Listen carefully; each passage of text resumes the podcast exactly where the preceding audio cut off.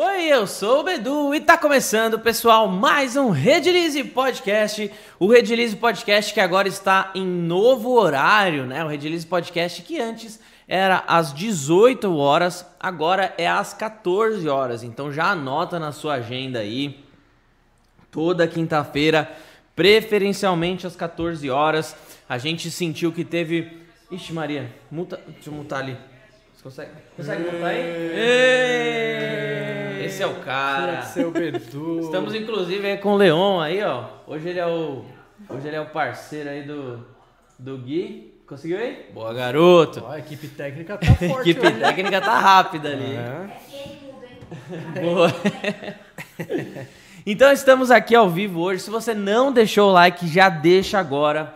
Como a gente sempre comenta, pro YouTube começar a entender que um vídeo ele é relevante, tem que ter no mínimo 100 likes. Então já chega junto, já enfia o dedo no botão de like aí, se inscreve no canal e ativa as notificações. Antes desse episódio, já tive, esse é o episódio número 59. Então assim, já teve muito episódio atrás desse, muita informação, muita história de empreendedorismo, técnicas, meu, cada gente incrível que a gente já conversou aqui, então dá uma assistida aí, dá uma maratonada. Tem aqui, tem no Spotify, tem no Deezer. Escutem aí na plataforma de áudio que mais te agrada, beleza? Antes da gente apresentar aí o nosso, a nossa convidada e o nosso co-host de hoje mais uma vez, a gente, eu queria passar um recado. Primeiro, parabenizar que hoje é dia do cliente. Então, se você é um cliente aí da Redilize, meus parabéns. Inclusive, hoje está com um cupom de desconto especial para o dia do cliente. O cupom de desconto não tem erro, é cliente, tudo maiúsculo. Coloca lá, você vai ganhar até 16,4% de desconto.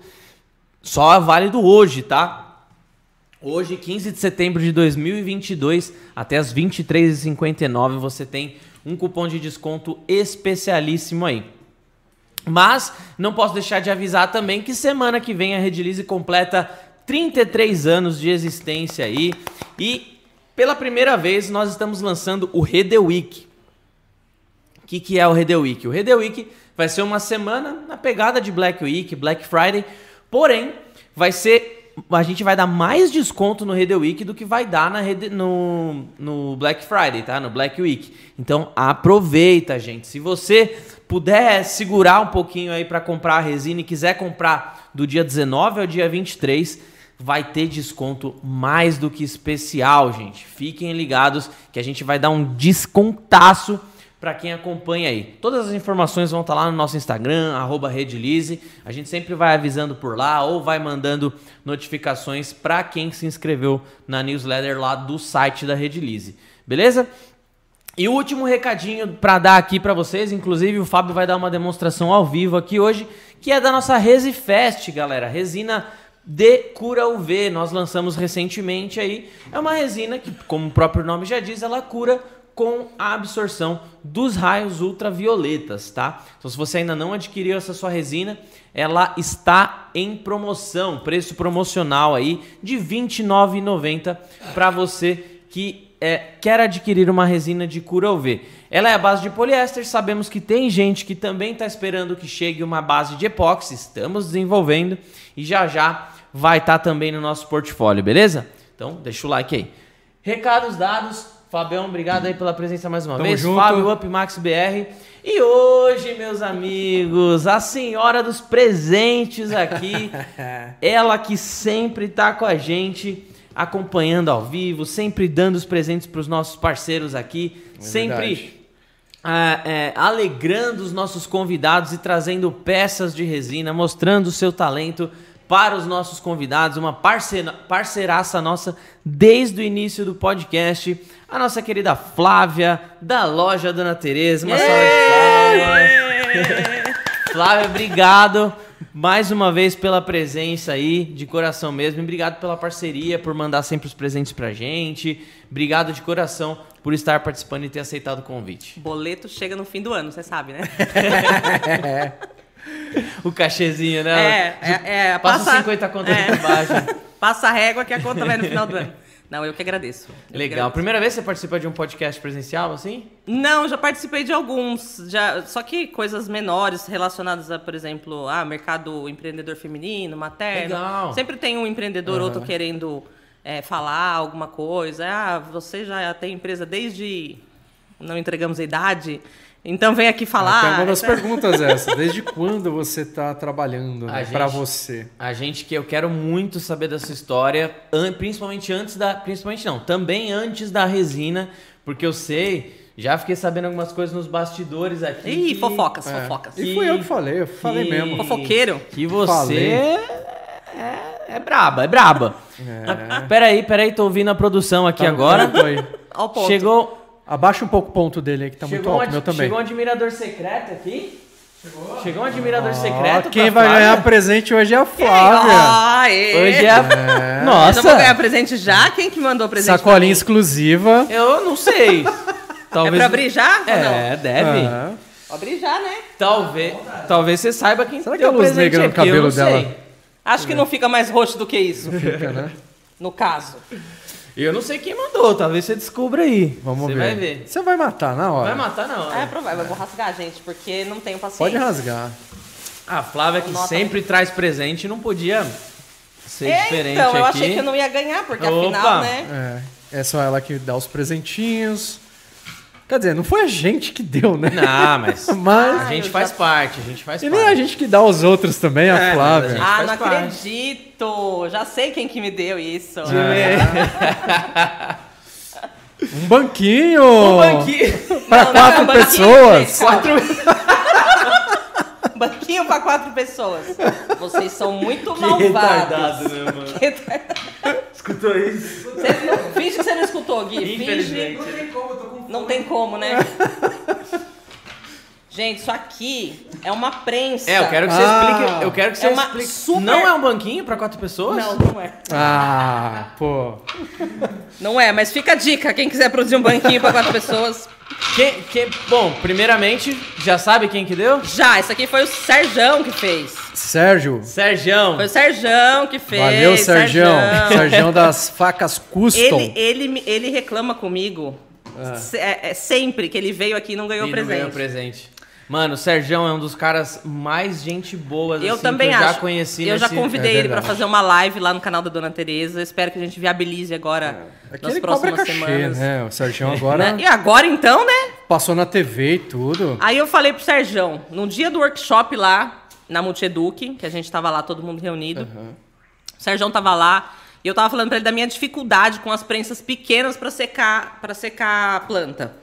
E aí ele me mostrou um protótipo que ele tava desenvolvendo, que tava no porta-mala dele. Ele falou assim: "Olha aqui o que, que eu produzi pra uma cliente". Tudo ele tira do porta-mala dele. Se você É, fala, nossa, aquilo, tá, ali, aquilo ali é a maleta do gato Félix, é, né? tá tendo uma trinca nesse prédio, ele tá meio penso. Ele fala, calma aí, vou ali no porta-mala buscar um negócio que vai impressionante, corrigir isso É aí. impressionante. Não, ele, um ele tirou Um de lá, ele tirou de lá umas coisas, tipo tábua efeito mar rosa, Nossa, coisas aquela- diferentíssimas. Eu falei, nossa, aí eu vi isso aqui.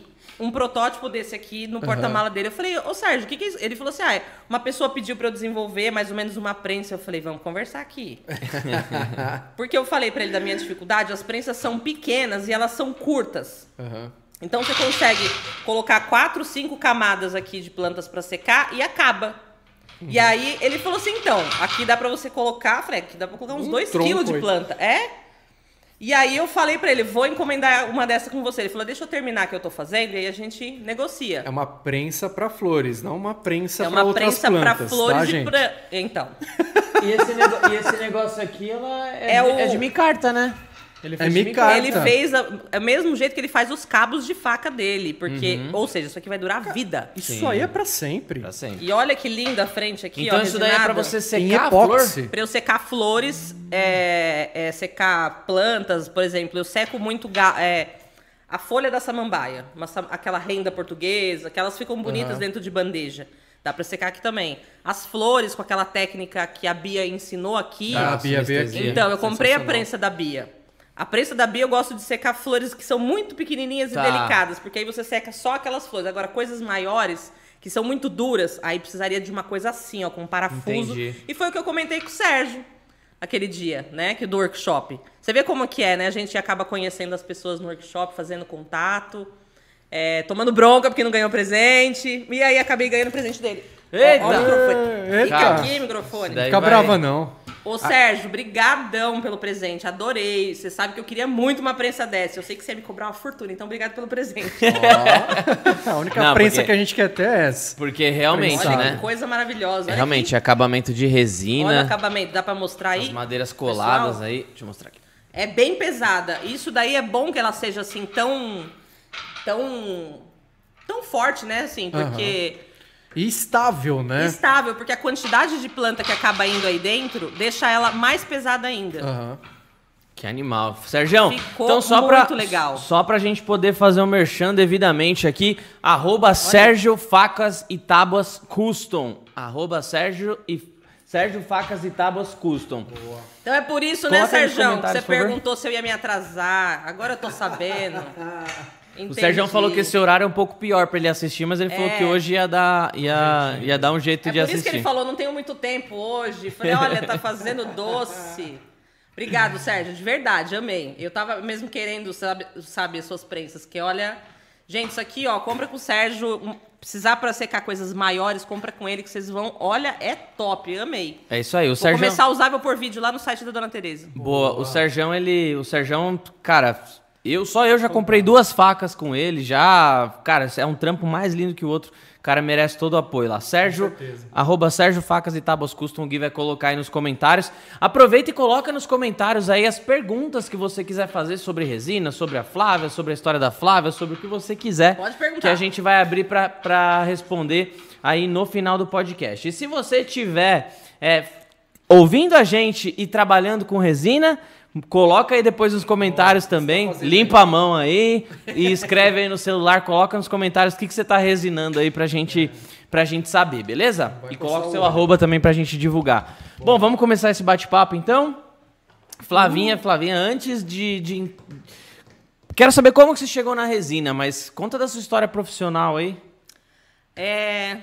Profissional de- desde. É, É porque desde. aquela coisa, né? Quando você é filho de empreendedor, você trabalha desde criança, né? Como é meu caso. O meu pai tinha mercado, é, lanchonete, loja de restauração de imóveis, que ele gostava muito de mexer com madeira. Ele gostava de fazer marchetaria. Manja, Sei. cortar aqueles nichos, ficar fazendo desenho, aquela madeira. Não tem um pingo de paciência pra fazer aquilo. Mas e ele bonito, amava hein? fazer isso. E aí eu falava, pai, por que, que você não escolhe uma das suas coisas, né? Pra, pra fazer, né? Três negócios diferentes, era sacrificante. Ele falava que nunca a gente apostava as fichas todas no mesmo segmento. Que a gente sempre tem que variar. E eu cresci ouvindo isso dele. Quando a, a loja de imóveis ia, ma- ia mal, o restaurante estava pagando as contas, Aham, ou um o mercado estava pagando as contas, um segurava o outro. A gente passou pelo plano Collor, Nossa. que meu pai quebrou, todo o dinheiro que ele tinha guardado foi confiscado pelo governo, foi uma época punk. E o que, que isso é, é, manteve as coisas funcionando? Ter três negócios. Então ele vendeu um para segurar as pontas e foi assim. É tipo o Július. E eu sempre. É tipo Júlio. Se não comprar, sai mais barato.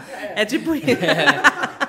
Eu economizei, né? Eu economizei comprando. Não, se você não tivesse comprado, você teria... Sairia mais Seria barato. mais barato. E ele era dessa opinião. Se você quer é, é, dinheiro, se você. Ele nunca foi da favor de trabalhar fora.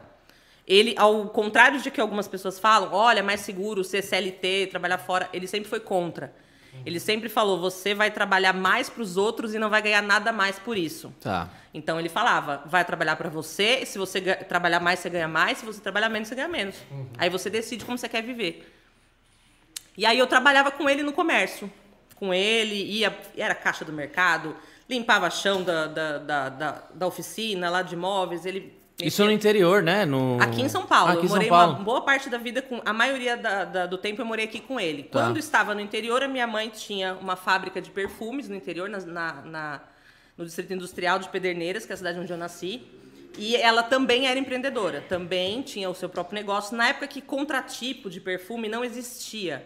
Ela criou uma das primeiras marcas de contratipo lá no interior e vendeu para o Brasil todo e tudo mais. Isso na década de. começo da década de 90.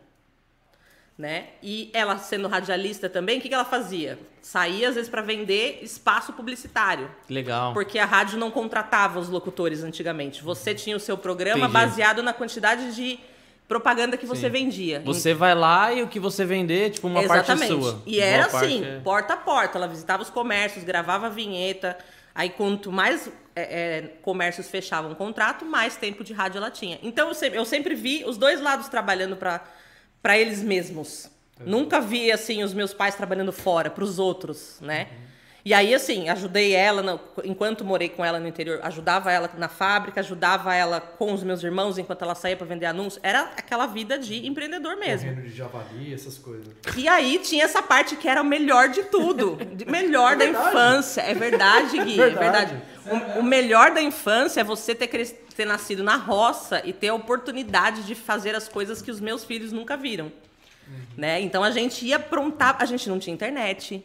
Televisão era controlado porque gastava muita energia, Sim. não tinha, né? Era TV de válvula. A minha já era colorida, mas as TVs gastavam muita energia. Fora que se ficar com a TV ligada, luz ligada, não sei o quê, gastava demais. Então a gente não tinha. é, e TV pegava mal, tinha meia dúzia de canais, era aquela coisa. Não- eu tinha telefone em casa e banheiro dentro de casa. Eu, eu ainda era uma vantajosa. As minhas amigas na, na, na roça ali, o banheiro era lá, a casinha, e não tinha um telefone, o telefone era muito caro. Então, pra gente não ficar gastando dinheiro fazendo o que não. A gente ia fazer o que não prestava na- do lado de fora. Mexer com bicho.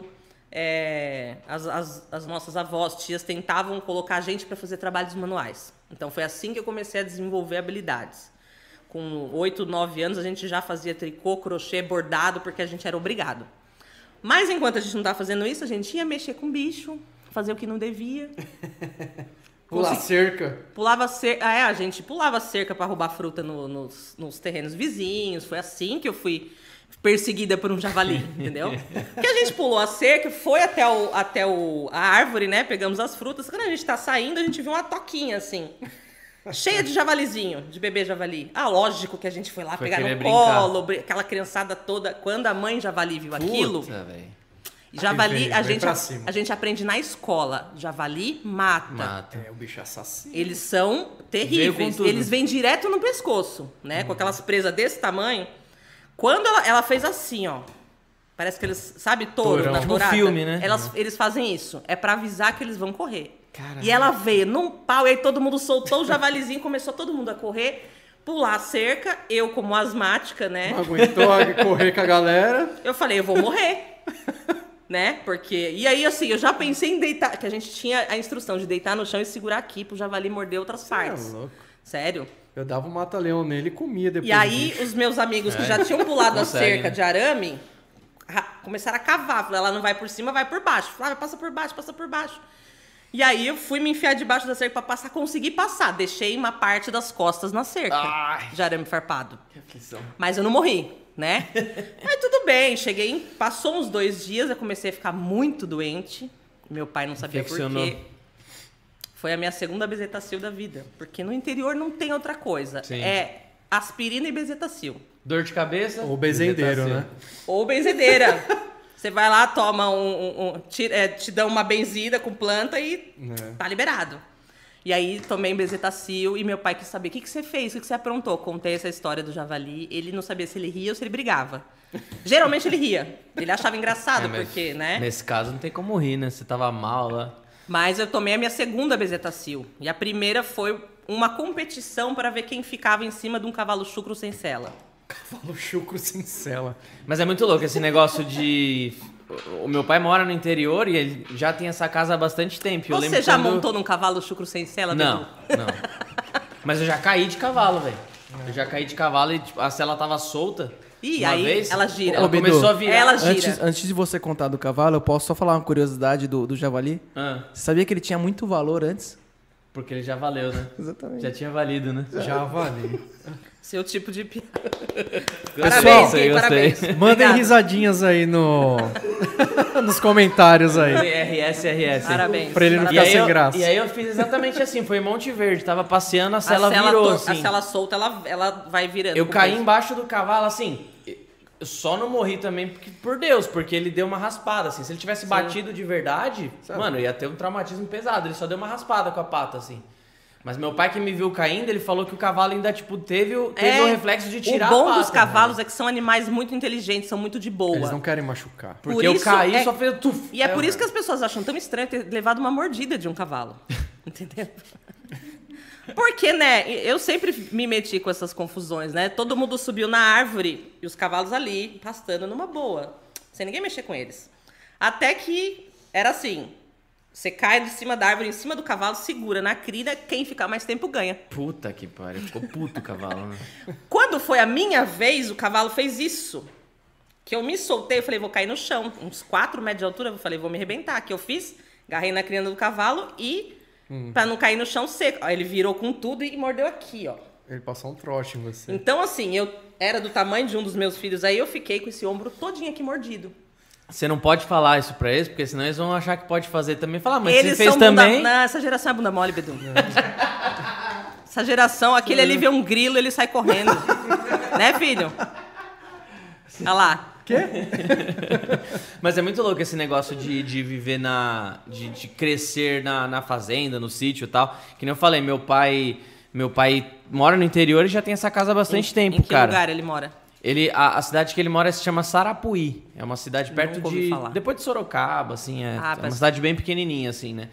E. E eu lembro que quando criança eu pegava limão, assim, dava pra vaca, assim, a vaca comia limão na, na mão, pá, Pra, passa, pra zoar o leite da vaca, né? aquela. Ah, você não sabia, né? Já saía eu não coalhado, né? sabia, né? Eu não sabia. Não pode dar nada ácido pra vaca. Não pode dar daço pra bicho nenhum, na verdade. É, então, pra vaca pior, porque você vai tomar É. aquele leite depois. E ele Mas vem com enfim. um pH muito alto. Mas enfim, eu dava pra vaca. São experiências que você salivava, não. São experiências que você não tem na, na, na cidade. né? Exatamente. Isso, é, isso é muito louco. E é uma coisa que eu falo pra eles, né? Porque eu levantava quatro e pouco da manhã em Pederneiras, porque tinha que levantar antes do sol nascer pra poder regar as plantas, as verduras, legumes na- na- no quintal, porque senão o sol queima. Você tem que regar antes. Entendi. Tinha que dar comida pros bichos. Se você não alimenta uma galinha, ela não bota um ovo. Se você não dá. É. Então, tudo dependia de um ecossistema, né? Que é uma coisa que essas gerações, ou o pessoal que mora na cidade, não tem essa, essa, essa concepção, né? De que, tipo, o É, ovo querendo- ali. Você... Todo dia eu entrava no galinheiro pra pegar ovo. Todo dia eu tirava leite da marquesa, que era minha vaca. Não, cu- cuidar. Ela chamava marquesa. Marquesa. Cuidar Era de uma um- fofa de Cuidar vaca. de uma casa já é mais ou menos meio que administrar uma empresa. Imagine você Isso. administrar uma fazenda, um sítio. É uma, Exatamente. é uma- é uma administrar uma multinacional, tá ligado? Exato. É, um- é uma experiência. E aí, na minha infância, foi assim, me dividindo entre morar um tempo em São Paulo com meu pai, morar outro tempo no interior com a minha mãe, e depois dos meus 12 anos eu fiquei definitivo em São Paulo com meu pai. E nunca mais voltei pro interior. Voltava para ver meus irmãos e visitar parentes até hoje. O parente vai, vai, você vai vir pra Pederneiras, vem na minha casa. Porque interior, é- se você não for na casa de todo mundo, É. rola um, um Até porque BO todo mundo se conhece, né? Todo mundo se conhece. E lá você não tem nome, você é filha de fulano. Fim. A filha do Ah, a fulano. filha do fulano chegou na cidade. Chegava na rodoviária, os táxis. Ah, você é filha da fulana, né? Você só vai ser alguém também quando você tiver filho. Exatamente. Que aí vão falar que seu filho é seu filho. Não, muita gente, muitas vezes eu chego nos lugares e as pessoas falam, cadê as crianças? Eu falo, oi pra vocês também. então, assim, aí é, a partir desse período que eu comecei a trabalhar nos, nos negócios do meu pai e tudo, eu comecei também a, a me desinteressar pelo colégio militar, onde eu estudei a vida inteira. Porque era muito puxado, né? E não me sobrava muito tempo para ajudar ele. Então, aí eu comecei a trabalhar fora mesmo. Eu falei, não, eu vou trabalhar para outra pessoa, achando que ia ser mais fácil a minha vida. Então eu estudava até. é, eu trabalhava o dia inteiro, já com 14 anos de carteira assinada. Hoje diz que é proibido, enfim. Hoje é 16, né? Então, Era 14 menos, né? anos, Não uma sabia, tia não. minha foi lá assinar. 14, Você, se você tivesse um responsável com 14 anos, você já podia trabalhar fora Entendi. de carteira assinada. Foi o meu, acho que um- o- esse, esse mais um de carteira assinada. Depois eu não sei nem o que foi feito da minha carteira de trabalho. Achei que minha vida ia ser mais fácil. Então, trabalhava o dia inteiro, pegava um ônibus, isso com 14 anos. Ia para o colégio militar, saía 10 horas da noite e ia para casa. E aí o pessoal fala, nossa, 14 anos tão nova pra fazer isso. Gente, era normal, a gente ir, tinha que fazer, pra gente era normal, né? E aí descobri que trabalhar pros outros era horrível. Porque você às vezes fazia um- um- uma hora extra, ou trabalhos a mais, ou coisas que não eram da sua função, e você não ganhava nada mais por isso. Como meu pai tinha dito, mas a gente só É, Aprende quando... Tem que não vivenciar. tem jeito, não tem jeito. Você E só quando aprende. a gente é novo, a gente sempre acha que o Os pai, pais estão mãe errados, fala, é. não, não é bem assim. Isso foi no- na sua É, época. Hoje é diferente. exatamente. Não muda tanto assim, não. É, mas, mas eu entendo, eu entendo, eu sei que em- empreender é uma é uma é uma experiência que você só tem empreendendo. Exatamente. Só que ao mesmo tempo eu entendo a pessoa que tipo quer seguir esse caminho normal, normal assim, o que que não é normal, mas assim a pessoa que segue esse padrãozinho de tipo estuda, faz a faculdade Que é que e, a e faz. cresce É. numa empresa. Ele tem mais eu acho, eu acho, eu acho super ok, né? É- é- É, é até super porque se válido. todo mundo fosse empreendedor também não daria certo. né? Exatamente, não teriam comércio nenhum, né? Então eu, eu acho, eu acho, eu acho legal também a pessoa que, por exemplo, você conhece pessoas que trabalham a vida inteira num banco, entrou num banco lá e se especializa, Carreira. vira um cara muito foda lá dentro. Isso eu acho bem, bem legal também. Mas de fato, empreender é uma coisa que você só tem experiência empreendendo mesmo. não tem exatamente, outra coisa. exatamente. E aí eu trabalhei mais dois anos, eh, até os meus 16 mais ou menos, para as outras pessoas, né? Porque aí você conhe- começa a conhecer pessoas. Olha, vem trabalhar. Aí eu fui trabalhar numa advocacia que os, os advogados lá, eles eram advogados de empresários. E muitas vezes eles estavam lendo o processo e eu ficava eh, observando aquilo e às vezes eles me chamavam. É, Flávia, lê isso aqui pra mim, né? Porque eles sempre falaram, "Ah, você lê muito bem, fala muito bem, ajuda a gente aqui a entender. E muitas daquelas histórias eram de pessoas que estavam empreendendo e sofrendo com o governo, sofrendo com políticas trabalhistas, sofrendo com um monte de coisa. Nossa, parece que foi ontem isso então. né? Exatamente, né? E aí eu me deu de novo aquela vontade de voltar a trabalhar pra mim ou pro meu pai. Aí fui lá, né? ah, Você sempre vai com o rabo entre as pernas. Pai, será que Tá podia? É. né? E ele, durão, meu pai sempre foi durão. Ele sempre foi muito, seja independente, mas ele era durão. Tá. Ah, não tem vaga pra você. Manda o currículo. Quando tiver, eu te aviso. E aí eu fiquei mais uns três ou quatro meses trabalhando, porque ele falou que não tinha lugar pra mim lá. Por quê? Quando eu fal- tava me lixando, já ia falar palavrão. né? Não, pode falar, não tem problema não. É, ele, ele falou assim: ah, você não quer? Uma hora você vai voltar, porque você vai ver que esse mercado não é fácil, não sei o quê. Aí tudo bem. É, passei mais uns meses trabalhando. É, para ele, conheci um monte, um monte de, de, de pessoas e falei pro meu pai: quero sair do colégio militar, não quero seguir carreira. Eu já estava fazendo preparatório às Forças Armadas. Já... E assim, eu passei muito perrengue no colégio militar. Muito perrengue. Por ser uma pessoa asmática, que não sabe nadar. Você sofre bullying de todo Baixinha. lado, baixinha. Tudo bem que eu era dessa finura, mas até aí, essa parte eu não sofri bullying. Mas assim, eu não conseguia fazer nada. Eu sempre tive laudo médico para não fazer exercício físico por conta da minha asma, que é congênita, né? Eu nasci doente. Né? É, e, e todo mundo achava que eu não ia sobreviver. Né? Eu tenho. Eu tenho. O Fábio, quando usa esse negócio, desculpa, mas é que eu dou risada. O Fábio, quando. Sabia que esse aqui tem álcool? Eu sei, é o mesmo que eu uso. Duo, é, Só o Duovente, não muito- é? Esse Da é Barata? o Berotec. Berotec. É o Eu não Berotec. curti muito esse não. Não era esse aí que dá, faz mal? Tipo, acelera? O que faz mal do Berotec é o líquido. Ah, porque as pessoas tá. colocam a mais na inalação Entendi. e dá aquele rebote de Coração aceleração acelera. cardíaca. É. Pra mim é o melhor remédio, mas eu consigo comprar ele ainda, só com receita. Tá. As farmácias dizem que não tem, mas se você chega com a receita, eles te vendem. Ah, é? É, uma receita de três vias, fica uma na farmácia. É, mas ainda dá pra comprar. É que é proibido porque muita gente dava isso pra criança, Usava- é usava tipo, ah, vou colocar umas três gotas a mais pra ver se faz efeito mais rápido. Sim. Não faz, entendeu? Eu passei É na isso. pele isso aí. É perigoso. Na pele? Na pele. Eu também passei já. Já fui parar no hospital por excesso de, de, de Berotec na inalação. É, na Você- inalação, Aquilo te dá um, realmente. um ataque cardíaco, você passa mal, você começa a tremer. Meu Até Deus. hoje, a bombinha normal me faz tremer já, normal. Então, e aí assim, por ter todos esses problemas, muitas vezes eu, eu, eu viajava com o pessoal do militar, não podia fazer todos os treinamentos, não podia estar a par de tudo. O pessoal ia fazer é, exercício de sobrevivência, meio do Uhum. mato, não sei o quê. Eu ia. O pessoal já torcia o nariz pra você, porque você nada. Na verdade, por eu, sempre, fazer, né? por eu sempre ser muito amiga de todo mundo, expansiva, fazer amizade com todo mundo, o pessoal passava um pano pra mim. Olha, Flávia, a gente vai fazer a corrida, você anota os pontos, beleza? Pô, ficar com a prancheta anotando, beleza, né? Tá bom. Não tá E ótimo? anotando. Não tá. Fa- Olha, por isso que a gente fala Eu que dou, eu dou risada dele quando ele sobe dois lances de escada, ele para Já assim. fica morrendo. Aí ele vai no cantinho. Mas você voltou depois de velho. Mas eu não posso dar risada disso, né? É errado, Não, né? até pode, porque é aquela coisa, a intimidade é um caminho sem volta, né? Chega um determinado ponto que dali pra frente é só pra trás que vai. É, isso. Então, assim, quando eu, eu decidi, falei pra ele, pai, eu vou sair do colégio militar, ele falou assim, você vai perder. Porque eu, eu entrei no colégio militar com seis anos no primário. E eu já tava no colegial preparatório às Forças Armadas. Tipo, 10 anos da minha vida foi basicamente colégio militar. Fazia parte dos paramédicos mirins, fazia parte de vaca. No interior não tem o que fazer, né? Então aparece um bicho entalado, você vai lá pôr osso no lugar. Gente que.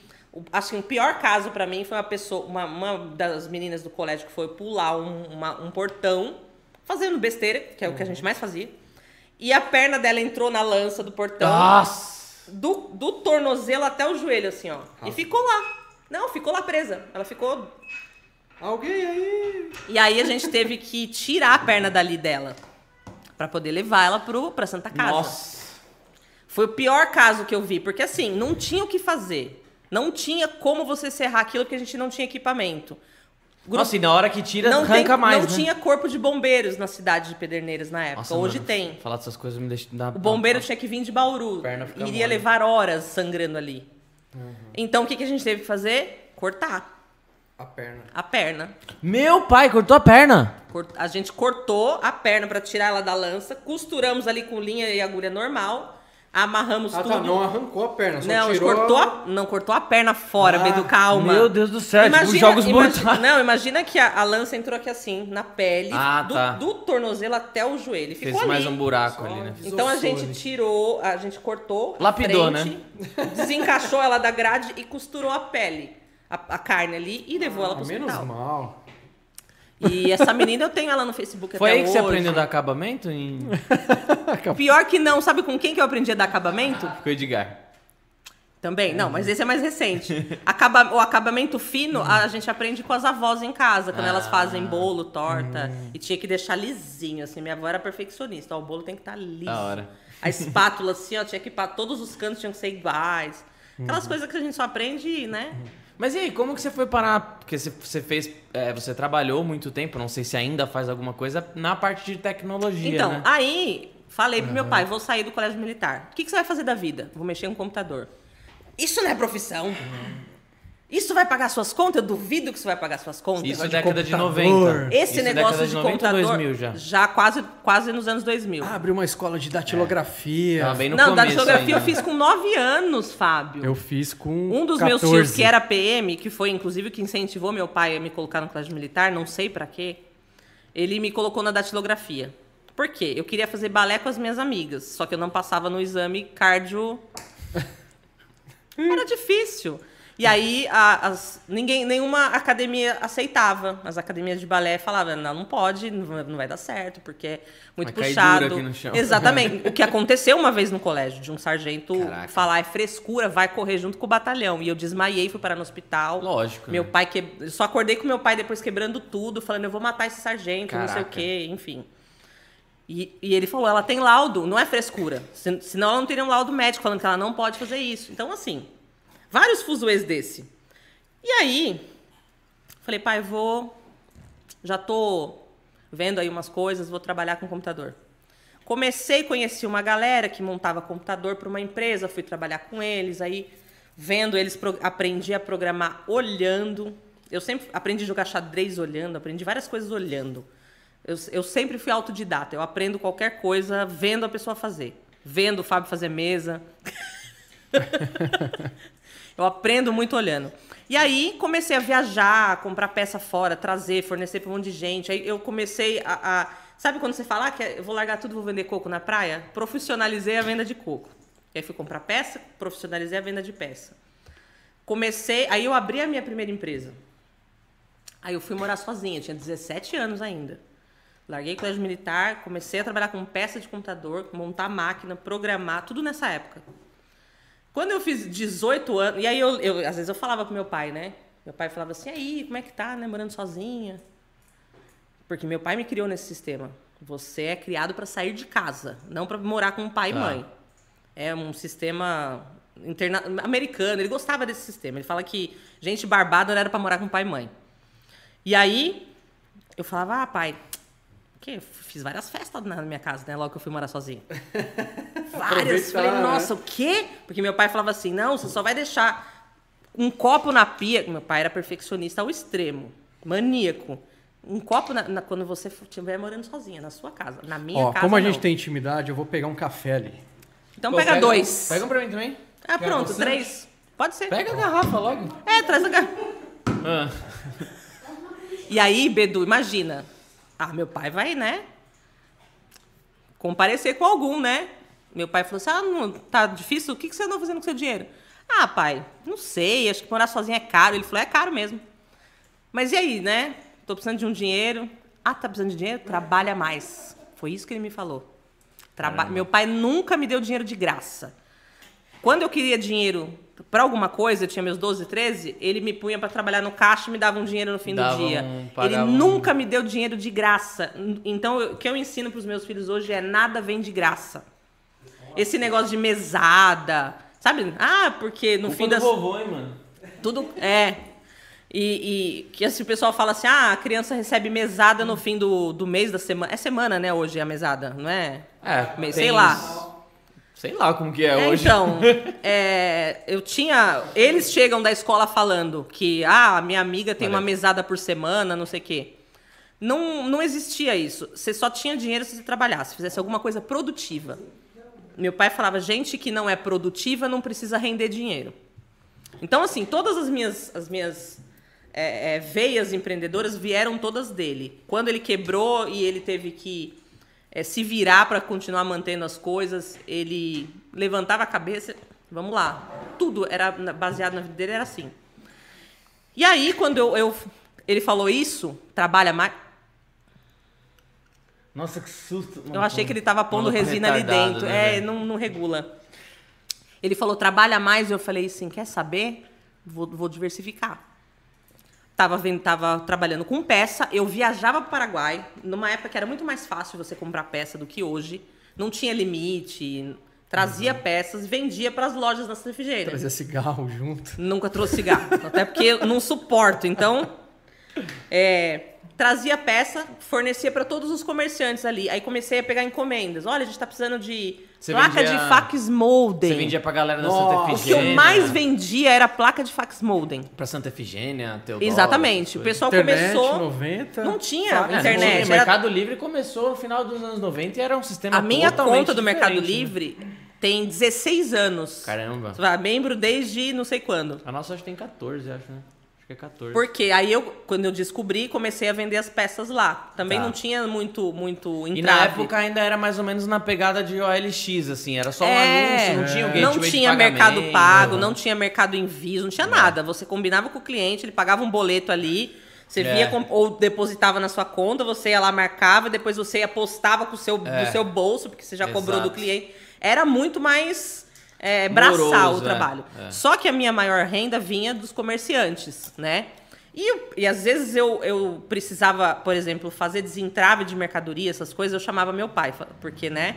Você ser uma mulher ainda no mercado, sozinha, às vezes eu tinha que ir duas horas da manhã para receber o meu, a minha, o meu transporte, porque eu não vinha com tudo sozinha da Ponte da Amizade.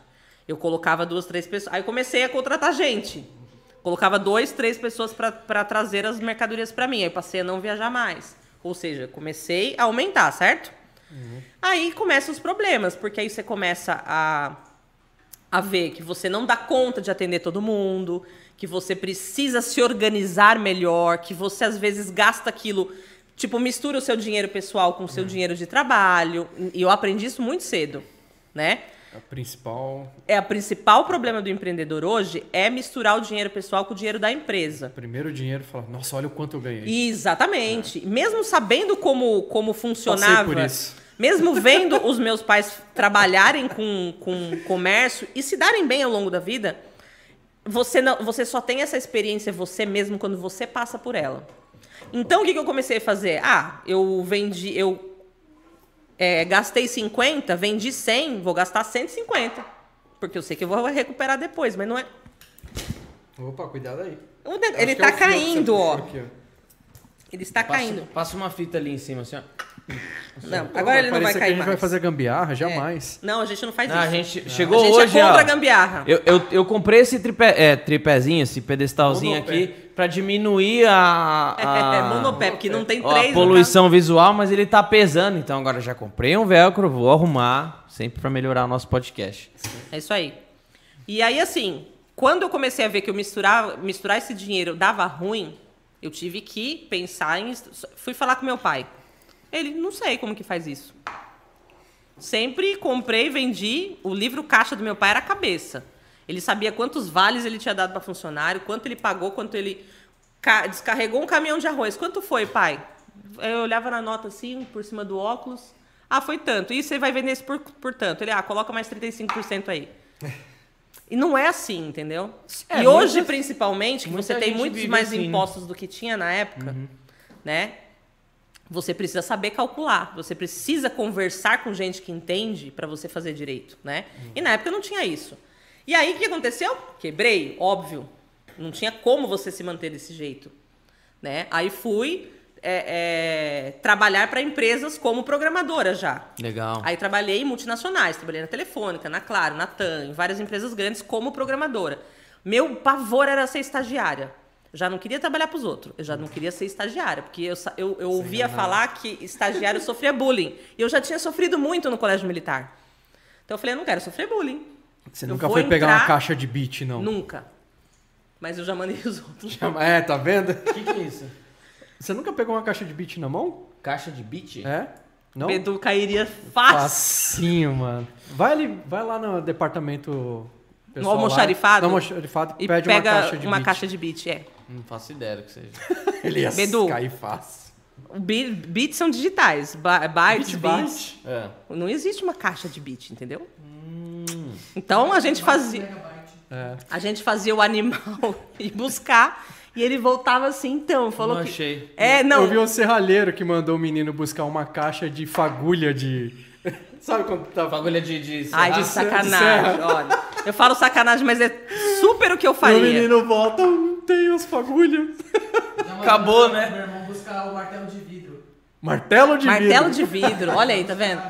Mas esse negócio da caixa de bit, é, traz 3 GB pra mim, tá lá no almoxarifado. 3 GB do quê? Só 3 GB, não, pede 3 GB que ele sabe o que é. E a gente falava sério, as pessoas caíam nisso. Olha, é ridículo fazer isso.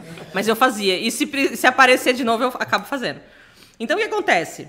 Fui trabalhar nas empresas, aí você fala, ah, mas como você chegou a programar e já entrar como pleno, sênior? Eu já era programadora, contratei um professor particular.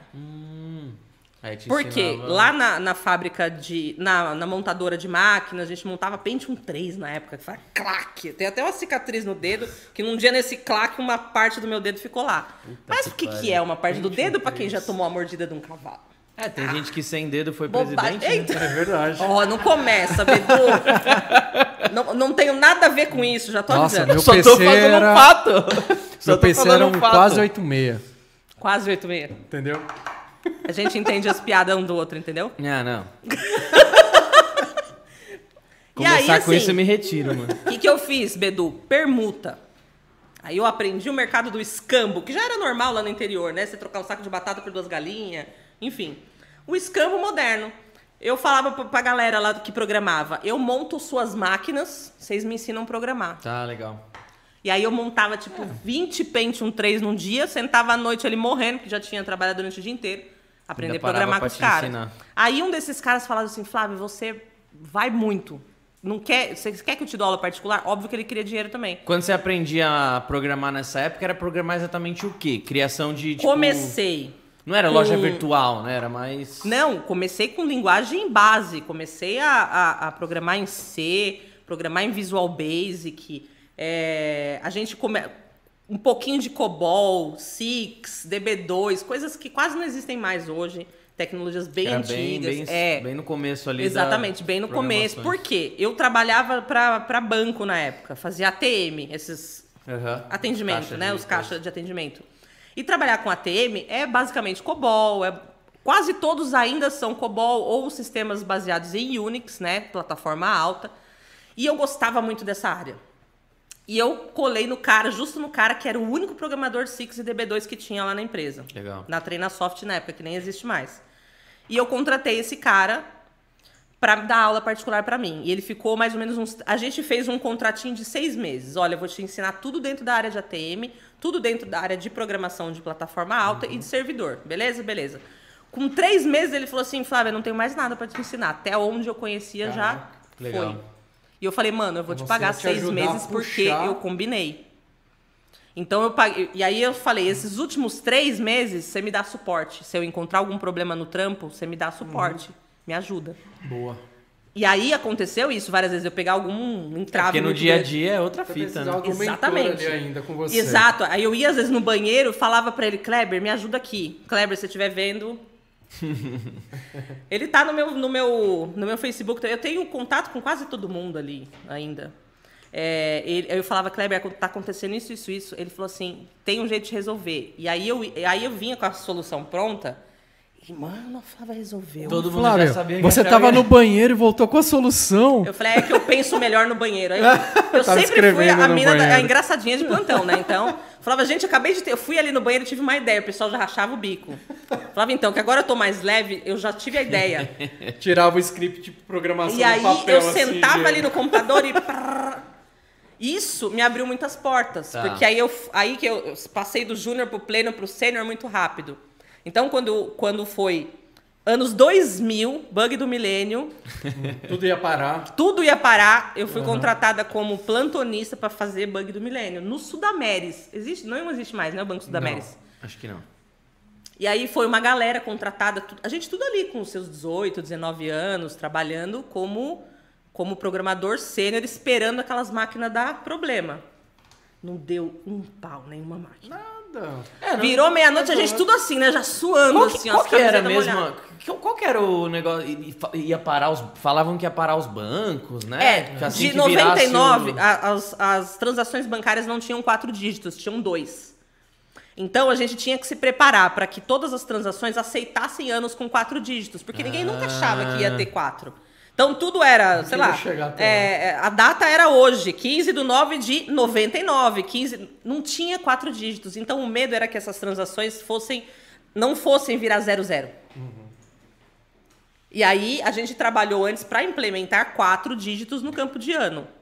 Mas a gente não sabia se ia funcionar. Se ia funcionar, só ia funcionar. Então o plantão era para quê? O pessoal no ano novo tá passando era primórdios dos cartões de crédito que não eram, não sei se você não é da época de de vocês.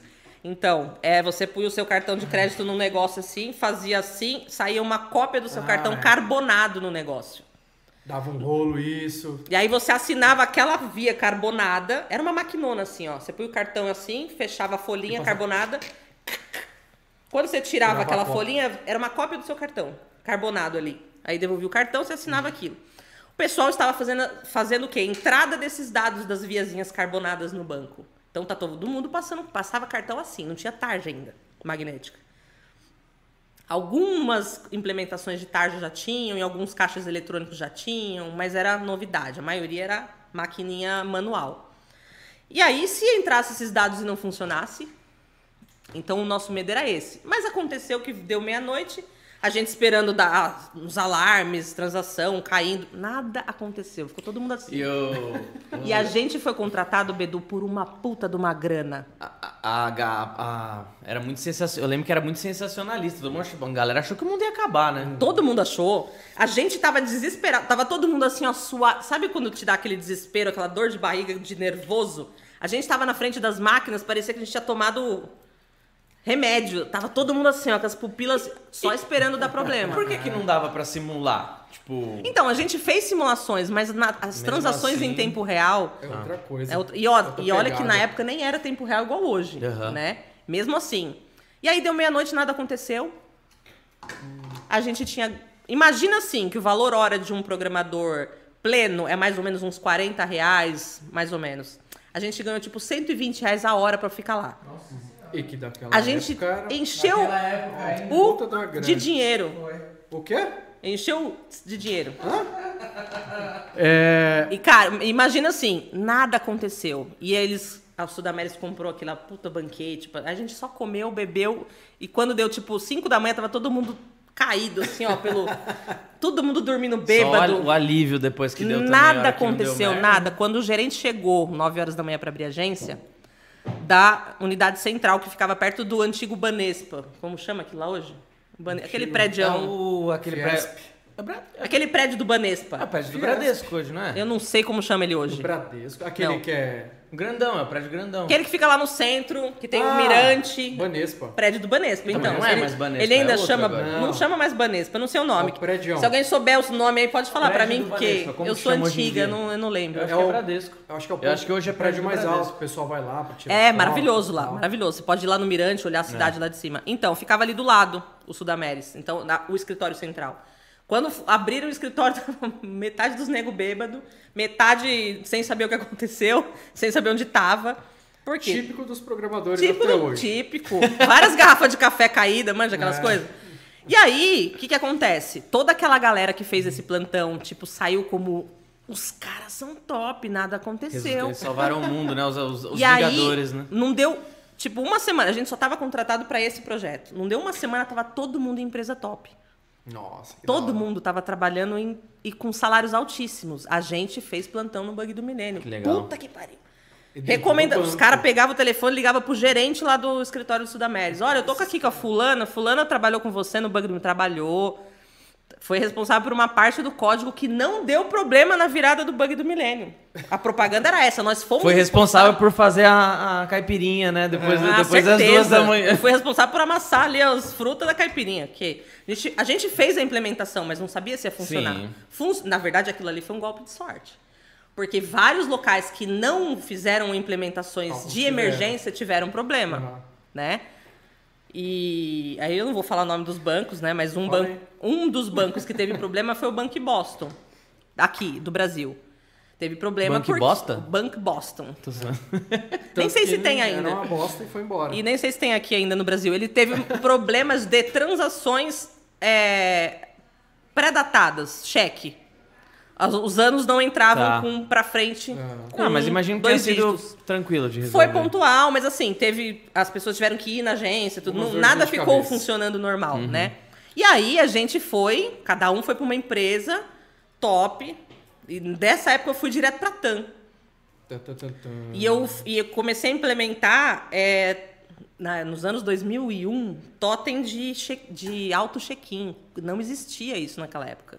Totem de auto check É aquele que você vai lá no totemzinho, faz o seu check-in ali. Faz Ah. que usa até hoje. né? Em- que o check-in era no balcão, sempre foi. E era o primeiro assim, vamos tentar fazer. Já eram motor, já eram motores de, de propulsão ou era ainda aqueles Era 14 bis. A gente pegou umas cópias do 14 bis. A pessoa não tem problema, né? Não, Você sim. percebe de longe. Cara, o maior tio da, da história, velho. Ah, E aí, qual que era o, o, o- mercado piloto? Onde que a gente vai colocar esse primeiro totem? Não pode ser no aeroporto de Congonhas, não, que é muito movimentado. Fortaleza. E aí, o que, que, eu- que, eu ganhei de brinde?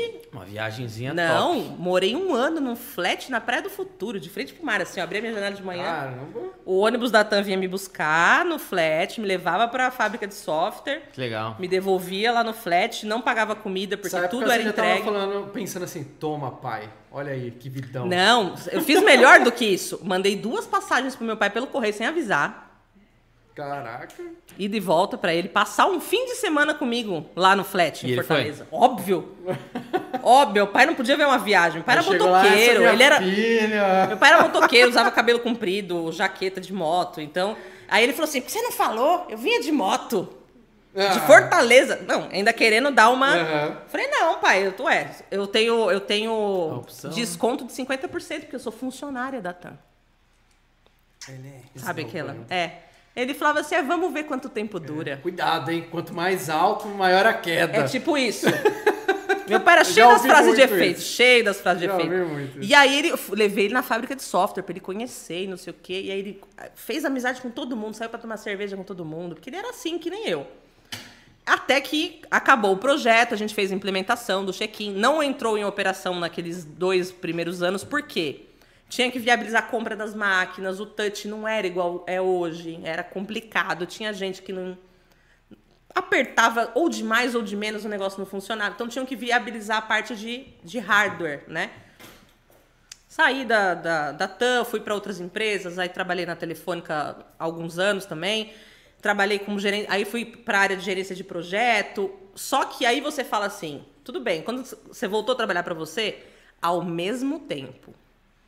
Porque aí eu já tinha minha empresa aberta, né? E em 2008 eu transformei ela numa microempresa, porque eu fui obrigada pela Telefônica na época.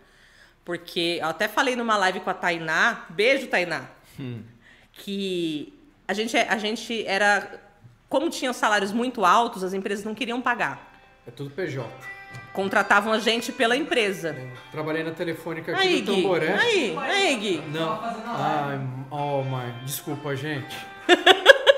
Eu lembro dessa época. Aqui na telefônica. A gente era obrigado a ser, na- a ser PJ. Em Tamboré. para as empresas se livrarem dos encargos Sim. trabalhistas, basicamente. E aí, quando o governo descobriu isso, o governo foi lá e não pode. Se tem horário para entrar, horário para sair, é vínculo empregatício. Forçaram a gente a fazer o quê, então? Então, metade no PJ, metade na cooperativa trabalhista. Aí encheu de cooperativa pela cidade. É, porque aí as cooperativas falaram, opa, agora né, a gente vai sempre poder jeito. ganhar o- sempre. E aí era assim, 25% na CLT pela cooperativa, o resto por fora no PJ, nota fiscal e tudo. Só que, e aí como eu já tinha essa empresa aberta, eu coloquei uns quinais a mais lá e continuei com o meu negócio. Montei uma loja de roupa, Legal. sob medida, tamanho grande, 2008 isso. 2008. Aí ficava em paralelo?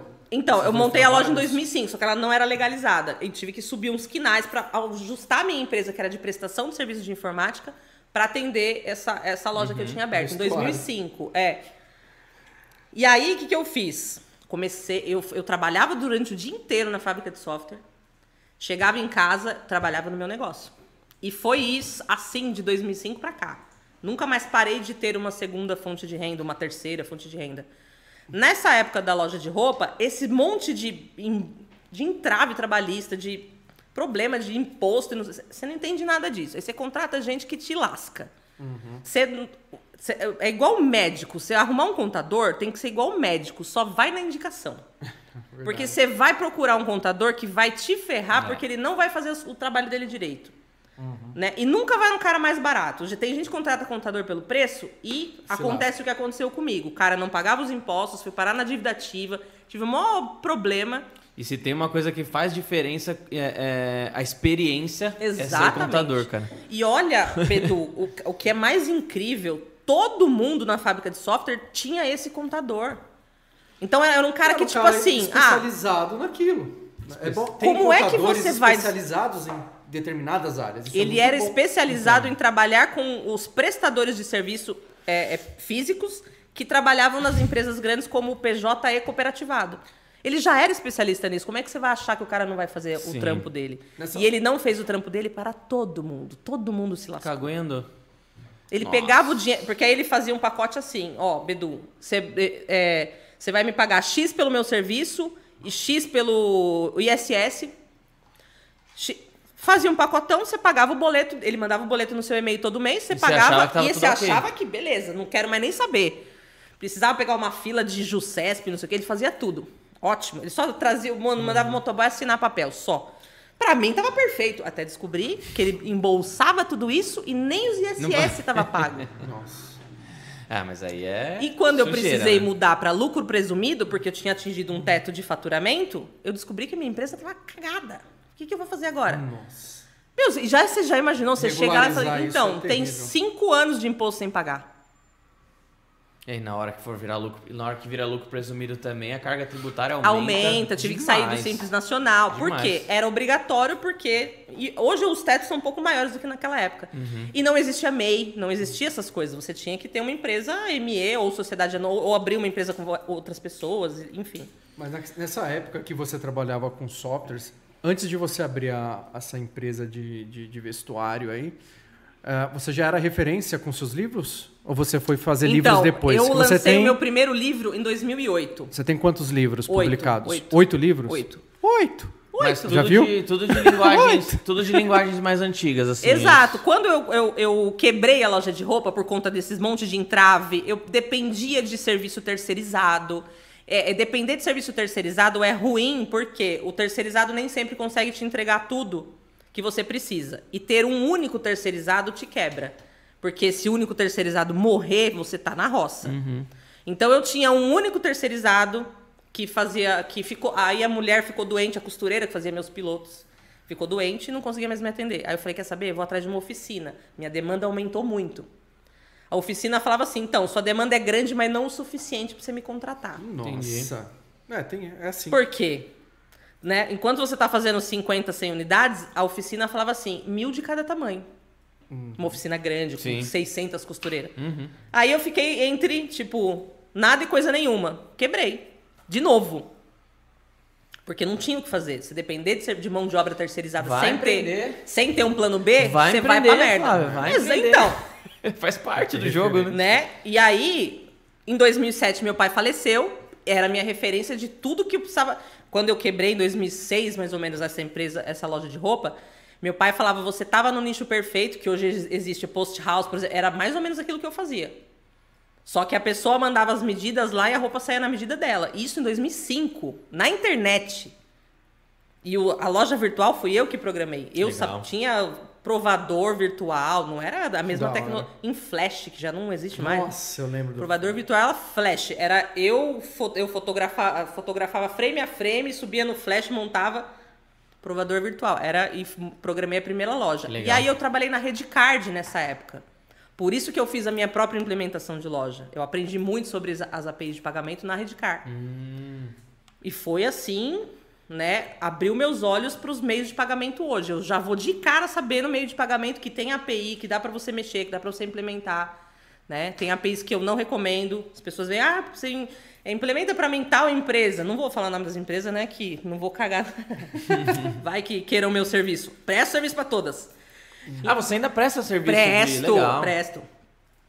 E aí, assim, meu pai faleceu em 2007.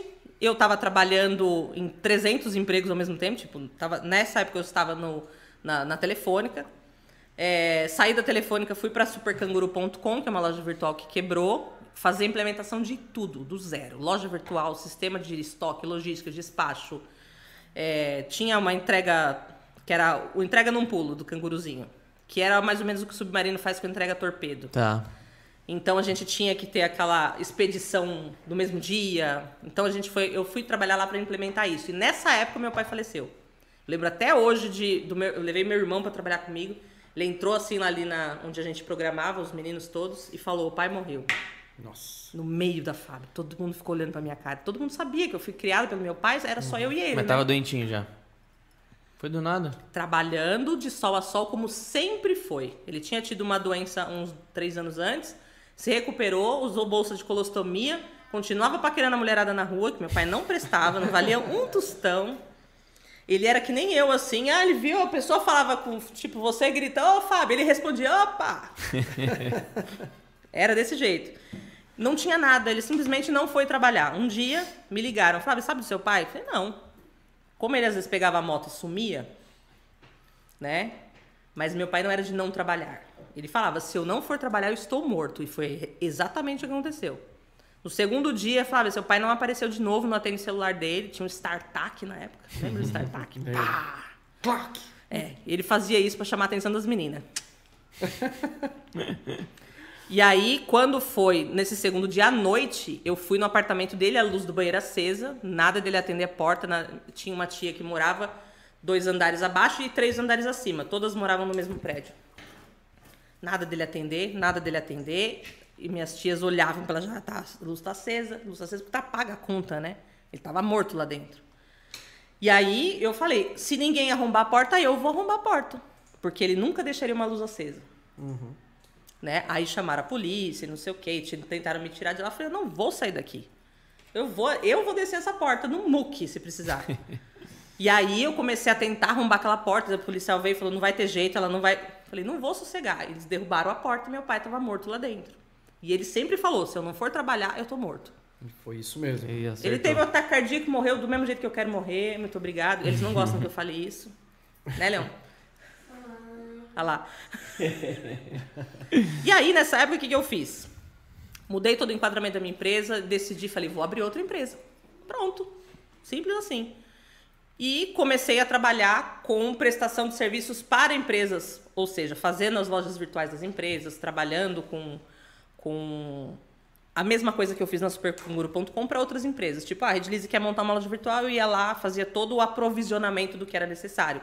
Meio de pagamento, é, organizar a logística. A logística era própria? É num galpão? Como que funciona a logística lá? Quais são os prédios, as ruas que vocês Tá. têm disponíveis para guardar material? Colocava tudo isso no sistema. Fazia todo o projeto. E aí, se a pessoa quisesse me contratar mais alguém para fazer a loja, era outro projeto. Monto- E estava indo super bem quando eu tive o convite da editora para escrever meu primeiro livro. Ah, foi um convite. Legal. Foi um convite da editora. Falou assim: Nossa, Flávio, que você está fazendo várias coisas. Aí eu tava apare... aí apareci no Olhar Digital, falando né, sobre o sistema do marketplace do Facebook na época que ele foi lançado. Que chamava. Like Store. É, exatamente. Era lá. Like Store. Era Like Store, é. Você. E, e aí eu- o Olhar Digital foi na empresa que eu trabalhava, me entrevistou. Como que você acha que. Tipo, o que, que você faria com isso? Eu falei, ó, isso aqui pode ser uma fonte de, de informação para você, contratar pessoas, achar pessoas para trabalhar, não sei o quê. E foi nessa época que as empresas me acharam e viram o meu trabalho, tudo, e eu fui chamada para escrever meu primeiro livro.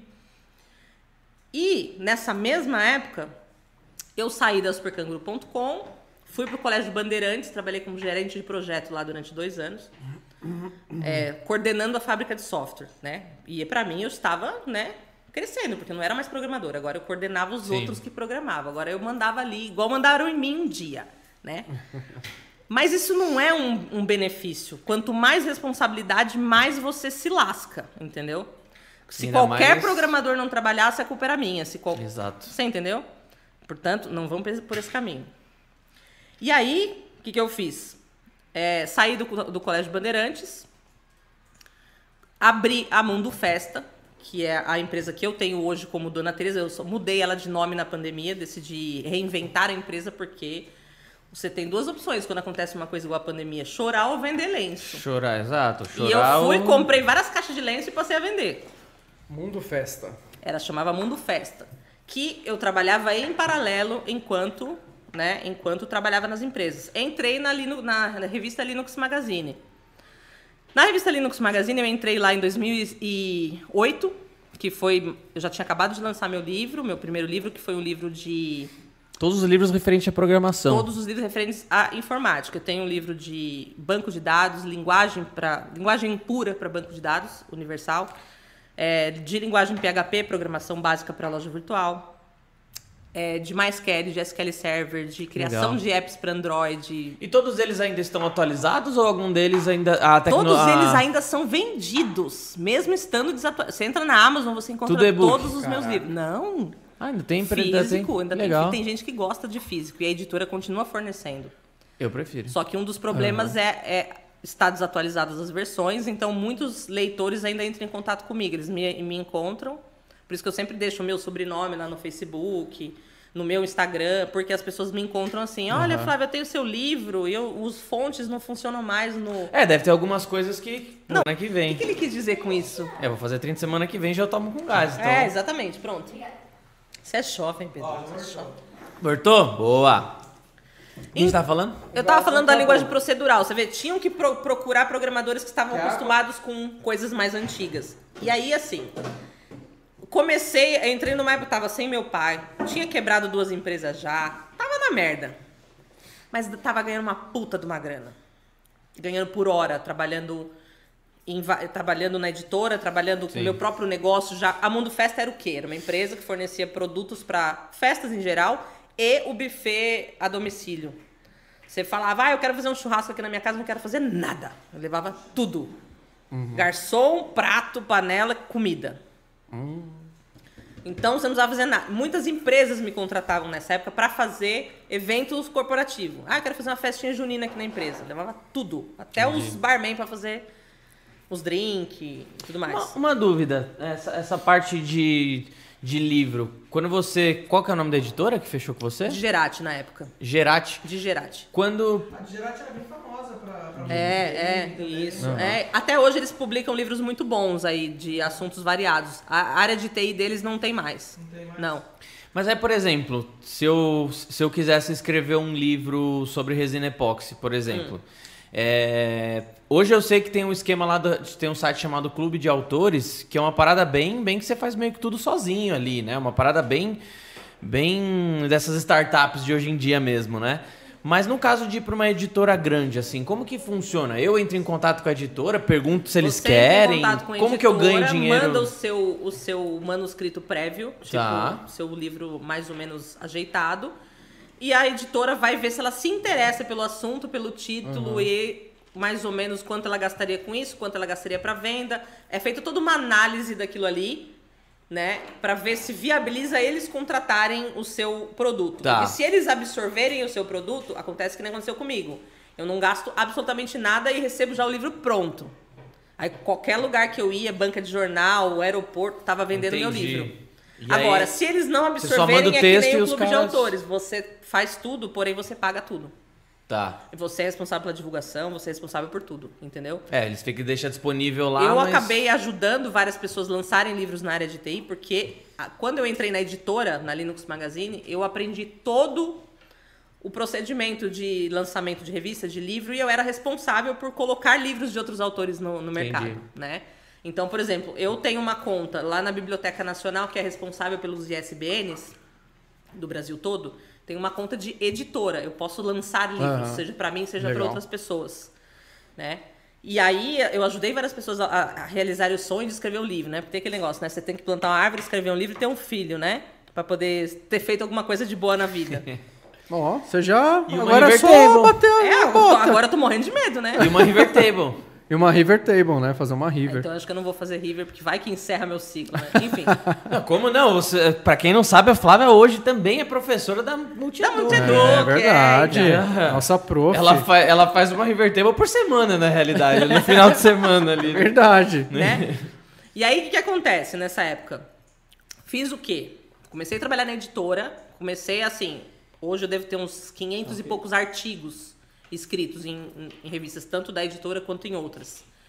É, porque aí as outras editoras, até algumas que já fecharam, elas me procuravam, ah, faz um artigo pra gente disso, daquilo. Eu já estava contratada para uma editora. Fiquei oito anos na, na Linux Magazine. É, comecei a dar aula de programação em escolas de informática, várias escolas. E assim, o networking que você faz na área de TI é muito maravilhoso. Você conhece muita gente que te agrega valor. Eu tenho pessoas que agregam valor na minha vida até hoje. E aí, o que, que eu fazia? Me dividia entre a Mundo Festa, a editora. Você não sabia o que fazer Isso também, pra né? quem não teve o azar de conhecer o Fábio, né? Nessa época de trabalhar no TI. e viajava. Eu gastava o meu dinheiro viajando. Como eu ganhava muito dinheiro e não tinha filho, o que, que eu ia fazer? Viajar. Viajar. Então, às vezes, eu senta, eu, eu- o pessoal assim nos ônibus de viagem, né? Eu deitava no chão assim da, do corredor com a minha mochila e um notebookzinho pra Regaçando. escrever meus Um livros. Hora. netbook. Netbook, Era um nossa, meu netbook. EPC, assim, foi meu companheiro, quase todos os meus livros eu escrevi nele. Tanto que ele, ele deu problema depois de anos, eu, eu queria recuperar só a pasta dos meus livros, porque todos os fontes estavam lá. Mas se eu fosse escrever um livro de, de epóxi hoje, eu já comecei, só que nunca, nunca foi muito pra frente. livro. É isso que eu ia falar, eu te tipo. ajudo a lançar o livro, de boa. você consegue me Te ajudar todo nesse- o caminho de pedras, Pô, eh, vou- ajudo no registro. E ela é por- revisora também. É, então, hoje eu faço isso. Tem empresas de, de informática que estão dando curso, é, lançando livro, apostila, essas coisas. O material vem para eu revisar. Legal. Técnico. Tudo que é técnico. Tá. Ó, tá errado, não é assim. Testar comando, tá errado, não é assim que formata. Revisar todo o conteúdo técnico hoje por página. Faço para as escolas. Legal. As mesmas escolas, ou que eu dei aula, ou que eu vou dar aula. Já tive uma proposta dessa empresa que eu reviso os materiais para dar aulas em vídeo, porque agora modernizou, né? Na minha época as aulas eram só apostila. Mano, como que pode, cara? Não tem um livro de resina, de resina no Brasil. Mas tem, tem, Então uns, tem, uns, tem, uns, tem uns Bedu. compósitos, né? Compósitos 1, 2, 3, 4, 5. Tem outros de compósitos. Mas de resina epóxi ainda, não tem Lança. nenhum. Eu, eu te ajudo. Vamos fazer. Ó, gente, vamos fazer um bem bolado aí. A questão é que eu não sei se eu tenho conteúdo pra lançar um livro, tá ligado? Por isso que eu encho o saco Eu do Clóvis. Começa a fazer também. que vai surgindo, É, cara. exato. É, foi assim que foi com a apostila que a gente escreveu lá, né? A gente É. começa e o negócio não para, mas pra escrever um livro mesmo, pra pessoa chegar e. O principal, Livro. o principal, a principal Acho que é uma forma... responsabilidade tão grande, cara. Então, mas a principal forma, Bedu, de você chegar no conteúdo final de um livro completo é você começar pelo índice.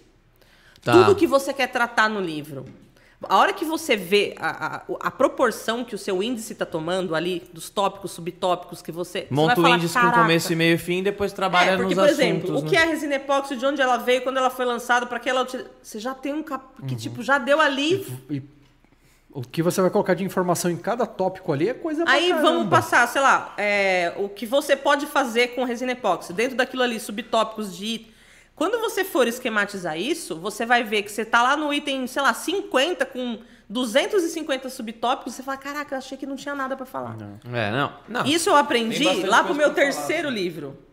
Foi o Caminho das Pedras, né? Porque no terceiro livro eu já tava, eu já tava craque. Fala- Porque às vezes, aí eu comecei a receber encomenda da editora. Flávio, você consegue escrever um livro de SQL Server? Legal. Ah, consigo. Qual foi, Cara, qual que foi que o último que você escreveu?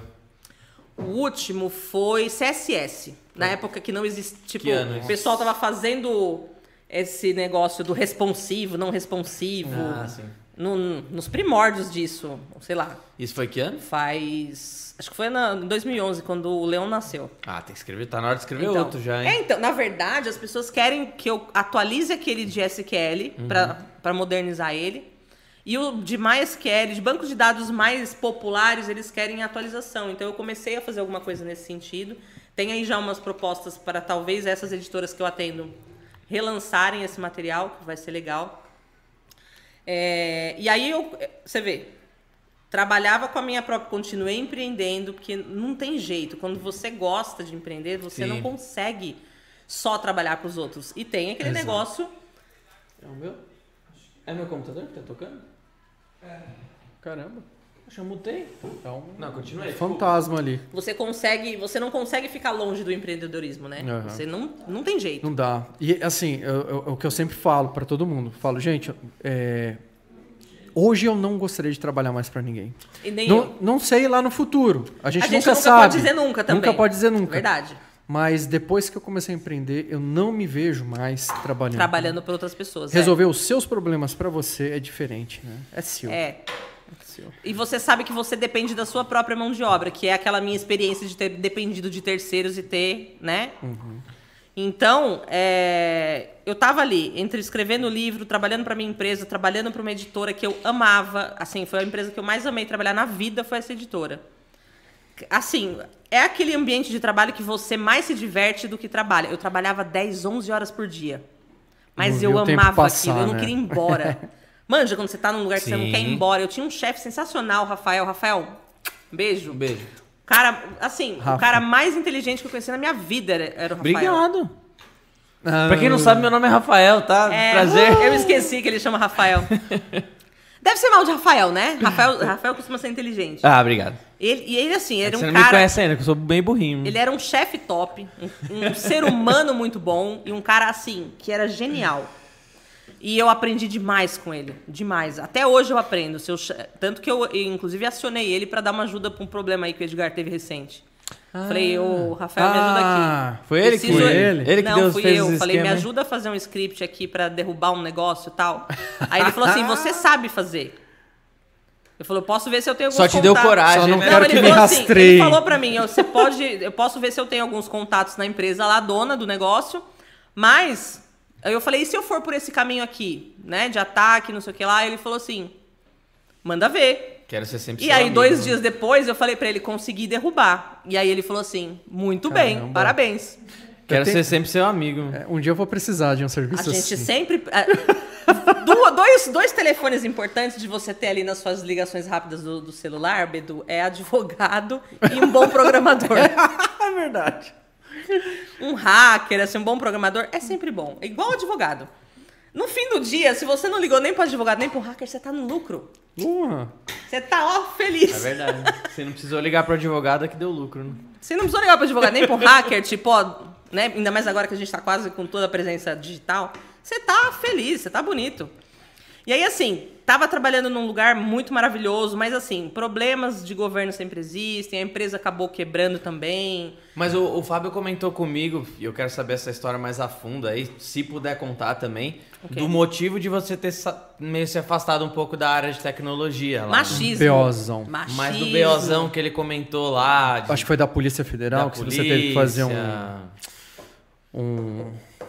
checar o computador de um cara. Então, várias, co- isso? várias coisas. Posso, posso falar. É, eu comecei a trabalhar na área de auditoria. E na área de auditoria aparece muito cliente precisando de um hacker, de alguma pessoa que recupere dados, de um programador bom e tal, para pegar aquele material, para fazer um laudo técnico, pra, porque eu, entregar na mão do advogado, para o advogado seguir o caso. Eu comecei a trabalhar com isso nessa época. É, e aí, o que, que acontecia? Eu já tinha saído da editora, né? A editora já tinha quebrado, infelizmente. Pra mim, foi uma das maiores, piores dores de uma empresa que não foi a minha, foi essa empresa ter quebrado. Porque, putz, e eu sempre falei pro Rafael, se você abrir outra empresa, eu vou trabalhar com você. Não pra você, mas com você. É. Que, né, agora eu não...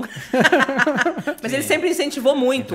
É um cara que sabia que eu tinha um segundo negócio. E às vezes, se eu precisasse me atrasar pra resolver algum problema da empresa, ele falava, vai lá. Sempre me incentivou muito, sabe? É é o tipo de gente que você quer ter Sim. pro resto da vida na sua vida. E aí, o que acontece? Peguei esses trampos, peguei assim, eu tava fazendo curso de auditoria, é, de computação forense, depois eu me especializei em segurança da informação, me formei nisso. Falei, ah, eu quero pacote completo, né? É, criptografia quântica, comecei a mexer com coisas Criptografia quântica, mano. é, é muito gostoso. Caralho. É que, é, é que muito minha cabeça. gostoso. Imagina. É, eu não quero nem sou- começa a falar.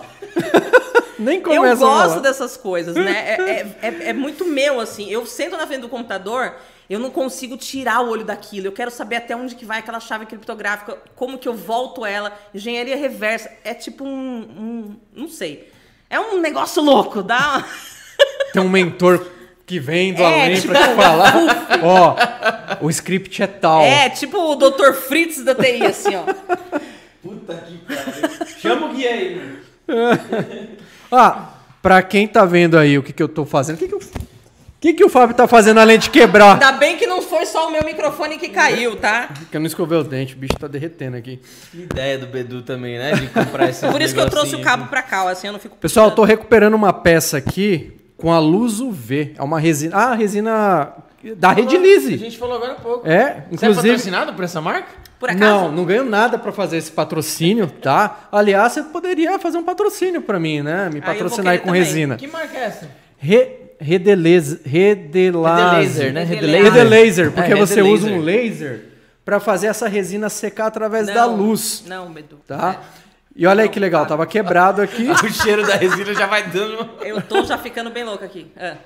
E olha só, rapidinho a cair. resina seca por conta da, da radiação, da luz, radiação, a luz UV emitida pelo, pela lanterninha. Demonstração ao vivo da rede É, Fest. mas Gente, não precisa ter a lanterninha, se você colocar no isso. sol. Se você colocar no sol, funciona. Não precisa Seca. esquentar. Tem gente que me perguntou esses dias.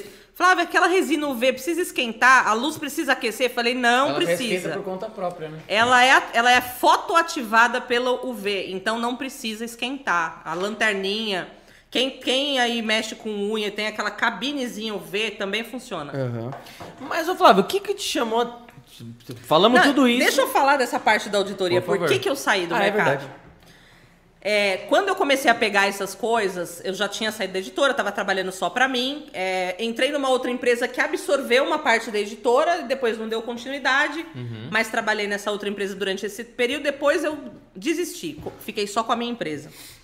Aí nessa época eu comecei a pegar esses, esses trabalhos de auditoria, porque também eu queria aproveitar um pouco do conhecimento que eu tinha tido estudando tanto, né?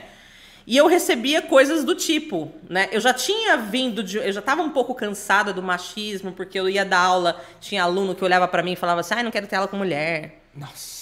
Cara, eu manjava triplamente mais do que o cara e o cara não queria ter aula comigo. Isso me dava nos nervos. Sabe o que, que me dá no nervo mesmo? Ah, lá vem. Não. É a gente tá bombando aqui de audiência. Dá like, gente. e a galera não tá dando like, meu. Bora, bora, deixa Vamos o like chegar. tem Ó, que Eu vou ter que pedir like, igual Ó. eu fiz aquele dia. Oliver, no- Oliver e Leão, só aparece na câmera aqui. A gente vai a gente É, só ó. vai comprar comida pras crianças, se bater 100 likes aí. Misericórdia! Credo, é.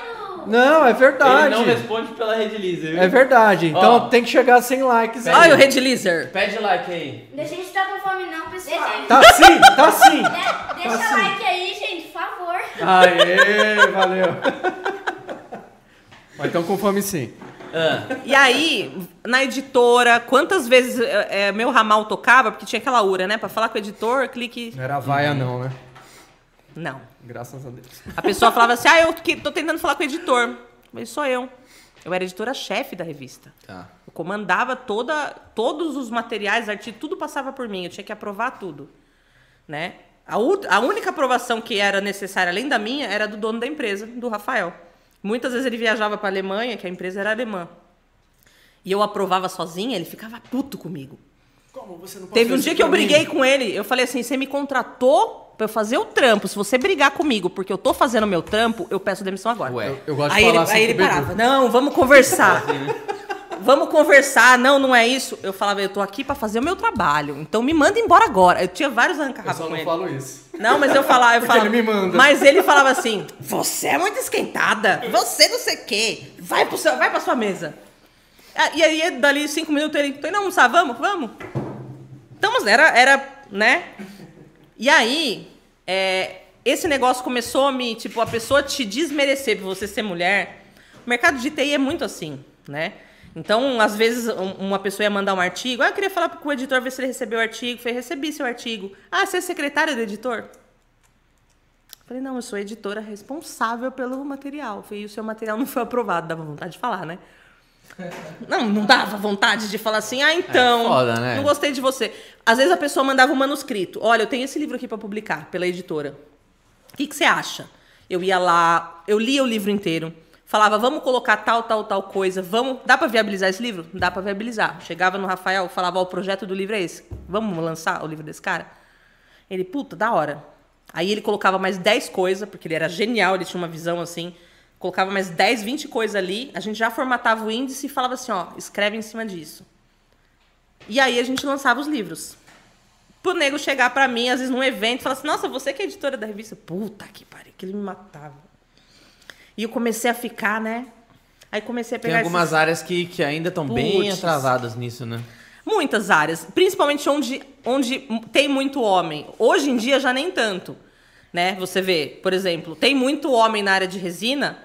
O Fábio, por exemplo, nunca me olhou como, como uma pessoa inferior por eu ser mulher na área. Mas muito já- pelo contrário, ele sempre me olhou, ele sempre me olhou como um artesão que tá ali, que tem algum talento e que vai conseguir desenvolver o trampo, independente se eu sou mulher ou Mas homem, na entendeu? marcenaria, a gente conversou com as Lumberjills aqui. As Lumberjills, é. É, as não, né? A gente conversou com a Fê quando ela veio aqui. Mas ela, ela conta que na marcenaria ainda sofre um monte de... Eu imagino que elas Porra. passam, porque eu até vejo as pessoas falarem, achei que elas eram um casal. Quer dizer, porque elas duas Sim. trabalharem junto, ainda tem que ser um casal. Mas tem gente que acha que eu e o Fábio a gente é um casal. Eu tenho Mas outro dia, outro dia eu mandei, eu mandei mensagem Vocês pra ficam ele. mandando beijo um pro outro, é só por isso. Não, outro dia, outro dia, outro dia eu mandei mensagem, outro dia eu mandei mensagem pro Fábio, porque quando eu vou no ateliê gravar, muitas vezes eu levo a Ariana, minha cachorrinha, porque tem um puta espaço lá no sítio, né? Ela fica brincando Ah, eu não com... quero saber, a Ariana não gostou de mim. Não, gostou sim, depois ela acostuma. E aí depois, e aí a gente a gente leva ela lá pra brincar. Ela com- não gosta de você também? Ah lá, a Ariana tá mal falada. Ah, já gosta, Ela me mordeu a primeira vez que ela me viu. Ela quase me mordeu a última vez que eu, que eu vi ela lá no ateliê do Primeira Fábio. vez que eu te vi, eu também. Vou... Desculpa, fala mal Gui, eu- eu não vou me meter nessa treta. Fala mal da minha filha não. E Você tá traindo o Bedu com o Edgar? Não, aí aí que que eu falei? Eu mandei mensagem pro Fábio, mandei Você mensagem não aguenta, pro Fábio né? Eu sei. mandei mensagem pro Fábio esses dias, eu falei, velho, a gente gravou um vídeo que saiu hoje. O vídeo tá eu e você junto com a minha cachorra e o seu cachorro junto. Eu falei, galera deve achar muito que a gente é um casal. Porque, tipo, a gente mora junto, Então, tá ligado? aquele, dia, aquele certeza, dia que eu né? fui no ateliê, tava só vocês dois e os dois cachorros, eu falei, mano, tô, tô de vela. É, tá de vela, né? Tô de vela, velho, vou embora. Tô brincando, gente. O Não, Bedu mas- é muito bem casado. Não o tem- Fábio tá solteiro, ponto com. Não, o Fábio ca- Olha lá, casado ó, com o Tinder. Mandem seus currículos. Não, não, não mela o rolê do cara. Eu o quê? Casado, Casado com com Tinder. Tinder. Jamais eu vou ter um aplicativo desse. Só, só tem, ó, você quer, em vez de usar o Tinder, você pode usar o Pokémon Go, você acha os mesmos monstros, velho. É sério? E ainda você pega uns que evoluem, é melhor ainda. Porque os do Tinder ali parou ali, é sério. Eu conheci a Carol depois, antes de, de- da criação do Tinder, então se tem uma coisa que eu modinhas, né? nunca usei, É Tinder. Eu tenho orgulho disso. Então. Eu usei bastante. Mas e aí? Fica quieto, Gui. Pelo amor. Não, assim, tudo Mas e bem. aí, eu quero que você conte do caso lá do. E aí, assim, gente, a gente- dos não sei das Ele quantas. já contou, não Já preciso mais. contou. Vamos mudar de assunto. Acabou o suspense.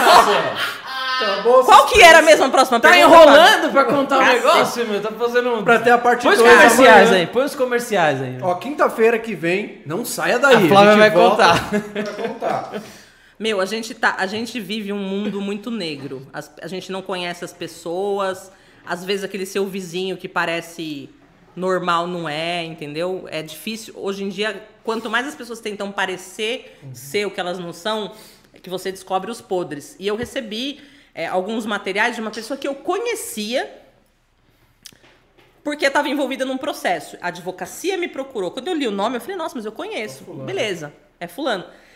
Sabe quando você conhece a pessoa há bastante tempo? Deu até vontade de ligar pro cara e falar assim: ah, recebi um negócio aqui. É seu aqui. Mas eu, óbvio que eu não podia fazer isso.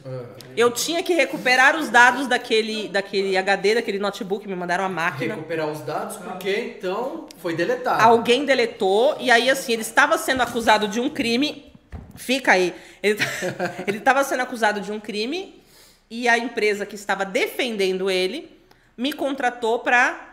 Aliás, a empresa que estava acusando ele, a empresa da família, Pediu me uma- contratou, falou assim. No Uma computador perícia. dele não foi achado nada. A gente precisa de um perito para fazer um laudo dizendo que realmente não tem nada, ou que tem o quê. Tá bom. Já tinha pego alguns trabalhos desse antes. Recuperar dado de empresa, tive, é, ajudei num caso de de roubo de propriedade industrial, uma coisa que o Bedu deve manjar, tipo assim, alguém, alguém entrou na empresa para roubar a fórmula, entendeu? Tive envolvida num caso desse, só que era relacionado a borrachas de pneu, de uma grande marca aí de pneu. É, recebeu uma equipe de, de ex-funcionários de uma outra marca que faliu e essa equipe roubou as fórmulas do pneu Apropriação. apropriou-se da, daquela propriedade industrial e pior, era um lançamento que a empresa, que é uma puta de uma empresa super conhecida, não tinha registrado ainda. Essa Goodyear é foda. Não é a Goodyear. É a outra. Pirelli. Não, é a outra. Michelin. Michelin. Michelin. Ah. E aí, meio que eles, eles praticamente não. Eles quase não ganharam essa causa porque eles não tinham registrado as- a, a, a, a, a fórmula, a patente do produto. E os funcionários meio que já estavam com isso quase. Eles quase conseguiram ganhar. Mesmo É tendo roubado. É importante registrar a fórmula, né, mano? É importante Nossa. registrar a fórmula e a marca, gente. Né, Fábio? É, é verdade. É. Mas mais, Registrar os nomes de produto também? mais importante do que isso, é importante saber com quem você se envolve em qualquer meio. É. E caçar o passado desse cara, entendeu?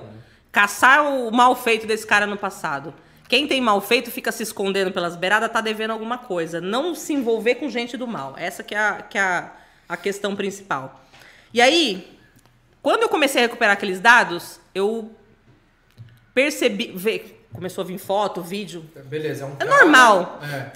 Que, assim, é, fica horas, às vezes dias, se o HD for muito grande, recuperando dados. Às vezes eles vêm truncado. Uma foto que você abre, só abre metade. Por Tem que quê? juntar. É, é, uma- a recuperação de dados recupera trechos e remonta aquelas imagens nas áreas onde elas estavam alocadas no HD. Ela nunca fica ali naquele bloquinho, ela fica espalhada. Depois que você deleta e regrava por cima, mais espalhado ainda. E aí começou a vir aquele. Falei, bom, vou separar as, as coisas que estão funcionando, que não estão truncadas. Comecei a. Pelas próprias miniaturas, você já vê que não, não carregou a miniatura, eu já colocava de lado, pegava aquilo que carregou e ia pondo numa pasta. Falei, bom, vamos ver o que, que é para eu poder gravar numa pendrive para entregar. Quando eu comecei a abrir aquilo, eram vídeos e fotos de crianças com aquela pessoa que eu conhecia. Caraca. Caraca. E, cri- quando eu digo crianças, são crianças mais novas que os meus filhos hoje. Caralho, velho. Tipo, três anos. Bebê quase. Isso é louco. Doença, mano. Aquilo, é, durante um bom tempo, destruiu a minha fé na humanidade, nas pessoas, e me fez, assim, perder um pouco da cor do mundo. Porque aquilo é muito feio. É, e eram coisas, assim, que você não acredita que um ser humano é capaz de fazer com uma criança. Inocente daqui. Que não tem a menor malícia. Que não, e, e outra, que você vê que. Cara, você vê a criança. Enfim, você vê a criança sentindo dor e. enfim, Ó. Deus me livre. Aquilo acabou comigo durante muito tempo. Quando eu entreguei aquilo, eu, eu, eu fiquei dias sem conseguir comer direito. Eu sentia nojo da vida. É, foi muito pesado pra mim. E aí eu decidi largar até essa, essa área, porque foi muito dolorido ver Isso foi que aquilo. ano? Foi 2013, 14. É, não é tão, não é- faz tanto tempo assim, não. não, foi, é recente isso. Até hoje, ainda quando alguém precisa de alguma coisa, é, de recuperar dados, eu ainda. Mas eu já vou saber, tipo, o que, que é antes, porque. é- é, eu pegava muita coisa assim, olha, precisa recuperar os dados disso, sem saber do que é do processo, para não me envolver. Né? Para você fazer um laudo mais isento possível de opinião. Só que naquele caso acabou vindo o nome, porque tava o nome ali no login e tudo. Não teve como eu não saber quem era. Foto do cara tava ali na, na tela de login do. Falei, cara, eu conheço, né? Porque não vem a informação, não vem. Mas esse cara foi preso, então, depois. Ele foi preso, ele está preso até hoje. Caramba, legal. Porque depois outras pessoas, é, outras mães e pais de outras crianças, que ele dava aula de violão. Nossa, velho. E aí ele começou a dar aula de musicalidade. Musicalidade você dá para crianças bem pequenininhas que não conseguem tocar instrumento. E aí você já imagina o que ele fazia com essas crianças. Então outros pais e mães, quando esse processo começou a engrossar, entraram em contato com os advogados e falaram: "Olha, meu filho, minha filha teve aula com isso". E não importava se era menino ou se era menina. É, a doença. O cara, o cara, tava doente. então, tinha fotos e vídeos tanto de meninas quanto de e assim. Doente. E o problema também é que o cara, é, na maioria das vezes, esses caras não guardam pra eles. É toda uma rede que eles compartilham O isso. que ele fazia, ele usava as redes P2P, né? Aqueles peer-to-peer, que tinha muito hub de peer-to-peer antigamente, não tinha? Para compartilhar e ficava armazenado os mesmos conteúdos em várias máquinas. Então, às vezes, você deletava da sua, Tava no outro. você olhava não tinha nada. Era como Quando um- você ligava. casar que você ligava. fazia Isso, você ligava o hub. É, tipo um É, era, era que assim. O, é, mais ou menos um torrent, cada pedaço ficava numa máquina. Então, se ele deletasse da dele, quando ele ligava de novo a máquina e ligava o hub de compartilhamento, descia todos aqueles materiais tá. de novo, entendeu? Então ele podia deletar e ficar isento, mas ele poderia recuperar de novo. E E aí eles foram Web. atrás, inclusive, das outras pessoas que compartilharam esses mesmos materiais, enfim. Até hoje não se sabe quantas pessoas viram esse conteúdo, enfim. E aí, assim, me desanimou muito trabalhar, até na área de festa. Tem muita gente doente. Porque eu, eu ach... aí eu comecei a entrar numa neurose que eu achava que até aquele pai que me contratou pra fazer a festa do filho poderia estar envolvido em alguma coisa. Sabe quando você, Você entra? começa a desconfiar de todo Você mundo. entra em parafuso. Vira, sua cabeça vira uma teoria Eu da comecei a conspiração, fazer né? as- os eventos só para indicados e clientes antigos, pessoas que eu conhecia. Ou a pessoa falava assim pra mim: olha, faz a da minha madrinha, da minha cunhada. Eu só comecei a trabalhar só na rede próxima.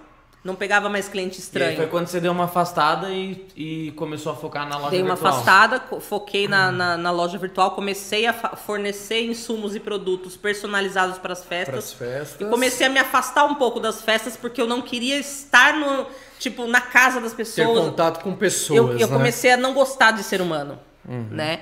Eu comecei a dar muito mais valor pra bicho nessa época. De verdade, porque assim, É. o ser humano, você não acha que o ser humano é capaz de fazer aquele tipo de coisa que eu vi. É o tipo de coisa que você nunca vai imaginar ver na sua vida, e ainda mais numa pessoa que você conhece. Você é louco.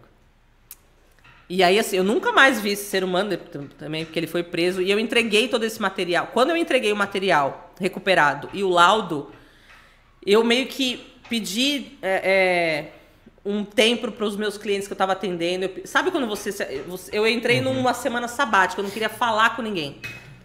Eu não queria nada. E você falou que você nem, nem cobrou. Na verdade, você pegou e doou toda essa, todo o dinheiro. Quando do- eu recebi o dinheiro disso, eu doei esse dinheiro, porque eu falei, é uma sujeira tão grande que eu não quero ficar com esse dinheiro na minha mão. Não quer nem... aproveitar daquele não dinheiro. Quis, eu não quis utilizar aquele dinheiro que veio proveniente de uma investigação que fez tanto mal para seres assim. tão indefesos assim, sabe? Não, não tinha, não tinha cabimento aquilo. Então, eu, quando eu recebi, era um cheque ao portador. Eu lembro que eu fui no banco, é, saquei aquele dinheiro e doei aquele dinheiro. Porque como o cheque era para mim, não tinha como eu doar o cheque. Mas eu doei todo aquele dinheiro, porque eu falei, eu não quero ter parte nisso. Eu fiz a minha parte porque eu era uma contratada da advocacia. Recebi pelo meu trabalho normal, mas eu não quis relar naquele dinheiro, É porque pra que mim assim- seria relar na sujeira. O foda é que essas crianças, tipo, por mais que, que seja de certa forma inconsciente ali, eu acho Ah, não. que deve... Acaba com a vida da criança. eu falei pra- pro Fábio uma época, eu falei depois, ah, eu fiquei até toda. curiosa de saber, tipo, como estavam essas crianças e tudo, mas aí você entra numa. Você não quer nem... É melhor não. É, você não quer nem mais se intrometer, né? E aí, assim, e foram. Esse foi o pior momento de eu falar assim: eu não quero mais mexer com nada. Viver. assim. Eu, não, queria- eu não queria mais viver, é verdade. Eu tava tão descrente no ser humano que qualquer um ali que estivesse do meu lado poderia estar fazendo isso. E aí? Né? Então eu comecei a, a- a me afastar da área de TI. E aí, assim, quando você tem muitos anos na área, se você já tem um nome, ah, as pessoas conhecem a Flávia Jobs, conhecem. Eu tenho um site meu de TI que o Fábio conhece, onde estão os meus livros, meus artigos, 600 mil artigos e tudo. As pessoas acabam te procurando para escrever artigo. Olha, Flávio, escreve um artigo sobre, por exemplo, o mercado de tecnologia, a evolução do mercado de tecnologia. Eu amo escrever Você artigo. nunca conseguiu entrar na, na Apple, não? Nunca quis entrar na Apple. Meu sonho era trabalhar no. Steve Jobs. A piada nunca perde. Nossa. Muita gente Você é perguntava parente. isso. Continua a a linha pessoa, de raciocínio, vai. a pessoa sempre perguntou: ah, você é parente do Steve? Eu falava, é, eu sou parente dele, só não tenho o mesmo dinheiro. Né? Vou voltar Meu a sonho ver era o trabalhar flow no aqui, Google. desculpa. Meu sonho era trabalhar no Google. Sempre quis trabalhar no Google. Meu sonho. Google, se você quiser me contratar. Então, era o meu Falam que lá é da hora, né? Videogames, não sei o quê. Faz É, tudo eu- menos trabalhar. Seria o único lugar que desbancaria a editora que eu trabalhei, entendeu? Porque, mano, a gente se divertiu ca- pra cacete naquela editora. Desculpa, gente. Eu... Não tem jeito. É. E aí, quando eu decidi me afastar de tudo, eu falei, eu vou cre- fazer crescer o meu negócio. Focar na sua loja virtual. E aí, beleza. Isso 2014, 2015. Na resina você entrou na pandemia. Durante a Não, pandemia. Foi antes. Muito, nessa fosse mesma época, eu comecei a, a- ampliar e falei, eu vou pra todos os nichos que eu achar legal, que seja o mais pai falou. artístico possível. Igual seu pai falou. Não. Um pouquinho. e aí cada- você nem sabe. Aí eu fiz. os- Comecei a tatuar pessoas. Eu gosto de arte. Eu falei, quer saber? Eu vou riscar a pele dos outros. Vou estragar a Com resina. Não, eu comecei a procurar nichos artísticos, porque eu sempre gostei de arte, sempre gostei de. É, não tenho talento pra fazer uma escultura, mas eu sempre gostei de desenho, de, e aí eu comecei a investir nisso. Aí você comprou um pigmento em pasta. Já tava mexendo com. Tá dando tudo certo. Ai, como é Que besta. otário. Pigmento em pasta, tatuando. Um podcast nunca é o mesmo sem o Fábio. Não, É o alívio cômico, né? É o... ele, ele traz aquilo que você não precisa. Aliás, é só podcast, alívio, na verdade, né? Porque É. cômico mesmo tá longe de ser, né? Nossa. Então Mas- quer dizer que eu Não tenho que gostei, rasgar né? a minha revistinha do Ari Toledo. Como é que come gato com batata, Fábio? Gato com batata? Era a principal piada do Ari Toledo. Meu Deus. É, gato- é, ele é vivo ainda, né? Com a- Ele é vivo ainda. O gato com a ba- come o, o gato na, na- no seu colo e come a batata. É, não. Não? O que, que é? Conta essa aí pra eu fazer Melhor no não, grupo, não tem criança aqui ao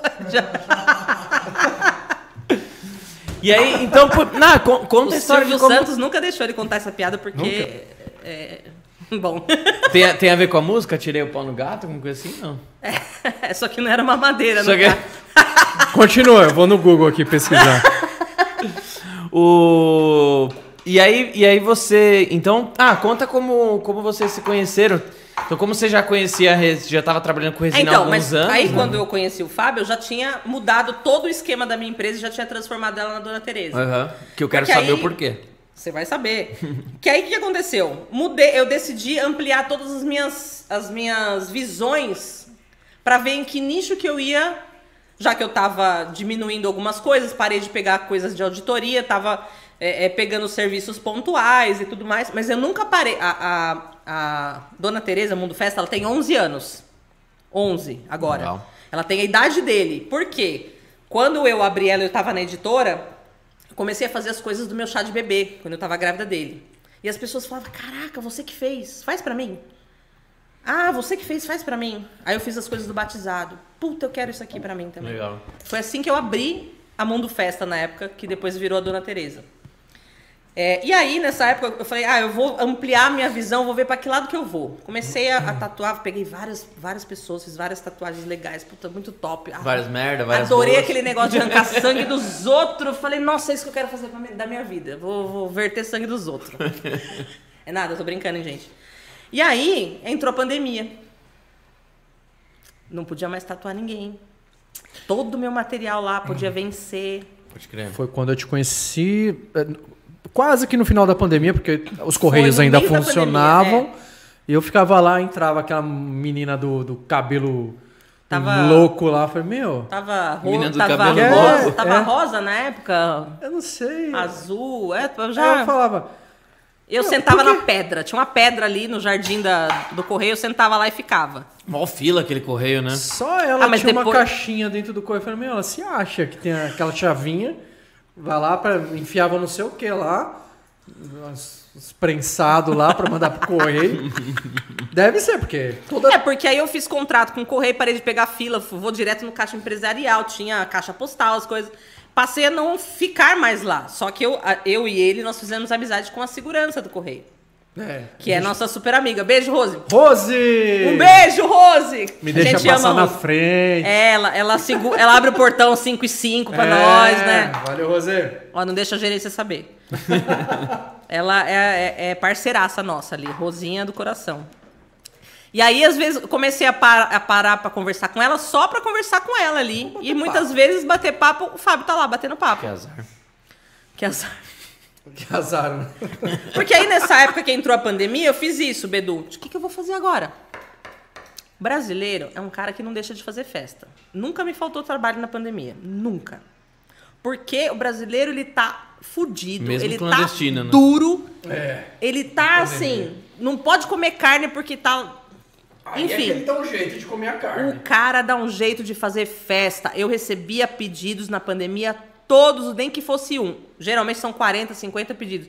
Nem que fosse um, eu recebia. Gente fazendo festa. Ah, não pode fazer festa. Foda-se.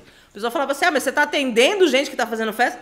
Ué, Ele está fazendo festa. Eu fiquei um ano dentro da minha casa. Eu só saía pra ir no correio, pra ir no mercado, porque até meus filhos estavam tendo aula online. Eu saía porque eu precisava. Como eu sou asmática, já tenho um problema. Imagina a minha cara quando eu vi problema matando as pessoas da respiração. Eu Vesti um nariz de palhaço falei, fudeu pra você mim, chegou né? a pegar Covid? Não, Ah. graças a Deus. E não pretendo, muito obrigado. Agora com... já tomou as 3, 4 doses? Já? Tomei três. Ah, ainda não então tomei já a quarta. É. Tá de boa, já já. deveria, né? Mas não tomei ainda. Mas assim, imagina a minha cara quando do nada tudo fechou. Eu, puta, não posso sair na rua. Eu morro, né? Porque eu não posso pegar um negócio desse. Já não respiro direito. Vou pegar um bagulho desse. Falei, não podia ser qualquer outra coisa. Mas tudo bem. E aí, sentei um dia com o Gui. Falei, o que, que, eu- que, que eu faço? Não posso mais tatuar ninguém, que era um negócio que eu tava começando. Tava indo bem, tava Aham. super da hora. Não posso fazer festa na casa dos outros. Que era, só pegava indicação, mas pegava. O que, que eu. Ele amplia a empresa, vai para outros nichos. Falei, cara, eu já fiz isso uma vez, né? Falei, mas eu não, eu não quero atender só festa. Eu quero ampliar esse negócio. Quero pegar outras coisas artísticas. Quero. Ele falou: ah, traz, traz a resina de volta. Traz as coisas que você faz de volta. Traz a madeira, traz as coisas de volta. Falei, eu quero ampliar. Tava rascunhando, fechei a minha empresa de informática, abri uma empresa nova com o nome é, Dona Tereza Empreendimento e Serviço. Com S. Dona Tereza conhece, isso. Bem lembrado. Obrigado. E aí, quando eu conheci o Fábio, eu tava nessa transição. Tinha acabado de abrir a. a- né, de fechar aquela empresa e de abrir a Dona Tereza. Continuando o mesmo negócio, só que eu precisava fechar aquela, porque era- ainda era aquela minha empresa ME, que me deu muito problema. E, meu, com o MEI, com todos os, os benefícios do MEI, o próprio contador, que graças a Deus eu achei um contador decente depois, por indicação, Manda um beijo pra ele, pra ele ser seu brother sempre. Ele falou assim: fecha essa empresa, paga Dá um tudo que você tem que pagar. Não, ele falou: em 48 horas você abre o MEI. E foi exatamente isso. 48 horas depois ele falou: você entra lá, abre o seu MEI e se vira. Ele falou: "Você- a hora que você precisar de mim. Aí hoje eu tenho uma contadora que é uma amiga minha, lá do terreiro, que a gente frequenta. Que é muito top. Ela que me ajudou com inscrição estadual. Com não sei- eu não sei nada. da- Gente, se vocês quiserem me passar código fonte para analisar, Você analisa. procedure de banco de dados, trigger, o que vocês quiserem passar. Ah, implantação de API, manutenção de servidor FreeBSD, que eu sou especialista em segurança de servidor FreeBSD. É, me passa. Agora, contador, imposto, calcular. Deixa esse Ah, eles, putz, grila, gente. Paguem seus contadores. Não vale a pena perder tempo com isso. Os caras sabem o que eles estão fazendo. Sim. E aí, quando, ela, quando eu preciso de alguma Pressupõe-se coisa... que sabem o que estão fazendo. É, porque eu já passei por É. boas, né? E eu, aí eu tava naquela. Acabar de fechar a empresa, abri a nova, falei, eu preciso tirar o festa, porque eu não vou faz- fazer só isso. Por isso que eu abri a Dona Tereza. E aí eu cheguei um dia e falei, que nome que eu vou pôr na minha empresa? Não vou pôr meu nome. Não vou pôr meu nome, porque meu pai chamava Flávio, né? Eu chamo Flávia. Eu falei, mano, vai parecer que né? Vão falar, ah, é por causa do seu pai, é por sua causa. Eu falei, não quero meu nome. Não é sonoro pra ter uma empresa, sei lá. Não vou criar um nome fantasia tipo Multieduc. Puta nome merda, não tô vendo. Não, Multi- Multieduc é um puta nome, É, velho. é, eu gosto. Eu também. Menor. Chamou M-Epoxy no começo. Só que ia ficar muito epoxy, epoxy muito vinculado a epoxy. E o Max veio da onde? Upmax É. é Upmax. Upmax é uma junção do Upmax. Manja, manja, mano. manja Dercy Gonçalves. Ele- Não dá vontade de mandar ele pra... Igual ela fazia. Tipo, pra isso que você parou minha linha de raciocínio, vai pro... Não é? A, multi, a M-Epoxy Cara, que foi a loucura. escola. Aí trocou-se o nome para Multieduc. A Upmax é outra coisa. Upmax. Upmax. Upmax. O Pemax. Você fala Upmax o resto dessa semana em homenagem ao Fábio, Não, por favor. É, tem que falar Upmax. Meu Upmax. Deus do céu, Seu Fábio. Jorge fala Upmax. Viu? E você não dá essa bronca é nele. Fala um pouquinho mais perto do microfone, por favor. Ai. O cara falou 6 metros do microfone. Por que, que ele veio aqui mesmo, Bedu? É, também não sei, me perguntou isso desde o sexto episódio. Porque o, o mercado minuto ali tem um, tem uma, tem um negócio Olha, da ah, hora pensei lá, que fosse mano. mulher. Ah, mas tem. Mas tem também. Conta da história aqui do estacionamento do Pão de Olha! Olha lá, arrumando encrenca. Aí o cara fica solteiro pro resto da vida, a culpa é tua. Porque isso aqui vai ficar Culpa gravado, é dele. entendeu? Culpa é dele. E aí? Ah. É, e aí, Por que conheci- loja Dona Tereza? Conheci o Fábio bem nessa Porque época. eu tava com a camiseta. Que, Aí que eu vi. ela, "Ah, me dá que- desconto. Eu vou falar teu cu, porque não foi isso.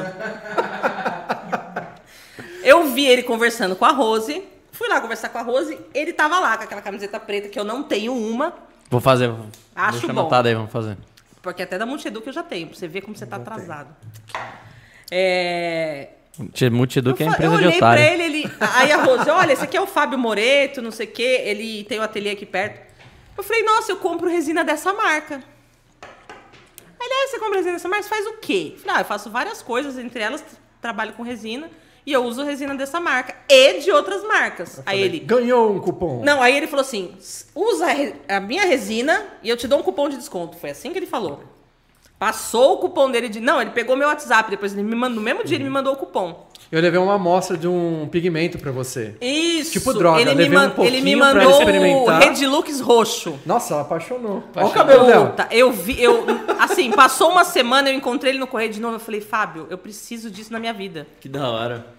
O, assim, é o pigmento que eu mais amo trabalhar. Porque ele, ele além de ser lilás no, no normal, ele fica roxo. Ele irradia luz. E eu fiz muita coisa com aquele pigmento. E é pior, ele não tá nem na metade ainda. Um Redelux roxo pra ela. Traga um Redelux roxo pra essa pessoa.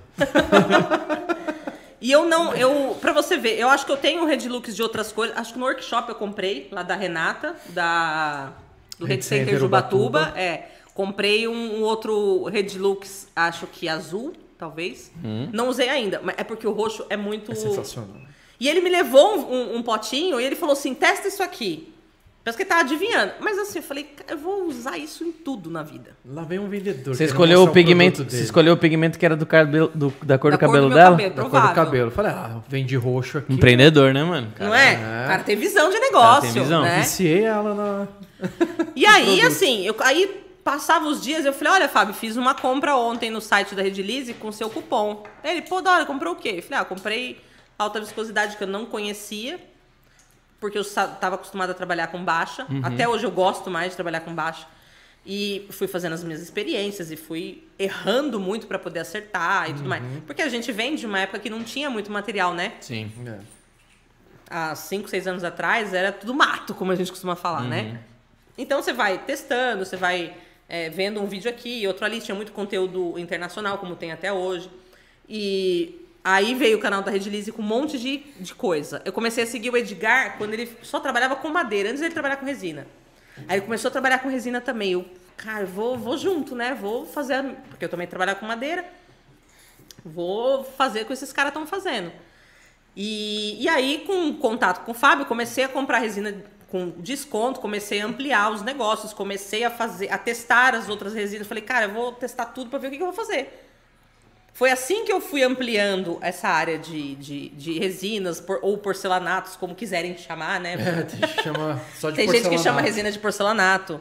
Só de porcelanato, né? Não tem uma É. diferença. É, Tudo é porcelanato. Todas as fiz viscosidades uma são... tábua em porcelanato. É, fiz uma. Então. E tem gente que chama todas as resinas de cristal porque elas são transparentes. Enfim. Resina é tudo igual, né? Tudo igual. É, só que não. Nessa época do Edgar que você falou, ele já aparecia na TV já ou era... Ele aparecia lá no programa da Kátia Fonseca, eu acho. Não é de sei, casa, não é né? da Kátia. É, Não acho que, se é acho que Kátia. sim. Eu não sei o nome da. Eu não assisto Não quase é, a TV. não é de aberta. casa, ele foi acho que umas 8, 9 vezes. É, então. na de Globo. casa? Na Globo. É, ele era mó bombadinho na época. É, ele era bombadinho. O Edgar, você era, né? Era bombadinho. Hoje ele é definidão, mas na época ele era inchado, parecia um Hulk, né? Agora-? Por que, que a gente enche tanto o saco do Edgar? A gente Não, ama o a Edgar, Porque né? a Eu gente gosta demais Eu dele. falei isso pra ele esses dias que alguém Vocês- zoou ele lá. Eu falei, é porque a gente te ama muito. Ele falou, é, sei. Vocês Edgar. enchem o saco do Edgar? Ó, Edgar. Ela ou você? Ou Eu também, dois? todo Os mundo. dois. Eu não encho o saco dele. Não, mas... Do Edgar? Hoje ainda, eu, eu falei pra ele, ó, você vai assistir meu podcast, né? Aí ele, ah, eu tô corrido aqui, mas eu vou tentar entrar, não sei o que. Ainda mandei uma figurinha do Fábio pra ele, aquela figurinha. Aquela que você mandou pra mim? E aquela figurinha que a gente criou dele lá, que a gente tirou lá na TV Gazeta? que eu tava assim, né? Vocês... e a gente Ah, não enche o saco manda dele. essa. A gente essa não eu não tenho, saco mas eu até. Manda imagino. essa pra- Manda essa. Eu até imagino do que é já. Até imagino, depois que o Héctor falou lá de peça, Aí, deixa é, meu. quieto. Ó, não vou nem comprometer vocês são ninguém. muito zoão É, ele comigo. falou assim, cara, vocês não existem. A gente- Edgar, a gente, ó, te love. Mas não desvirtua, gente. Por que loja Dona Tereza, meu é Deus do céu? verdade. Olha só, quando eu precisei mudar a empresa de nome e abrir uma nova empresa, eu não queria um. Eu, eu queria fazer alguma homenagem pra alguém que, obviamente, seria muito óbvio se fosse meu pai. Mas assim, é, não precisaria nem homenagear o meu pai, porque ele foi a pessoa mais importante da minha vida, isso é óbvio pra todo mundo. É, ele foi a minha família, ele é, é a minha referência pro resto da vida, entendeu? Não é nem porque ele não está aqui que ele não é mais a minha referência, ele continua sendo. Porque todo o aprendizado e tudo que eu sou hoje, eu, eu devo muito a ele, né? É aquela pessoa que, né? Agora, quando eu fui é, formatar o nome, eu falei, ah, não vou pôr o nome dos meus filhos. Eu precisava homenagear alguém que foi importante na minha vida. E é, quando eu tinha mais ou menos uns 5 anos, eu morava aqui no centro de São Paulo, na 9 de julho, é entre essas idas e vindas, porque a família, quando se separa, é complicado. Você fica no meio de um fogo cruzado. Sim. Morei na 9 de julho, em frente ao edifício Joelma. Tem ali um predinho de sete andares até hoje. Eu morava ali, no sétimo andar daquele predinho. O prédio do Joelma tá até hoje, né? Do... Do Joelma, tá? É o Joelma que tá até Em hoje. frente É, ele, do outro lado da fogo, né? avenida, tem um estacionamento e tem um prédio de sete andares e tem um comércio. Esse prédio existe até hoje. É, eu morei nesse predinho, é, que na época chamava Edifício Flávio Ferreira, em, em homenagem ao meu pai, porque o dono daquele prédio, Caramba, que legal. ele era muito amigo do meu pai. Legal. Ele colocou lá Edifício Flávio Ferreira na época, durante anos ficou esse nome. Depois o seu Gregório, que era o proprietário, faleceu e os filhos mudaram o prédio de nome. É, eu morava ali, minha mãe com as atribulações dela, meu pai com as coisas dele, eu no meio, pequena, não tinha irmãos. Tinha o meu irmão do meio que minha mãe levava para o trabalho com ela, porque era um bebê. Meu pai decidiu contratar uma pessoa para tomar conta de mim, porque não tinha ninguém para tomar conta. Eu geralmente chegava em casa, o motorista da perua lá do Colégio Militar apertava o sétimo, porta fechava, ele vazava. Então eu ficava sozinha. E meu pai começou a perceber que eu poderia passar mal, ter uma crise de asma. Eu ainda, ainda era muito pequena, embora eu me virasse, né? É, ele contratou uma pessoa para trabalhar em casa, uma senhora. E essa senhora, ela foi a minha primeira mãe de verdade ali Que legal. né? E ela, ela, assim, ela sofria muito preconceito, ela era filha de escravos, ela não sabia nem ler nem escrever, ela tinha uns 70 e poucos anos na época. Ela contava as histórias do quilombo, de, con- de quando eles eram obrigados a trabalhar na plantação de café em Minas, é, de quando ela foi é, vendida de uma fazenda para outra, porque morriam os donos das fazendas, não sei o quê. Ela falou assim: ah, minha mãe foi vendida, aí eu fui vendida junto, porque eu era o- a filha mais forte para trabalhar. Caraca, Meu, doido. eram umas histórias. E eu amava aquela mulher muito. Tanto que, assim, como eu não tive um relacionamento muito próximo da minha mãe, aquela mulher virou a minha mãe, de verdade. Né? E a gente tinha muitos conflitos em casa por preconceito, né? Um lado da família não aceitava ela por ela ser negra, meu pai amava aquela mulher muito e eu passei a amar ela também junto. Tinha, então, assim, foi uma relação muito difícil eu, eu entender que algumas pessoas não poderiam gostar dela pela cor e outras pessoas gostavam. E na minha cabeça, tipo, não fazia sentido, porque minha- meu pai falava que as pessoas não tinham cor. Que debaixo da pele todo o sangue era vermelho. Então, né? Por isso até que eu gosto de caveiras. As caveiras são símbolo da igualdade. Porque debaixo de tudo que você tem, Sim, você é é igualzinho. igual. Todo mundo tem aquela mesma caveira. Né? E aí eu lembro que ela ficou durante um ano ali, fazendo tudo pra mim. Basicamente, ela, ela, a função dela lá era cuidar de mim. Cuidar de você. Então, ela chegava, tipo, madrugava ali, ela me colocava na. na- meu uniforme estava pronto. Eu me vestia, tomava café, que era uma coisa que eu não tinha o costume de fazer, porque minha mãe não fazia, meu Sim. pai não tinha tempo.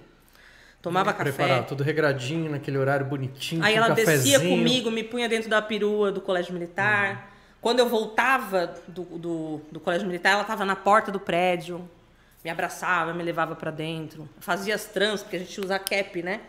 Fazia as tranças, me arrumava, coisas que eu fazia sozinha, do meu jeito, né? Porque não tinha ninguém para fazer. E aí ela passou a cuidar de mim durante aquele ano todo. E eu não vivia sem aquela mulher por nada. Minha mãe às vezes tentava me pentear o cabelo e não deixava. Não, eu quero que, quero que ela faça. E aí ela parou de vir trabalhar do nada. E eu, pai, o que aconteceu? Ah, ela foi viajar. Eu fiquei doente. Fiquei um tempo muito mal. Meu pai correu comigo para vários hospitais, fiquei internada. Nada me Deprê. fazia melhorar. Nada me fazia melhorar. Aí o médico falava, seu Flávio, ela não tem nada. Aí o que, que meu pai fez? Me levou para ver ela. E eu melhorei. Era saudade dela. Caraca. E aí ele ainda falou, não conta pra sua mãe. Porque minha mãe não gostava dela, né? Por questão de preconceito, assim? Sim, por questões de preconceito. Caramba. E aí, cara, aquilo, aquilo assim. E aí a gente voltou pra casa, eu, na esperança, já que eu tinha ido ver ela, ela vai voltar a trabalhar, né? E aí ele começou a enrolar, enrolar, enrolar, e eh, só depois, anos, muitos anos depois, que eu descobri que ela tinha morrido. Né? E eu já era. Já tava morando sozinha e tudo, você vê. Passaram-se anos. A, a gente es- é, é, esquece momentaneamente, porque ela nunca saiu da minha cabeça. E aí eu achei uma justa homenagem colocar o nome de Tereza, que era o nome dela, Legal. na loja. Porque pra mim, até hoje, foi, é, depois do meu pai, a pessoa mais sensacional que eu conhecia. Aquela mulher, meu. E as pessoas falam pra mim, nossa, mas como é que você é uma pessoa que nem era sua parente? Pra mim, ela Ah. foi a minha mãe, entendeu? Tem essa, né? E eu tenho o maior orgulho quando as pessoas falam pra mim no correio, nos lugares, ah, dona Te Tereza. chamam de Dona Porra! Tereza já, né? Porque se Todo eu consigo, chama de Dona Tereza, né? se eu conseguir ser 10% do que o meu pai era, do que ela era, Foi. porra, tá, pra- tá ótimo, entendeu? Que legal. E aí, porque aí quando ela parou de ir, Satisfeito? quando ela parou de, ir- de ir em casa, aconteceu o quê?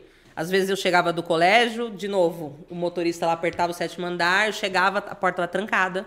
Eu ficava sentada na, na escada horas, esperando alguém chegar, para eu poder entrar em casa. Aí o vizinho do andar de baixo, ele era um, um- um- um- Eu nunca tinha conhecido um homossexual. Ele era homossexual, morava com outro cara. Ele começou. É, você não quer descer aqui? Pra ficar aqui até sua mãe chegar? E meu pai sempre falou, não fala com estranho, não sei o quê. Mas, tipo, eu queria fazer xixi, não tinha Sim. onde. Meu, era muito difícil. Não tinha ninguém. Sozinha ali, esperando alguém. Meu, era foda. Aí eu Nada. comecei, eu falei, posso pelo menos ir no banheiro? Aí ele Ele falou, senta aí. Eles tinham uma oficina de bolsa ali dentro. Tá. Então ele- eles ficavam ali nas, nas, nas máquinas, eu ficava sentada e dormia, cansada, com fome. Aí ele- todo dia eu chegava, ele falava: Olha, Flávia, eu já fiz um lanche pra você. Eu comecei a gostar deles, eles eram muito bacanas comigo. Aí, aí eu falava pro meu pai, meu pai um dia desceu lá pra conhecer eles, pra agradecer por, pelo que eles estavam fazendo. E aí eu ouvia, às vezes, o Hugo, que era esse rapaz, ele era loiro, assim, chileno, bem branco, assim, do olho azul, lindo, assim, sabe? E uma pessoa maravilhosa de coração. Ele falava assim com, com o marido dele na cozinha: essa, mulher, essa menina não tem mãe. E essa menina tá tudo? abandonada. Eu escutava. Eu falava assim: essa menina é uma coitada. E aí fazia lanche, ele servia tudo, e falava, fica aí, ligava a televisão, colocava desenho. E aí às vezes eu ficava da uma hora da tarde até às sete horas da noite lá, esperando Caraca. alguém chegar em casa. Caramba. Era assim antes e foi assim depois da Tereza, entendeu? Coisa que durante aquele ano que a Tereza esteve lá nunca aconteceu. Sempre cuidou. A Tereza era tipo combinada, ela me dava café escondido e falava: "Ó, "Não fala pra sua mãe". eu amo café por causa dela. Ela fazia ela fazia bolo de fubá, eu chegava do colégio, ela falava assim: Conversa. "Fiz bolo de fubá pra você, não é de ninguém, é só seu". Então assim, foi- é coisas que uma mãe faria, né? Então, aquela foi a minha única, pra não dizer, vai, uma das minhas, eu tive várias mães, graças a Deus, né? Mas aquela foi uma das minhas únicas experiências tão marcantes que eu falei, não, eu vou levar a Tereza pro resto da vida. Que da hora. Enfim, entendeu? Levo ela até hoje. É, por que, que o logo da Dona Tereza é um camafeu?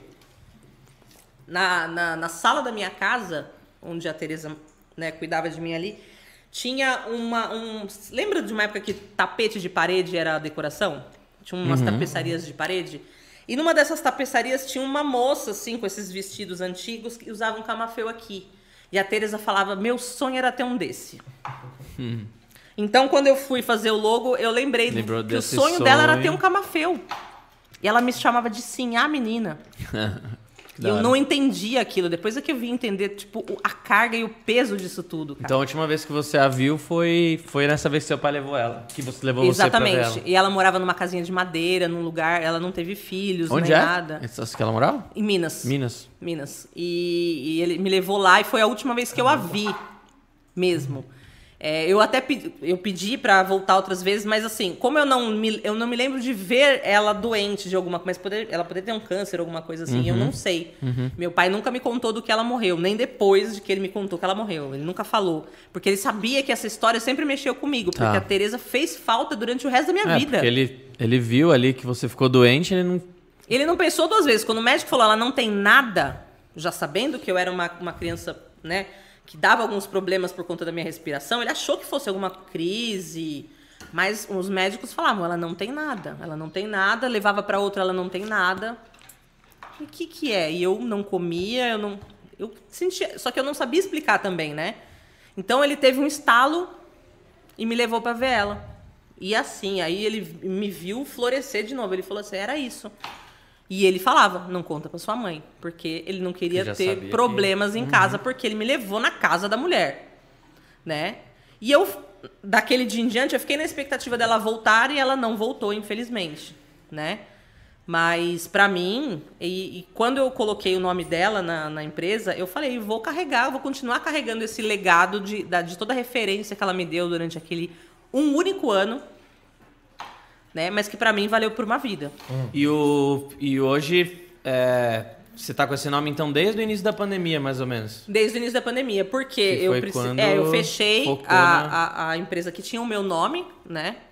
E abri a Dona Teresa focada em várias frentes é, é, de artesanato e de, e de artes em geral. Por isso que ela chama empreendimentos, né? Porque dentro do- da Dona Teresa tem vários nichos. Tem o nicho de personalizados, tem o nicho de casamentos, o de festas, o de resina, o de cosméticos artesanais. Então são várias frentes.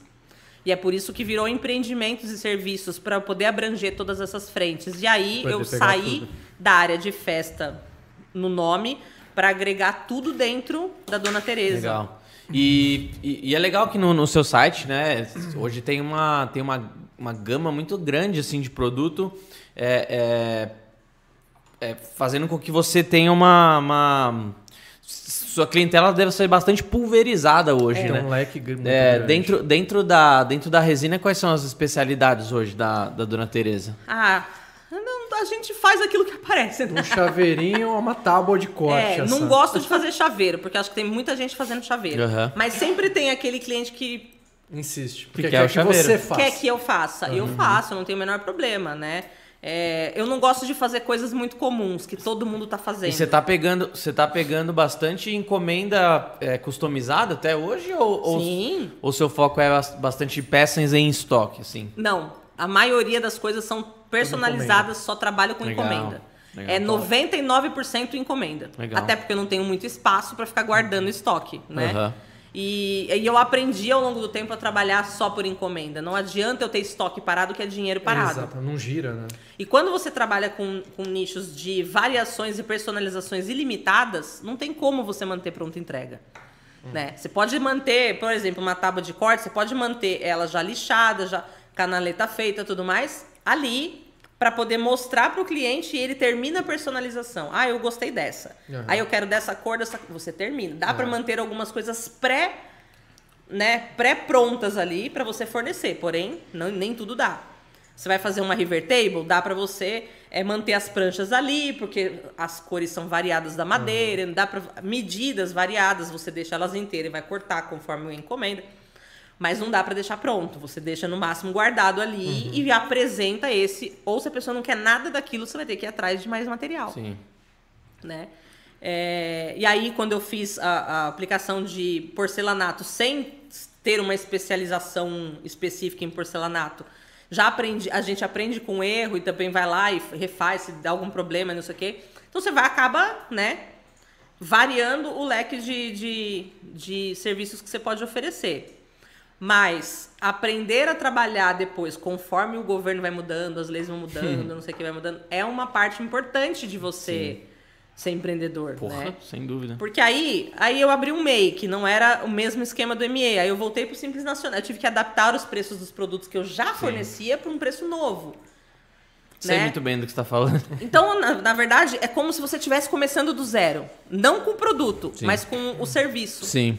Né? Você tem que aprender a precificar de novo. Você tem que, aí você tem que ir atrás dos seus fornecedores novos. Ah, eu ampliei esse nicho. Estou trabalhando com mais madeira, estou trabalhando com resina. Deixa eu ver. neles, né? Deixa eu ver os meus fornecedores, o que, que eles estão propondo, se dá para fazer alguma parceria, se dá para fazer. E eu comecei a, a fazer coisas variadas e as pessoas começaram a vir em mim. Flávio, você já trabalhou com essa marca? Já trabalhou com esse produto? Já trabalhou com esse negócio? Você conhece, sabe se esse corante aqui é melhor do que esse? Se esse pigmento aqui pigmenta mais do que esse? Se essa marca aqui é diferente dessa? Se... Eu falei, gente, mas assim, não dou curso, né? Porque eu acho que tem muita gente dando curso. Fábio me enche o saco, faz curso, dá curso, não sei que curso. É isso que eu ia perguntar. Fora Multieduc, agora que você é professora da Multieduc, você não, não faz nenhum curso Não faço. em nenhuma outra área. Não, na área de TI ainda aparece Ainda- gente. tá. Principalmente particular, fazendo aquilo que eu fiz no passado. Entrei numa empresa, Tá. peguei um cargo e tô com os BO. Entendi. Então eu faço Vira um a consultoria. consultor. É, isso eu faço muito ainda. Ou pego esses serviços variados de, de TI que eu gosto de fazer. Porém, não adianta eu fazer um curso. Tem um monte de gente que tá um ano no mercado e tá dando curso. Eu, eu não me conformo. bastante. Não Eu vamos me- entrar nisso. Meu Deus do céu. Não, Eu passo eu- mal. Cara, então, eu, mas eu preciso falar. Gente, e ainda chega, não sou pioneiro. Ah, Tem, não tem como você tá um ano numa área e tá dando curso, cacete. Pode falar, não tem problema. É que me tira o sono. A pessoa começou ontem.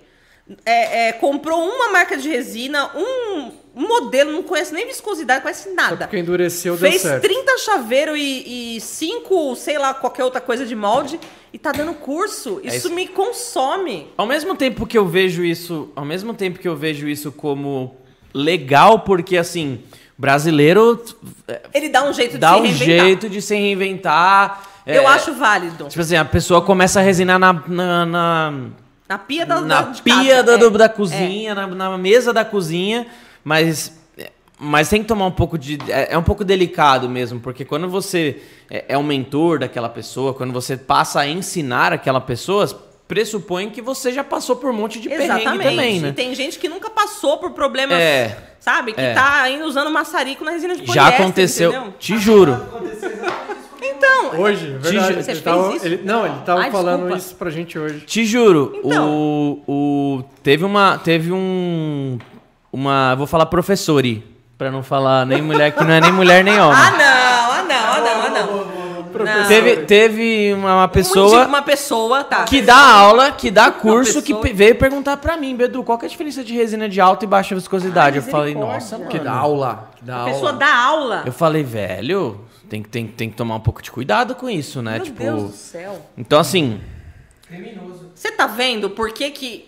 Mas ao mesmo tempo que nem eu falei, ao mesmo tempo eu acho legal que essas pessoas, que nem a gente, tem gente que te- tem, químicos, tem pessoas mais técnicas que falam que olham com maus olhos as pessoas, por exemplo, testarem coisas novas do tipo é, pigmentos diferentes, aditivos que a pessoa Xadrez de inventa. parede, é. Exatamente. Pessoa ah, mistura álcool não sei das quantas na resina aqui, álcool de- dessas não sei A das quantas na no ateliê falando na sobre resina ali. teste Tem- de álcool, né, na tem resina. muita gente que É, não a gente gosta. Fez um teste junto, né? Começou a desenvolver umas. Tem muita umas gente que tem muita gente álcool, mais né? técnica, é, tem muita gente mais técnica que não gosta disso. Eu vejo com eu vejo com bons olhos assim, porque se não fossem essas pessoas, as joias afetivas não existiriam, por exemplo, né? Porque químico nenhum que eu conheça, pelo menos pensaria antes de testar realmente que dá certo misturar Exatamente, resina com leite, exatamente. por exemplo, né? Então eu acho, eu acho da hora ter esses, é, a Mas- galera ter o seu próprio laboratório, a galera fazer seus próprios Então, experimentos, mas, Bedu, mas tudo com um pouco de embasamento, Quando né? vo- Então, por que, que uma faculdade não contrata uma pessoa que só tem o segundo grau completo É. dar aula? É. Porque você precisa ter experiência, nem que seja só teórica, para passar uma informação quando ela lhe é perguntada. É. Primeiro de tudo, tem muita gente que vai que não sabe e vai perguntar para quem sabe para dar a resposta para o outro.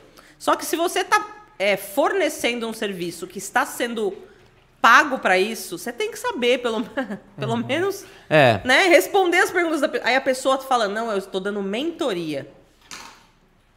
Que é mais ainda do que curso, né? A pessoa não estou nem dando curso. a pessoa. mentor. Eu sou mentor. É, mentor, mentor pressupõe que, que vai Você ensinar. sabe mais ainda. Vai administrar, vai, Tá vai falar sobre da espiritualidade, vai, vai falar sobre dinheiro, vai falar sobre E aí você- marketing. aí você me fala, o que e é um, um mentor da resina? É difícil. né? Eu consigo ver um- uma mentoria de, de resina no Clovis, por exemplo. Porque o cara sabe tudo daqui. Você pode perguntar de cada átomo daquele negócio que ele entende. Beleza. Ali você tem um mentor. É.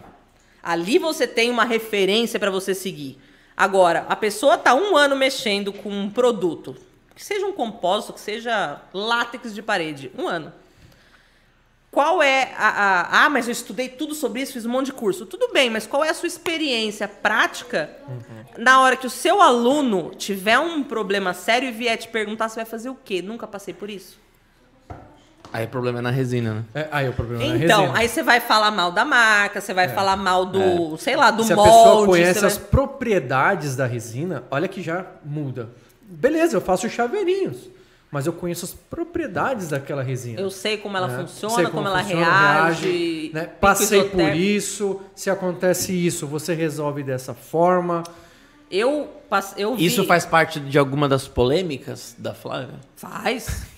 Opa! lógico Fala um que faz. pouquinho das polêmicas, Eu acho que a uma Flávia pessoa- gosta A de pessoa chegou pra mim recentemente e falou assim pra mim: Flávia, o que, que eu faço que toda vez que eu, que eu uso mistura, resina tal, não sei o quê, ela sai fumaça? Eu Falei, então. É porque sua chama- resina tá boa, né? Eu falei, isso, isso é sinal que você está trabalhando direito, que a sua resina. Não, mas sai fumaça, esquenta muito. Eu falei, então, É pico, tóxica. pico isotérmico, é a reação dos dois componentes químicos que você está misturando, não sei o quê. E aí eu vim saber que essa pessoa também dava curso. Como é que você. Ela montou uma apostila própria e começou a comprar resina de uma marca, reinvasou e estava vendendo como marca própria. Não, tem vários fazendo Não. isso. Por Tem isso que eu falei que virou uma polêmica. Sem químico, Eu falei pra ela. sem endereço, sem telefone, Deixa eu te perguntar nada. uma coisa. Se acontecer um problema, se a pessoa tiver uma reação alérgica com a sua resina, você está vendendo com a sua marca. Você é o químico responsável da sua resina? Ah, mas aí eu entro em contato com a marca. Eu falei, a marca sabe que você está reinvasando a resina? não, mas aí eu não vou falar, né? Falei, então, você vai É. falar que você teve uma reação, sendo que você compra anos da marca. A, a marca vai falar, ué, mas só agora você teve reação? Então eu comecei a sabatinar ela de um, a um É porque ponto. a partir do momento que você fraciona, isso já é um processo de fabricação, né? E aí, assim, É, existe toda uma questão. aí. Existe toda uma questão de você fazer a a análise da sua embalagem, é, ter um- uma planta industrial à prova de contaminação dos seus compósitos todos. Autorização. é, você é uma indústria, tá legalizado, tem um químico por trás disso. Se der uma merda, você vai correr atrás do químico e vai falar, ó. Né? Sabia que o químico tem que estar no, no local.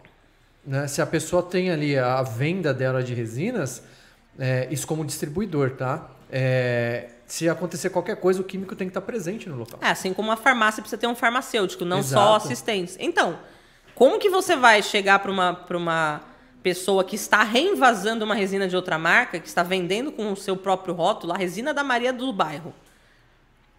E se der algum problema, ela vai correr na marca que ela. Assim, e aí a marca vai entrar no Instagram dela ali, que a pessoa tem Instagram, tá vendendo lá com o rótulozinho dela. A marca vai ver que ele tá reinvasando, ué, mas ela compra de mim? Como é que ela tá vendendo uma marca de resina? Óbvio que você vai juntar dois mais dois e vai saber que aquela, aquela resina que você tá vendendo para ela é a resina que ela tá vendendo com o nome dela. E aí a pessoa foi falar numa live que ela estava fabricando a resina. Aí pra mim, Ah, acabou tudo. Falei, não, agora eu não quero Tô mais saber. Aí eu fabricando. falei, aí é- é um nessa, reator, nessas ho- horas que eu entro na quarto. polêmica. Eu falei assim, você tá fabricando? Não. Eu preciso muito ir aí conhecer sua fábrica. É, em, em tese, em vazar, Não. você pode falar que tá fabricando sim, mas. Não tá formulando. Mas é- é- Como que a pessoa é tá diferente. fabricando? Uma coisa você tá misturando ali que é o produto químico A, compósito químico B, não sei o que, reagente, blá, não interessa. Aqui você tá fabricando, você tem uma Fabricar um fórmula. Você tem uma receita ali que você tá seguindo para aquela Sim, sua resina, você tá sim. sempre igual. A pessoa só tá tirando do seu frasco azul e pondo no branco. Desculpa, não é fabricar. É só um invase. Exatamente. E ainda correndo o risco de que aquela embalagem que ela está usando não seja própria para isso. Igual aconteceu comigo de receber uma resina aqui de poliéster em garrafa PET que ela tava se comendo por É, dentro. eu, eu falo que é fabric... eu falo Eu falo isso porque a partir do momento que você passa para outra embalagem, as responsabilidades se tornam totalmente suas. Então, é mas se der um, um problema, você não tem um respaldo. A pessoa vai querer atrás da marca, porque é a marca que tem o respaldo. Exatamente. Né? E se um cliente comprou essa resina reinvasada, deu problema, não sei o quê, essa pessoa que reinvasou vai atrás de você? Você, não- você vai falar assim, amigo, É, não tem como você se sustentar. Sabia, sabia que é, exa- é exatamente esses problemas que fazem essas empresas sumirem da noite pro dia. Isso. Quando dá o primeiro problema ou a fiscalização E aí chega lá, a pessoa some. vai atrás da gente, que nem. Não vai em você, vai. Eu me prejudiquei porque aquela marca não me deu o suporte. A gente vê todo ano 7, 10 ma- novas marcas surgirem. No ano que vem, duas A permanecem. gente vê 10, 20 resineiros nascendo por dia. Era igual na época dos programadores. Você abria um bueiro assim, ó. Vinha um rato e 15 programador. Hoje em dia tá assim. Você abre um bueiro, vem 20 resineiros, 10 programadores e 5 ratos. É assim. Tá de- e, e aí, muita gente que começou, o Bedu até ó, teve até um Ele problema. Teve ânsia, ele foi no banheiro vomitar. É porque eu falei de abrir bueiro, tem resineiro, né? Aí, ó. Não deu certo. Na verdade, não era a que mais cresce. É a área que mais existe gente investindo achando que vai ficar rico. Só vai ficar doido, vai por mim. Sabe o que é? Foi Meu, quando- é uma neurose. Até hoje, quando eu pego alguma coisa pra programar, começa a criar teia de aranha, assim, ó. Nessas horas eu falo, ainda bem que eu tenho filho, porque eles chamam e eu, eu volto pro- pra realidade. Você É. não vai no banheiro, você não vai, você não come, você não toma água. E se tiver uma garrafa de café do seu lado, você só toma ela E o você dia não inteiro. para ali de pensar, porque você sabe que se você parar, você perdeu o raciocínio que você estava tendo. Às vezes no banho você fala, putz, eu preciso escrever essa linha. Quantas vezes eu dormindo, acordei e falei a solução do, meu- do, do, É, do se bug. você não escrever, você esquece. Não, eu não escrevi. Eu levantava da cama, ia pra frente do computador. E É foi um como problema. quando surgiu o porcelanato líquido, todo mundo, foi o boom, todo mundo queria fazer, todo, Todo mundo queria mundo fazer. queria fazer. Todo mundo Até queria eu fazer queria o curso. fazer. Só que quando a pessoa fazia o curso, ela botava a mão e falava, putz, não era o que eu pensava. Assim como tem gente que vai fazer o curso de mesa com a gente É, Só que e vê que não é o hoje que a ela queria. programação já tá mais pra molecada, eles já sabem mais o que é. ah, e eles já sabem se quer ou não fazer. Eles já É, hoje, o um menino de indo 11 procurar. anos igual o Leon, já sabe montar blocos de if, else. num programa orientado a objeto. Ah, eu quero que essa bolinha vá daqui até aqui. Arrasta os objetos e o, o código ele se monta para você. Aham. Crianças fazem isso hoje, né? Então É. você vê. É uma tendência que, que essa geração nova vá se, se entrosar na informática Então, antes mesmo. tinha Mano, muito posso sair mesmo. da mesa, os caras voltam a falar de computador, mano. Ah, a gente vai falar de coisa legal, né? Se você não ficar aqui pra trazer a gente pra resina, Bedu, a gente vai falar de coisa legal, entendeu? Mas é, então, é, quando veio mesmo a programação, todo mundo queria fazer porque todo mundo ganhava E dinheiro. com aconteceu isso com a resina. Quando veio esse boom do mercado de resina, nossa, é legal, não sei o quê. Você tem gente que entrou nessa onda na pandemia, muito mais na pandemia, porque é, foi mandado embora, você foi desligado, ficou sem ter o que fazer, enfim. Muita gente E que não eu tem nada conheço. demais testar, experimentar. Não tem? Não tem, Até problema nenhum. Até não. eu entrei numa live recentemente que a pessoa tava falando: ah, você não pode entrar numa área sem se formalizar, não sei o quê. E eu acho que pode sim e deve, porque muita gente que testou resina viu que não é o que ela quer fazer, vai ter um problemão pra fechar a empresa depois. É. Então, ah, você não é empreendedor se você tiver no CPF. É sim. Uhum. Você precisa testar o mercado, testar o nicho que você quer. Você quer mesmo seguir aquilo? Se formalize. Você decidiu que você não quer mexer mais com resina, vai vender bolo do pote, beleza? Se você vê que você conseguiu se manter ali, você pegou o negócio, a, a, a essência ali, você fala, pô, daqui pra frente eu continuo ainda melhor. Exatamente. Aí se você formaliza. se formaliza, é, é, fecha o seu nicho, vai atrás dos seus subnichos, vai atrás das suas referências, Aham. das referências das referências, e assim você vai ampliar. Agora, tem muita gente que investiu nessa ou em outras áreas variadas e decidiu que, ah, eu não sei empreender. Eu não sei trabalhar pra mim. Tem muita gente Tem. que não nasceu pra isso. Tem gente que testou e fala, pô, Né? não é o pra mim. empreendimento, ge- a vida do empreendedor nasceu pra todo mundo, mas nem todo mundo nasceu pra ser empreendedor. A verdade Ó, é essa. Não sei se é jogada de marketing, né? De novo, mas aquele luva de pedreiro acabou de anunciar que não é pra ele esse mundo. Ele falou, só vou cumprir agora. Ele só quer se divertir, ele já falou isso várias É, vezes. Ele não, ele não tem essa pegada empreendedora. Ele é o próprio produto dele. E você vê, caiu na mão de um monte de gente safada Aham. que só se aproveitou da inocência Parece que e agora, da no último, ignorância. deu certo. Ignorância que eu tô dizendo não é de ser é, é, não inteligente. O menino é sensacional. Ignorância no sentido de não entender Aham. as regras do jogo aí do mundo. Ele então eles é pra se ele. aproveitam dele. E não só por isso, sabia? Eu acho que ele se traumatizou também com o ser humano. Porque ele foi tão aproveitado, Todo, ele acha que todo mundo quer aproveitar dele. Pode ser mesmo. É. ele se desanimou também, né? De. de ele, ele, ele- Do que, que eles estão falando? Ele foi perguntar do que, que a gente tá falando. Caralho, do nada. pedreiro. Pra, por como que foi nesse assunto, meu Empreendedor. A gente tava falando Beto. de, da engenharia Tava civil falando agora. de EPI, usar luva pra mexer com resina e falou do Deus. Puta merda. Né? A gente tá falando do empreendedor. A gente tá que- falando do empreendedor, porque assim, é o que eu falei, o empreendedorismo nasceu pra todo mundo, mas nem todo mundo nasceu Ah, pra ser empreendedor. Aham. Então, o cara pode empreender no que ele quiser, Bedu. Ele pode ser resineiro, ele pode ser marceneiro, ele pode usar as duas coisas juntos como a gente faz. Ele pode estar resina na parede da casa dele só por hobby e decidir o que quer fazer isso pro resto da vida.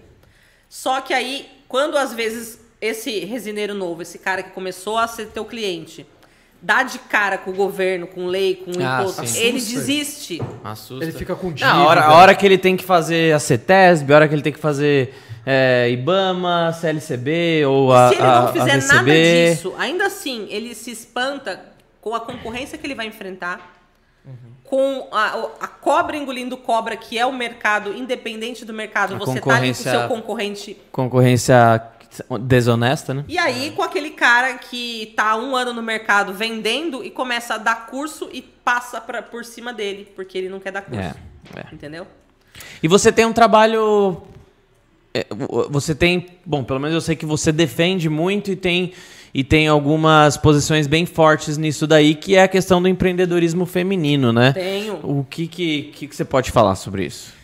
Eu acho assim, é, muita gente, muita gente também pensa que, que existem, ah, não é uma diferença entre o empreendedorismo masculino ou feminino, mas é que assim, a subvalorização do trabalho feminino já no mercado de trabalho formal, CLT aí na rua, já é grande. Você tá fazendo a mesma coisa que aquela pessoa e tá ganhando menos. Eu nunca deixei isso acontecer comigo.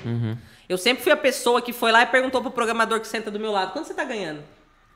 Se eu não tiver ganhando a mesma coisa, Chuta eu arrumo um problema. Igual eu arrumei um problema dentro de uma dessas empresas que eu trabalhei. Não, acho que eu não cheguei a mencionar ela aqui, porque eu tive vários problemas dentro dessa empresa e uma delas era eu fazer até mais e tá ganhando menos. Eu arrumei um salseiro dentro dessa empresa.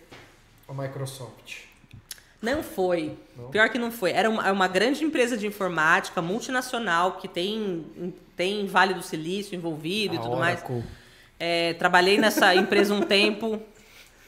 Na Acertei? área- Não, não é a hora. Na área de servidores. É que você não vai conseguir acertar, mas é, é fácil, porque ela é muito grande. É que o Fábio tem. é, é, Essa daí é que, que você processou lá? Não. Não, essa Meu, tá a, a, a Oracle, a Red Hat, eu conheço gente muito bacana dentro dessas empresas, entendeu? Da Microsoft, eu tive contato com professores, principalmente na, que- na época que eu dava aula, que eles conheci muita gente da Microsoft. Eu sempre fui da área de Linux, né? Totalmente oposto à Microsoft. Sempre fui da área de Unix, de plataforma alta. Então, quando eu comecei a ter contato com o pessoal da Microsoft, que eram mais instrutores e tudo mais, que davam um curso junto comigo, é, eu fiz muitas amizades. Quantas vezes eu não fui no auditório assistir as aulas dos instrutores que davam aula de, de, de produtos da Microsoft e tudo mais, até que eu escrevi um livro sobre o SQL Server, que é da Microsoft, não era nada a ver com a minha área. Né? E eu gostei muito do produto, enfim, se você acaba se envolvendo. Na resina, sabe que é a mesma coisa? Você acaba tendo, por exemplo, ah, eu tive contato com você, vou ter contato com. E você acaba fazendo parcerias que nem eu fiz com o Edgar. É, porque você acha que eu vou me meter na minha vida, dar um curso de biojoia sem molde? Na minha vida, não vou. Eu posso até ficar. Eu mostrei um- umas coisas que eu tenho feito, só mostro pro Edgar. Ele, pô, você tá ficando monstro, não sei o que. Eu falei, Edgar, não mente. Não, mas tá muito top. Eu falei, pode até tá top, mas não. Né? Porque assim, como é que a pessoa vai se meter a dar um curso de biojoia tendo um Edgar no mercado? Eu não tô falando que você não pode. Você pode. Tem outros muito bons. O Pequeno Tom lá é sensacional. O cara é, E, e é muito o- bom. E o Edgar em breve vai fazer curso presencial lá na Multieduc também. hein? Exatamente. Parceria fechada. Pra quem não hein? sabe, já, já, já tem data de turma já? Ainda não. Não tem definido ainda. Não tem definido ainda, mas. Dois mesinhos aí. É, mas se você já tiver interesse, já entre em contato com o Edgar agora no, no Instagram dele, no Edgar ou no Instagram da Multieduc, que a aula vai ser lá no, no ateliê da Multieduc, e participe. A primeira turma vai ser pre- é, preço promocional. É. Eu estarei lá também pra dar um alô. Eu vou estar lá também. Vai dar, uma, vai dar um alô pra todo Vai mundo. estar todo lá. mundo lá. Nesse então eu primeiro vou, curso não. do Edgar. Ah, Vocês vão estar lá. o Edgar estando. Vou- Estarei. É, o Fábio não precisa estar. Então. O seu Jorge já faz a parte já. E então, a- então não perca, se você quer aprender esse mundo, que nem a Flávia falou, o Edgar é referência número um em, em biojoias aí, resina de Exatamente, madeira sem molde exatamente. e tal. Lapidação, tudo. Lapidação. É- são assim, joias. eu fiz o curso dele online, que é o curso, inclusive, que eu tenho parceria com ele de, de vender o curso Ah, de dele. afiliado. É, vendo o curso dele. Pra que, que eu vou montar um curso tendo o curso do Edgar? Me, me conta. Não tem necessidade. Vendeu o curso do melhor, né? Exatamente. Eu acho que é muito mais dá pra todo mundo vantajoso. ganhar, né? É muito mais Paradigma vantajoso você se aliar a bons cursos do que se meter a fazer um curso meia boca, um curso bosta que você ainda vai sair mal falado. Por quê? Desculpa, eu sei que muita gente está querendo dar curso, dar aula, mas a maioria dos cursos é, rasos de gente que está só um ano, seis meses mexendo, é raso demais para você ter experiência para fazer um curso igual do Edgar que tem Eu, eu vi uma menina novinha, surgiu assim, vrau, surgiu. E começou a dar mentoria, curso, curso. Sumiu, ela foi para o mercado de trabalho.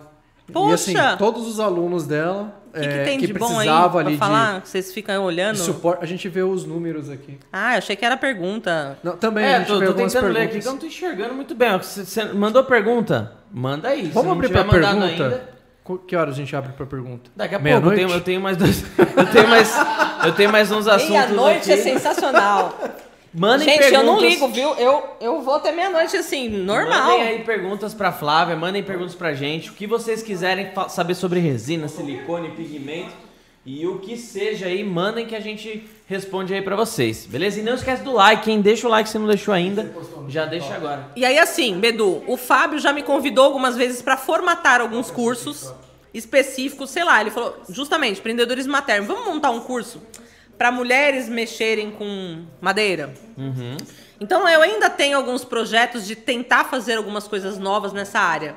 Tem uma área deficiente que eu atendo hoje, que são produtos para bebês, quarto de bebê, não sei o que, que dá para fazer com resina. Eu já comecei uma, uma outro segmento na Dona Teresa, que é essa parte de decoração.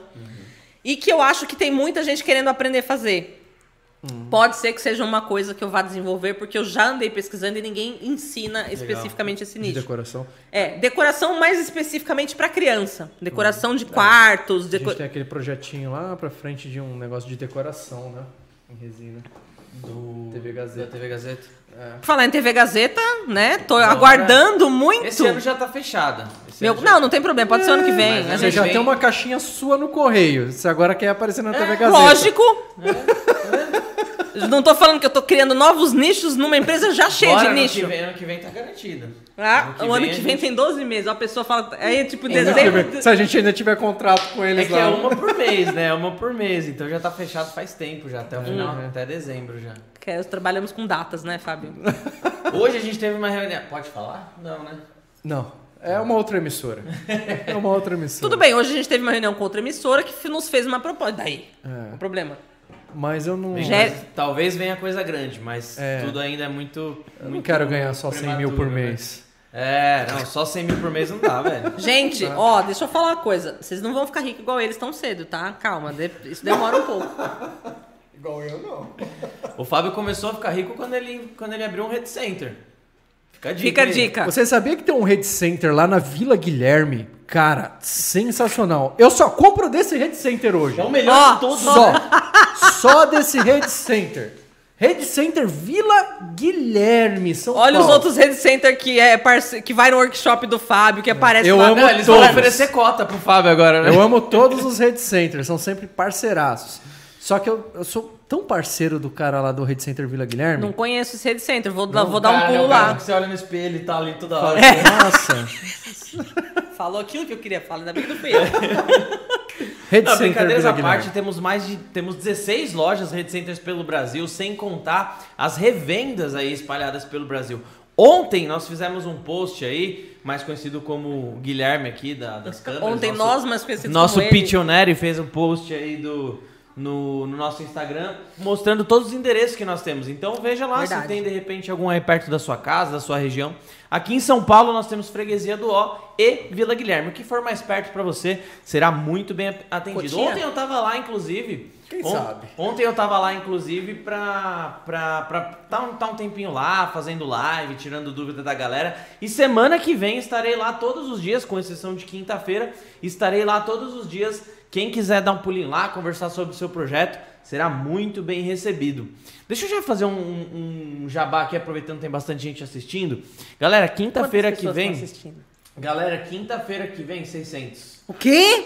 Quinta-feira. que 600 vem- pessoas? É, você acha? 135. Deixa eu dar uma... 720? Só porque eu usei esse boné hoje. Não, ó, 640 agora. 640?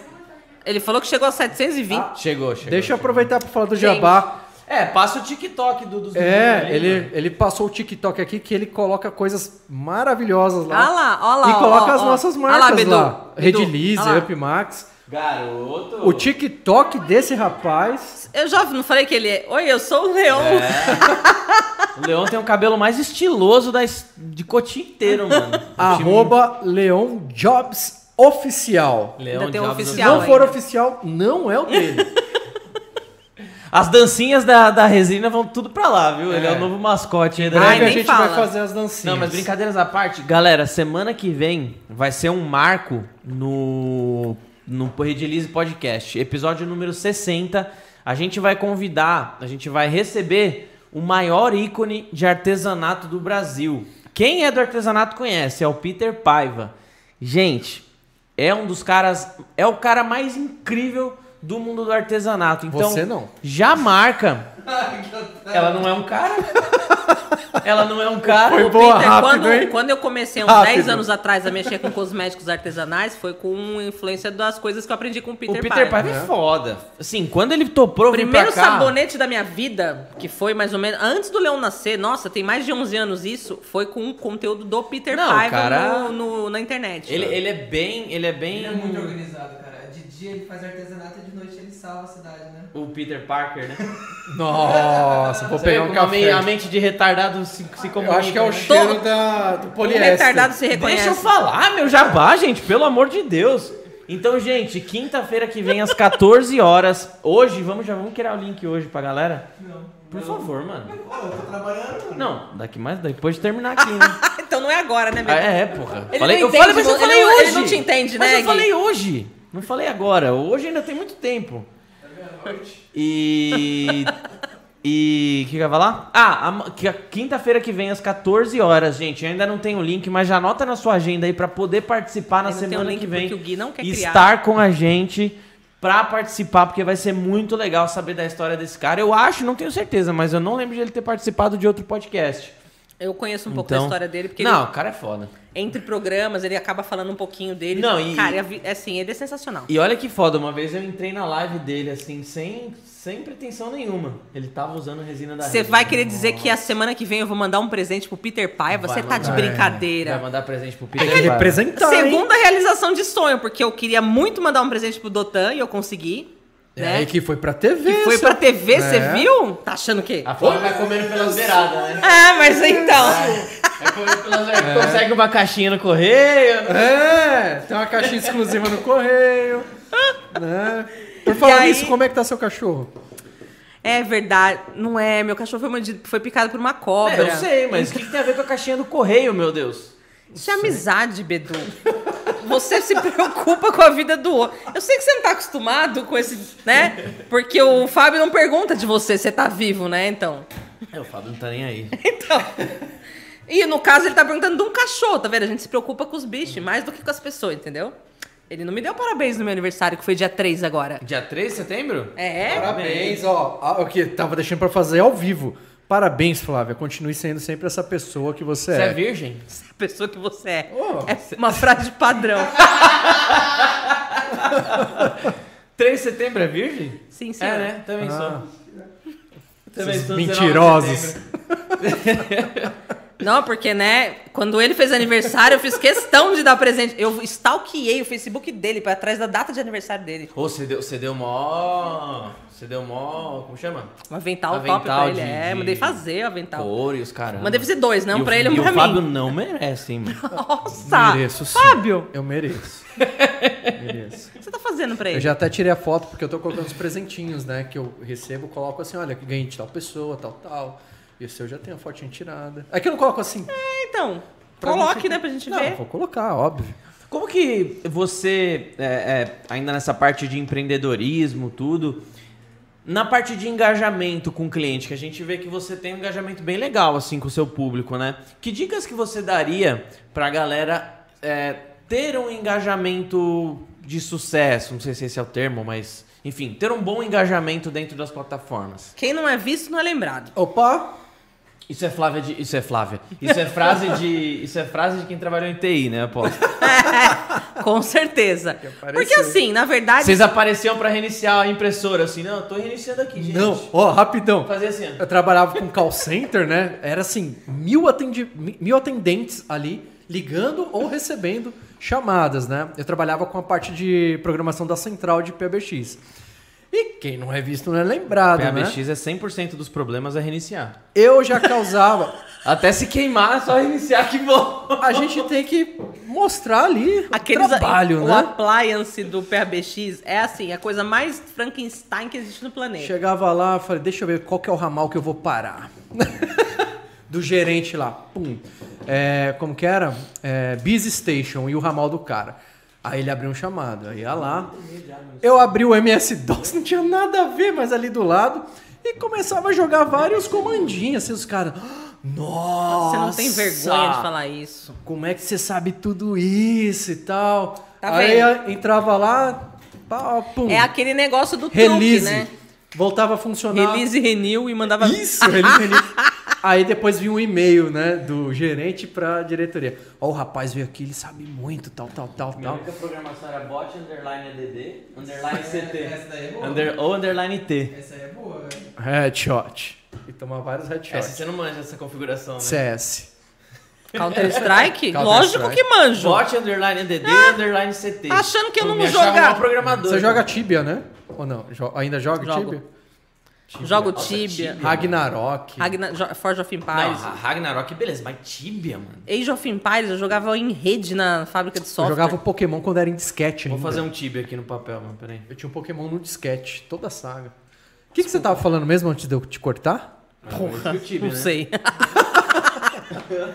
Ele perguntou sobre o engajamento. Isso é Nike. É isso. Ele perguntou O sobre engajamento, o engajamento. isso. Nossa, que piada. Não deixa, eu né, cortar, não deixa eu cortar vocês com besteira, porque vocês estavam Ah, não falando um tem como, muito sério. porque eu acabo me cortando também com besteira. Então, é, engajamento. Quem não é visto não é lembrado. Então, assim, uma das, das principais coisas que você precisa fazer é estar aparecendo e mostrando seu produto. Hoje em dia, tem, a concorrência está muito forte em todas essas áreas. A gente falando basicamente do mercado de resina, porcelanato e produtos variados com esses materiais. Você, se você não trafegar mais do que os outros, você não acaba não sendo visto, né? É, tem gente que não, não quer aparecer numa live, não quer. Não tô falando de fazer dancinha, gente. Já falei pro Fábio, não, não me presto aí, não me presto. fazer dancinha, vendo, não? Não me presto a fazer esse tipo de coisa, assim, não, não, não consigo, sei lá. Se bater 100 likes, você vai fazer uma dancinha, hein? Falta É, dois cara. likes só. Já tá prometido. Só não tenho nem 100 likes ainda? Não, vai dar, vai dar agora. Não, é Precisa porque. contar algum Tem, babado não, tem forte. hora que eu chamo, é igual aquele dia que aconteceu aqui. Eu chamo o pessoal no meu Instagram e falo, gente, eu Chama quero. Eu quero uns likes agora. Chama. Vou chamar vocês aqui. Eu- gente, como é que vocês. Raios e trovões. Como é que vocês não me deram 100 likes? Ah, não. Nossa, você não tá valendo nada, hein, Flávio? Olha, Caramba. puta merda, viu? Mandem perguntas aí, hein? Mandem perguntas. Mandem perguntinhas aí. É, então, não tem pergunta nenhuma pra eu responder? É porque eu falei tanto que ninguém tem dúvida, né? Não, não. likes? Ó, 102. Não, bateu já. Não, é mas eu, eu, eles eu quero estavam mais jogando like. em vez de ver a mãe lá na... Aí eles foram e deram, olha lá. Quer dizer, 102. nem like dos meus filhos. É tipo aquele político ruim, né? Tá nem a mãe vota. nada, hein? Eu. Falando, falando nessa parte de, de quem não é visto não é lembrado, mas. Olha só, tráfego pago não tem jeito. Você tem que entrar Tem em que tráfego fazer pago. alguma coisa, né? Você tem que fazer. se- O, o Fábio até tinha falado isso há um tempo atrás, em algum podcast que ele tava falando do tráfego pago. Acho que foi um, um rapaz de mídias digitais que vocês receberam. Eu não vou lembrar o nome dele. Ah, o. Tem, tem o Tuller e tem o. Cacete, velho, esqueci. O que fez. o que fez, inclusive, por Então. televisão, né? É o cara que, Thomas. que mora em Alfa, não é? Thomas Moraes, acho. Thomas Moraes, isso aí. Você achava, você achava que era o Turbando, né? Eu achava que era o Shelby. Ah, O tá. Não, você pensou que era o Turbando, né? Nossa, Então, tiozaço. voltando aqui. tá vendo, né? É, O que, que acontece? O Fábio tinha falado isso. E aí muitas pessoas depois vieram falar assim: ah, mas é, tráfego. Você vai gastar um dinheiro enorme para o retorno ser baixo. É óbvio que isso acontece no começo. Você ainda não está sendo visto frequentemente. Conforme você vai pegando prática nas suas campanhas e vai melhorando o seu público-alvo, não adianta você falar assim, ah, eu quero todo mundo de 18 a 70 anos do Brasil inteiro. Né? Você precisa fazer campanha segmentada, você precisa investir em marketing digital. O seu público está na internet, você vai ter que investir nisso. Ler, estudar sobre Exatamente. isso. Porque a galera E- só e- quer investir sem Você manja conhecer. de AdWords também, bem? Sim. Fiz os, os próprios cursos do Google que eu recomendo que todo mundo faça. E aí você faz os AdWords do, do, do, do Do- seu site. é. Vou E- falar pra você fazer o meu, porque o meu tá... tá uma nhaca. É. O bom é que assim, existem várias ferramentas que geralmente são internacionais que você já manda o endereço do seu site e ele já te gera ali é, potenciais coisas que você pode melhorar. Por exemplo, páginas de produto sem título, sem meta tag, sem não sei o quê. Você pode dar uma melhorada já a partir daí. Mas muita gente não tem site, tá trabalhando só com Instagram, com redes sociais.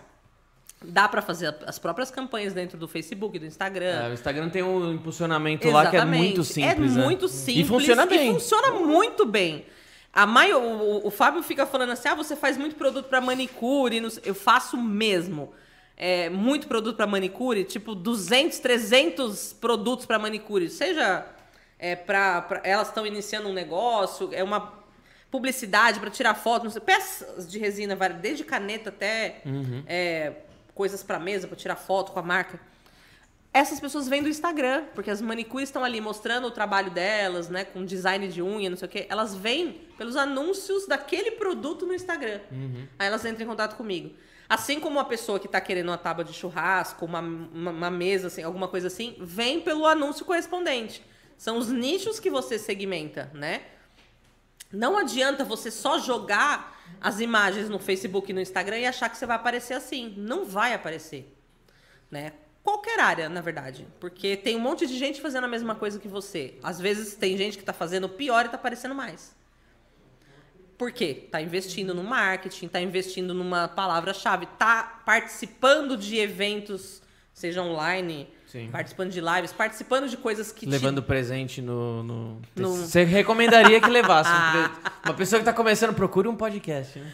É, na verdade, se você for aproveitar todas as oportunidades de participar de lives, podcasts, encontros online, reuniões de, sei lá, a empresa está fazendo reunião e convidou seis pessoas para participar. Quando você aproveita esses convites, você pode fazer negócios a partir dali Sim.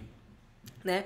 Alguém vai te procurar com alguma coisa. E comigo aconteceu o quê? Muita gente que está começando vem me procurar para pedir ajuda. Legal. E você vê, não é o meu foco, eu vendo o produto final. E aí as pessoas que estão me procurando também vendem o produto, só que elas me viram como uma referência. Referência.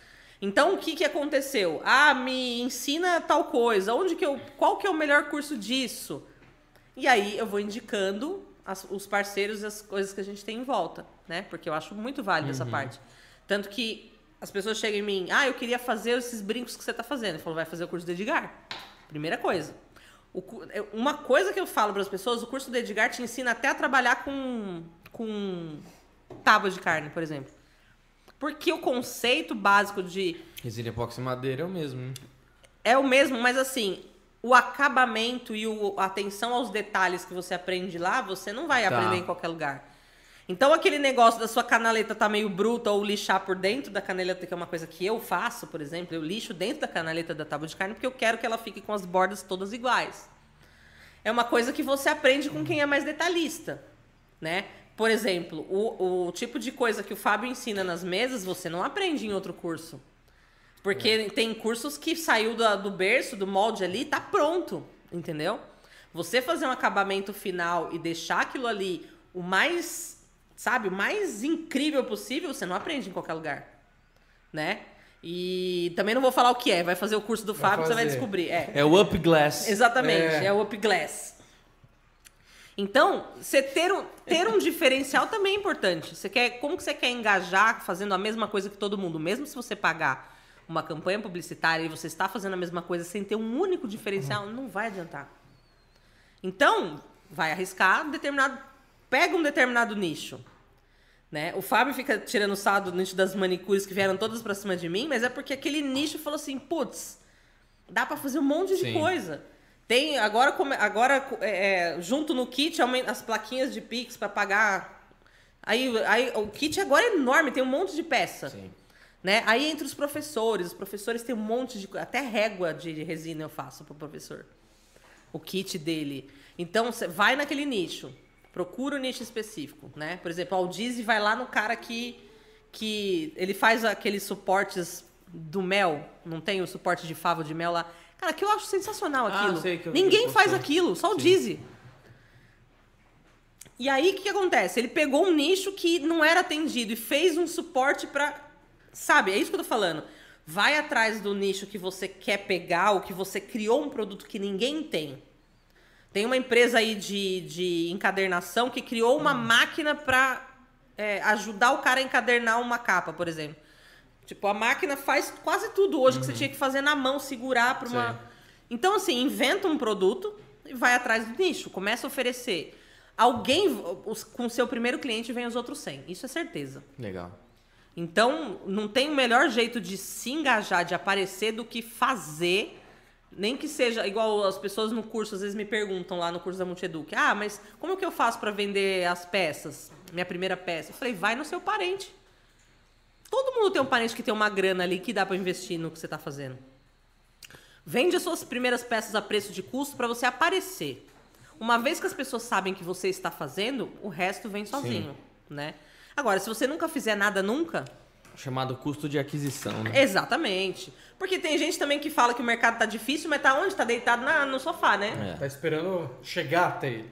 Então, assim, não adianta. Gente, e outra, o empreendedor trabalha mais, trabalha mais e trabalha mais. 24 horas, eu diria. Exatamente. É, porque se o seu telefone tocar e for uma parceria grande meia-noite, É. você vai atender, você entendeu? Você recebeu uma mensagem falando assim, Bedu, eu preciso de 200 quilos de resina. É, é domingo, meia-noite, você vai ligar pra esse cara na hora. Sem dúvida. Você entendeu? Então, assim, você não vai de- deixar passar um negócio porque você está no seu, na sua hora de lazer. Não tô falando que você é obrigado a trabalhar 24 horas por dia. Mas no começo, você vai precisar sacrificar É. certas coisas. É normal. É que nem seu pai falou lá atrás, né? Ser empreendedor, em tese, quanto mais você trabalhar, mais você Exatamente. ganha, né? Não sei se você esteja Exatamente. trabalhando errado. Aí É, então. tem que, é o ver qual acontece. vetor que você tá. Né? Exatamente, que é o que acontece no começo, porque por desconhecimento, às vezes a pessoa trabalhou, sei lá, 40 anos CLT e decidiu empreender agora por causa da pandemia. Tá certo? Acho super válido. Mas aí você vai ter que procurar alguém que já tá no. Tipo, pra te dar um pouquinho do caminho das pedras. E é o que muita gente acaba fazendo comigo.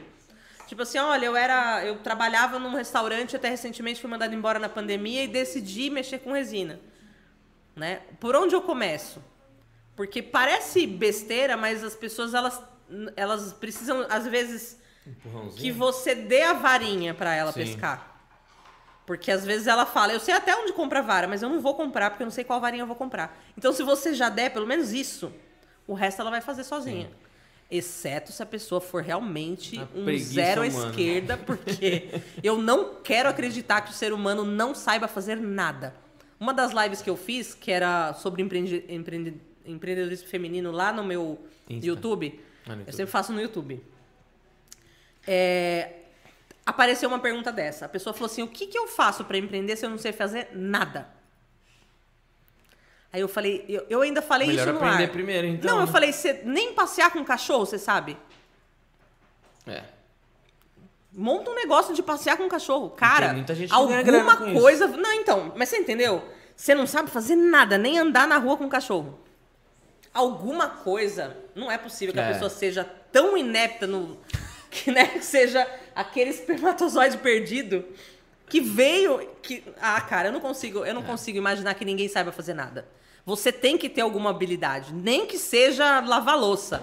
Porra, vou lavar louça pra. fora. Tem uma moça no Instagram que ela é especialista em arear panela, juro pra você. E ela ganha uma puta de uma grana. Caramba.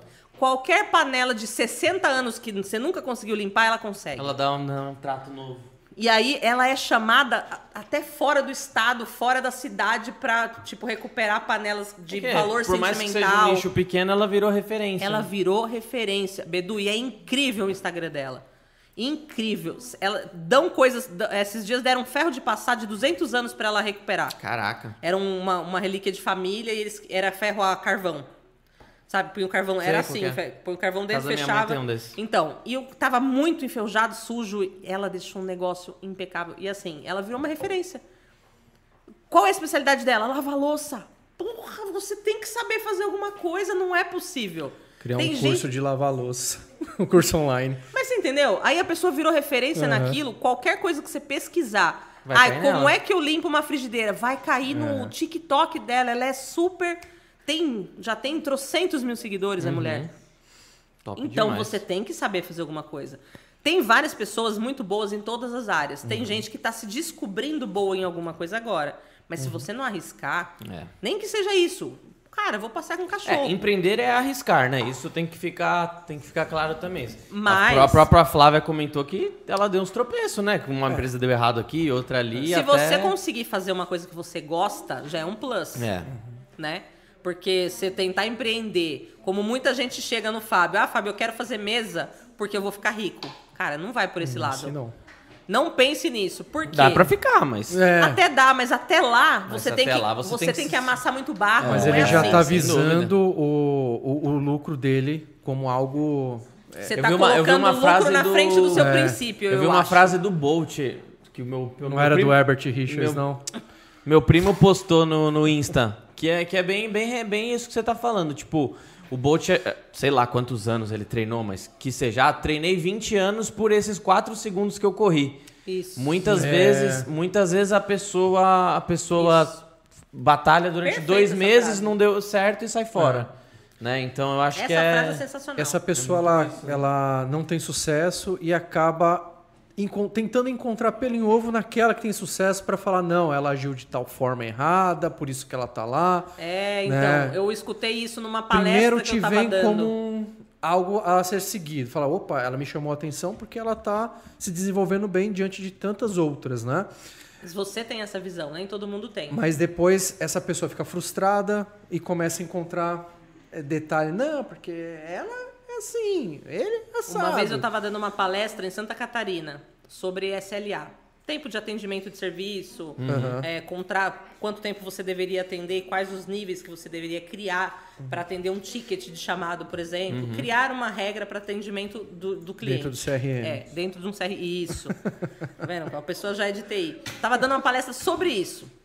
E aí, chegou no final da palestra, aparece aquele slide sobre, a, né, eu que estava ali, meus livros, tudo. E eu escutei alguém na plateia falando para quem que ela deu para ter escrito oito livros. Nossa. Nossa. Puta que pariu. Olha, por isso que eu tô falando. A área de TI, ela me cansou. Né? Então, eu, uma área que eu gosto, uma área que eu domino. Só que hoje em dia eu prefiro ter paz do que razão. Quer falar? Eu consigo provar o que eu sei fazendo. Não preciso mais falar, entendeu? É, Antes eu ficava mais preocupado com isso também. O, Bedu que vinha, não, mano, não liga. Isso tem. Sempre vai ter.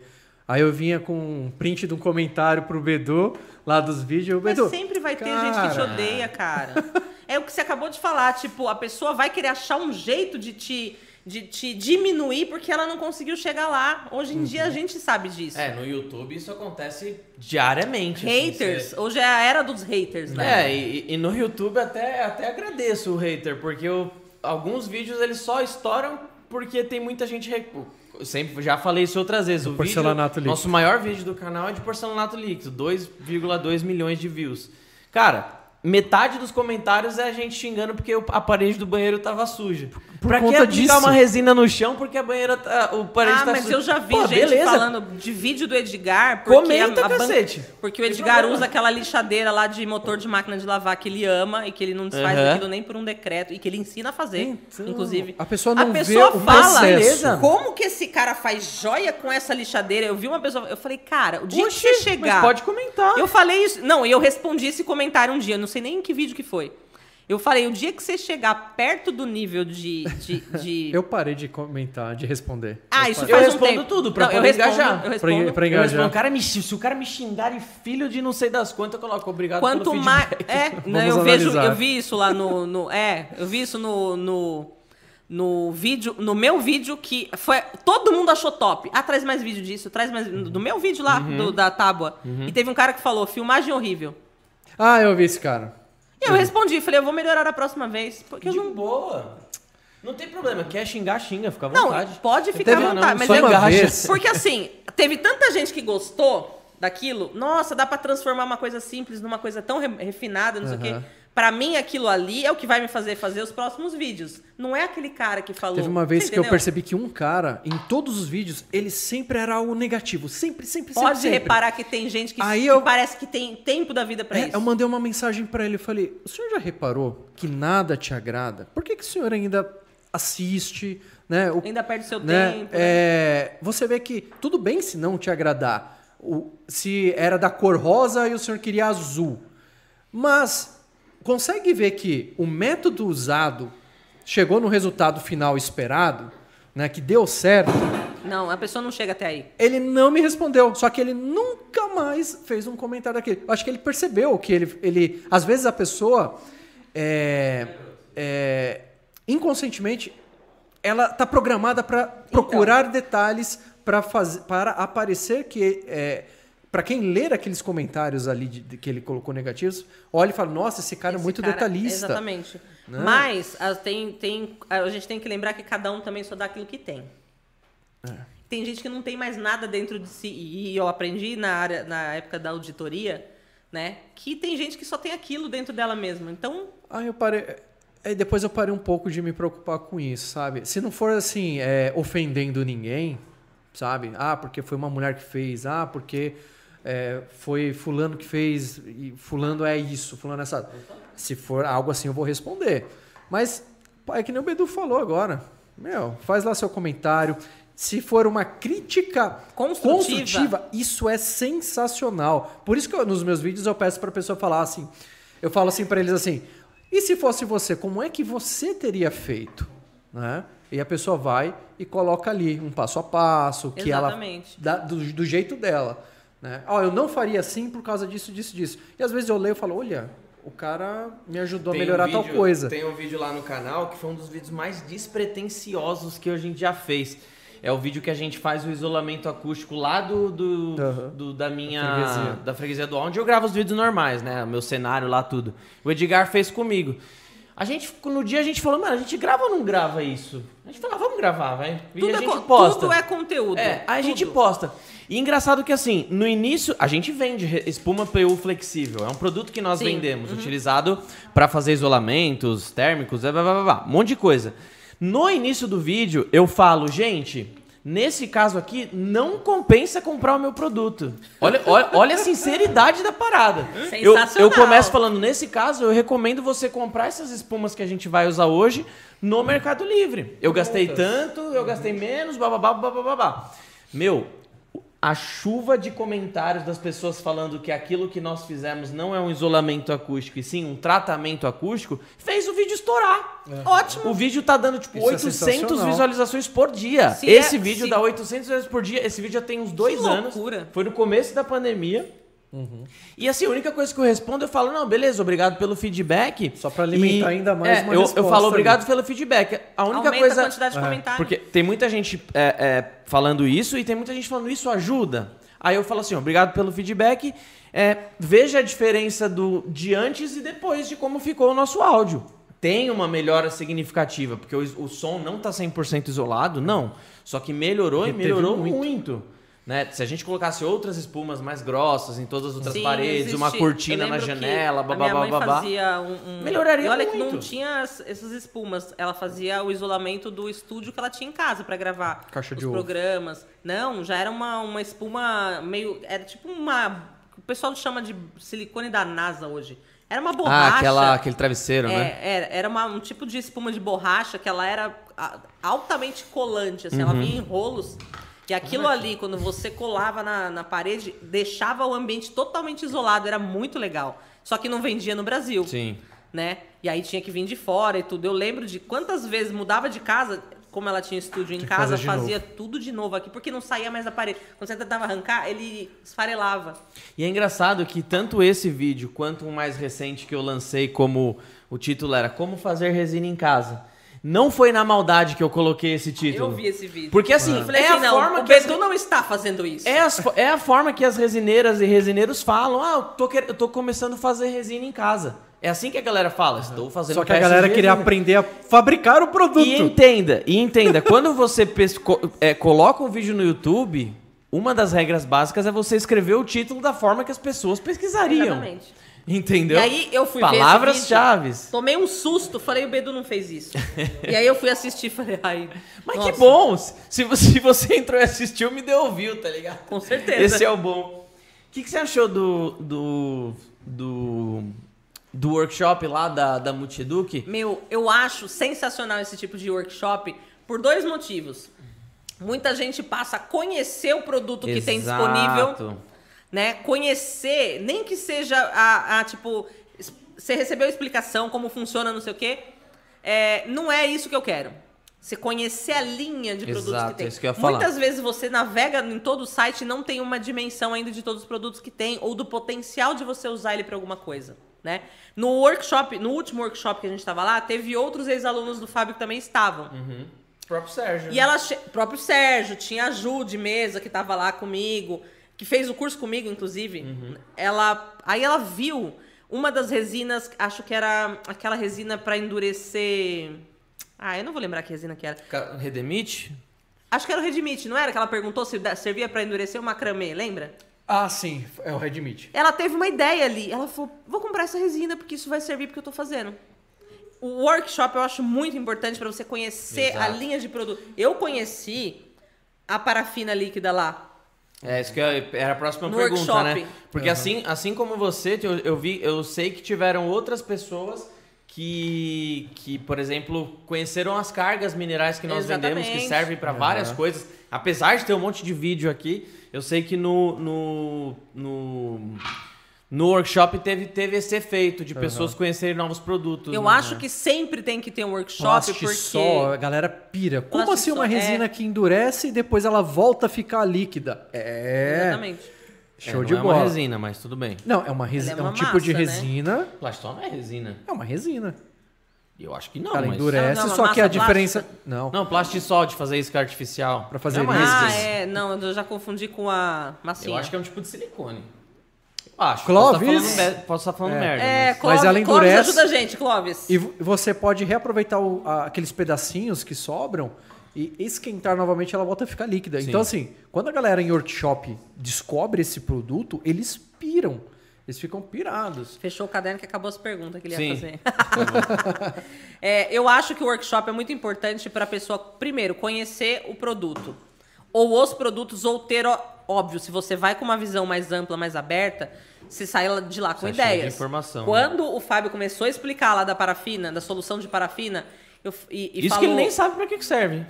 Claro que eu sei, pra surfar.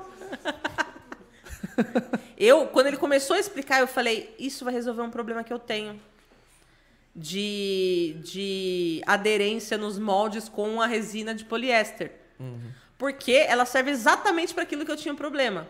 Como eu uso muito resina de poliéster para fazer é, recheio de peça, é, e eu tinha esse problema da resina do lado que eu não ia utilizar, grudava nas coisas. Grudava no molde, grudava. Não, e nem às vezes usando molde, porque eu faço molde de massa, massa plástica ou de plastilina, faço aqueles moldes e preencho ali. Mas aquela parte do contato ficava grudando. Sempre gruda. Hoje em e pra dia. lixar aquilo é ruinzinho, né? É, porque gruda. Então, é, chato. Com a, a solução líquida ali de parafina, não acontece mais. Só que eu só conheci esse produto no workshop. Por quê? Eu não procuraria por um produto desse no site da Redilize. Porque eu não sei que ele existe. que existe, né? então, então, por mais que você esteja navegando, você vai, você não consegue abranger toda a necessidade, mesmo que você tenha um produto, você não consegue abranger todo mundo. O workshop tá ali às vezes para focar. Vocês já conhecem isso? Já- o Redmit eu nunca tinha ouvido falar. É, o famoso Eu até boca, achei que fosse outra boca coisa. a boca que ainda funciona muito bem, né? É, Então, eu acho que o workshop agora. é top. Eu acho que tem que ter sempre. Eu, por exemplo, ah, mas você já conhece quase todos os produtos. Mas acho que sempre tem uma novidade. Você vê? sem dúvida. Do nada eu descobri Aham. a solução de parafina. Que, E o workshop assim, é exatamente pra isso. A pessoa tá indo lá já querendo Nem eu ouvir. conheço todos os produtos da Redilize, eu vou fazer um treinamento semana que vem de, de umas tintas aí que eu nem A manjo pessoa nada. vai para um workshop querendo ouvir de epóxi e poliéster. Aí quando ela chega lá, ela até sabe que vai ouvir alguma outra outro produtinho. Só que aí, pum, ela fala: Nossa, é- é- eu vou usar esses outros produtos junto com aquilo que eu já conheço. Vai me facilitar em tal coisa. Eu vou desenvolver um novo efeito, um novo produto. É sensacional. É uma linha muito grande. E aí, assim, isso é um. é- eu acho uma das principais vantagens. Você é, apresentar aquele seu leque, aquela sua variedade de produto pro, pro, pro seu consumidor, né? E a segunda coisa, networking. É, graças ao É workshop você ganhou um desse tá aqui. ó. vendo? É, aí, ó. Eu acho sensacional você ter contato com Rede Center, às vezes você, né? Fabricante de molde que nem eu conheci. Como chama ele? Mundo dos o. É Maurício? Não.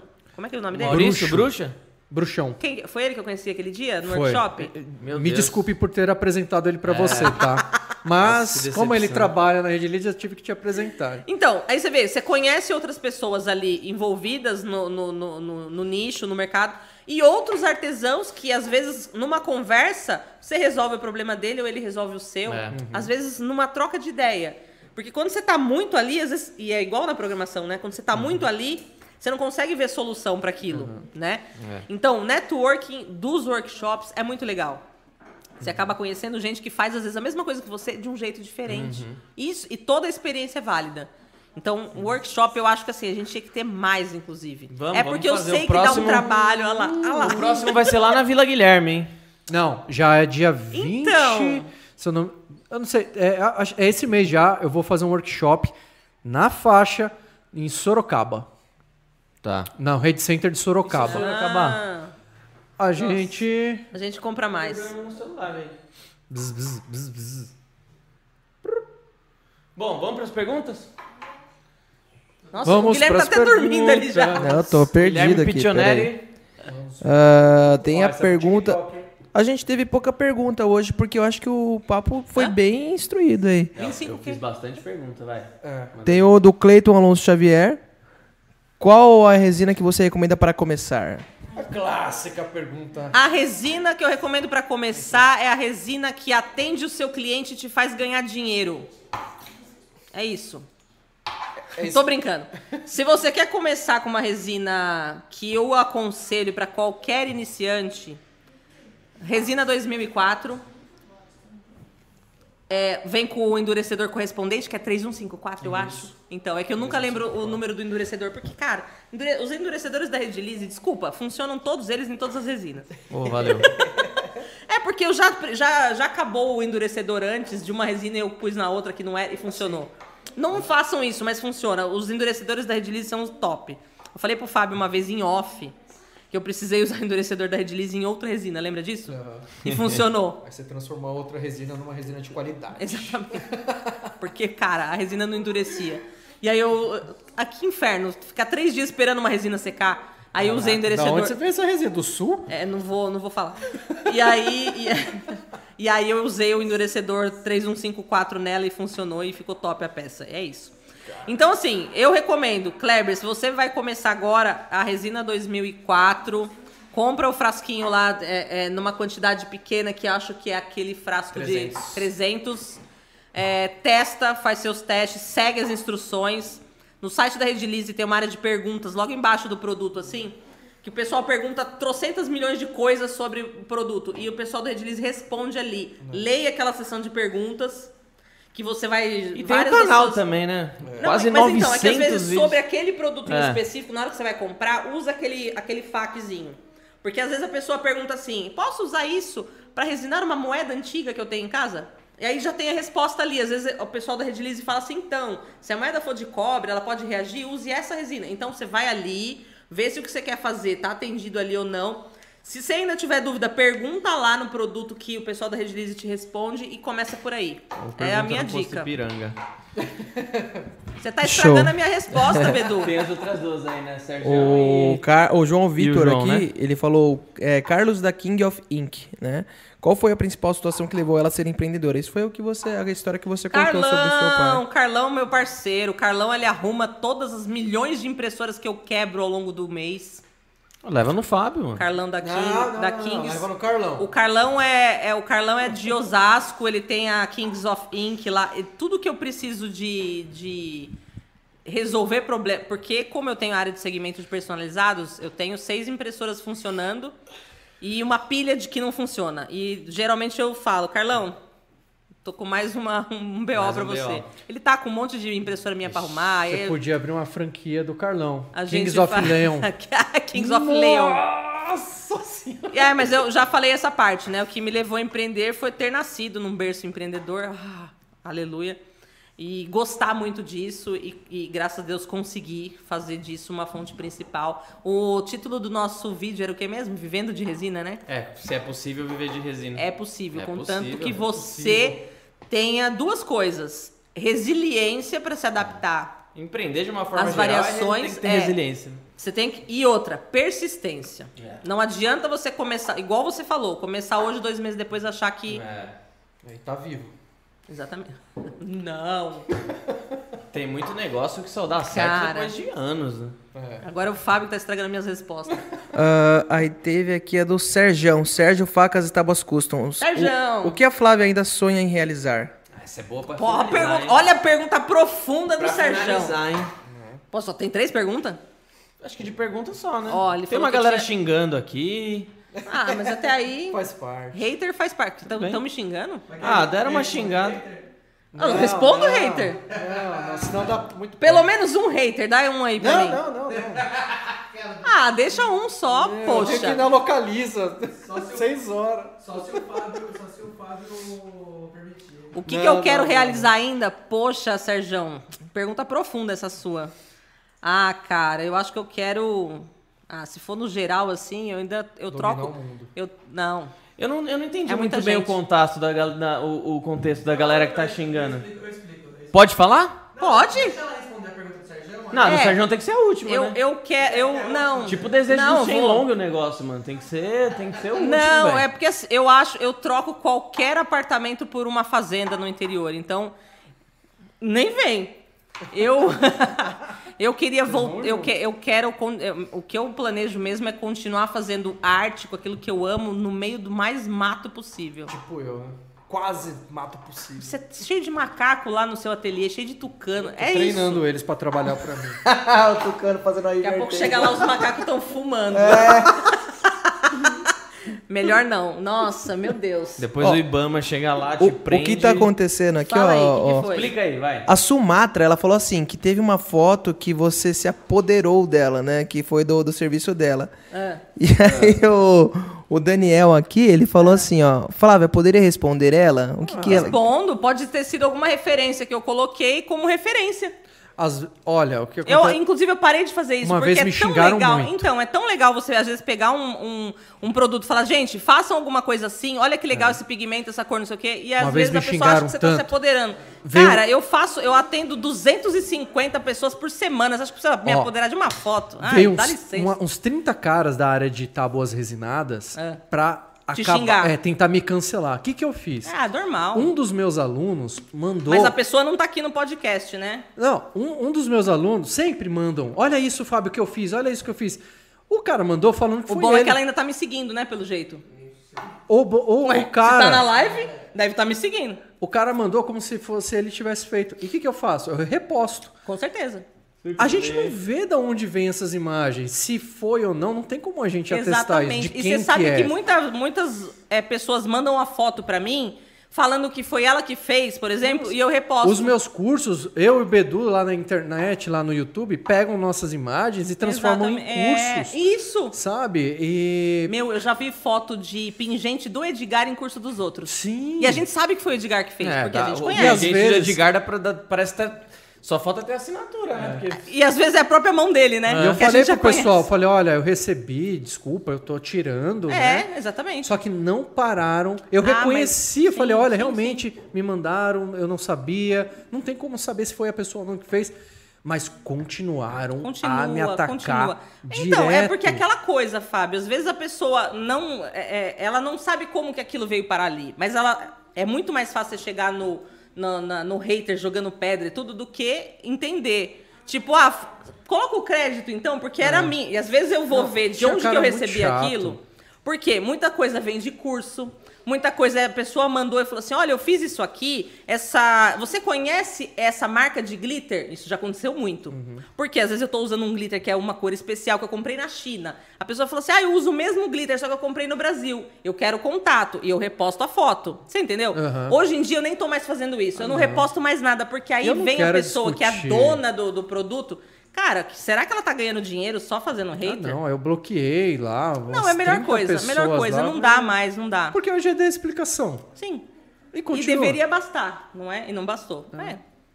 A Bom, gente enfim. está sujeito, ô Fábio, não estou falando desde a área de TI, você está sujeito às pessoas quererem te cancelar por N motivos. Eu já nem me preocupo mais.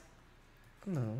Que, mas o que, que, você, que, que você está escrevendo aí, Bedu? Ah, eu tô respondendo os haters do Fábio aqui, mano.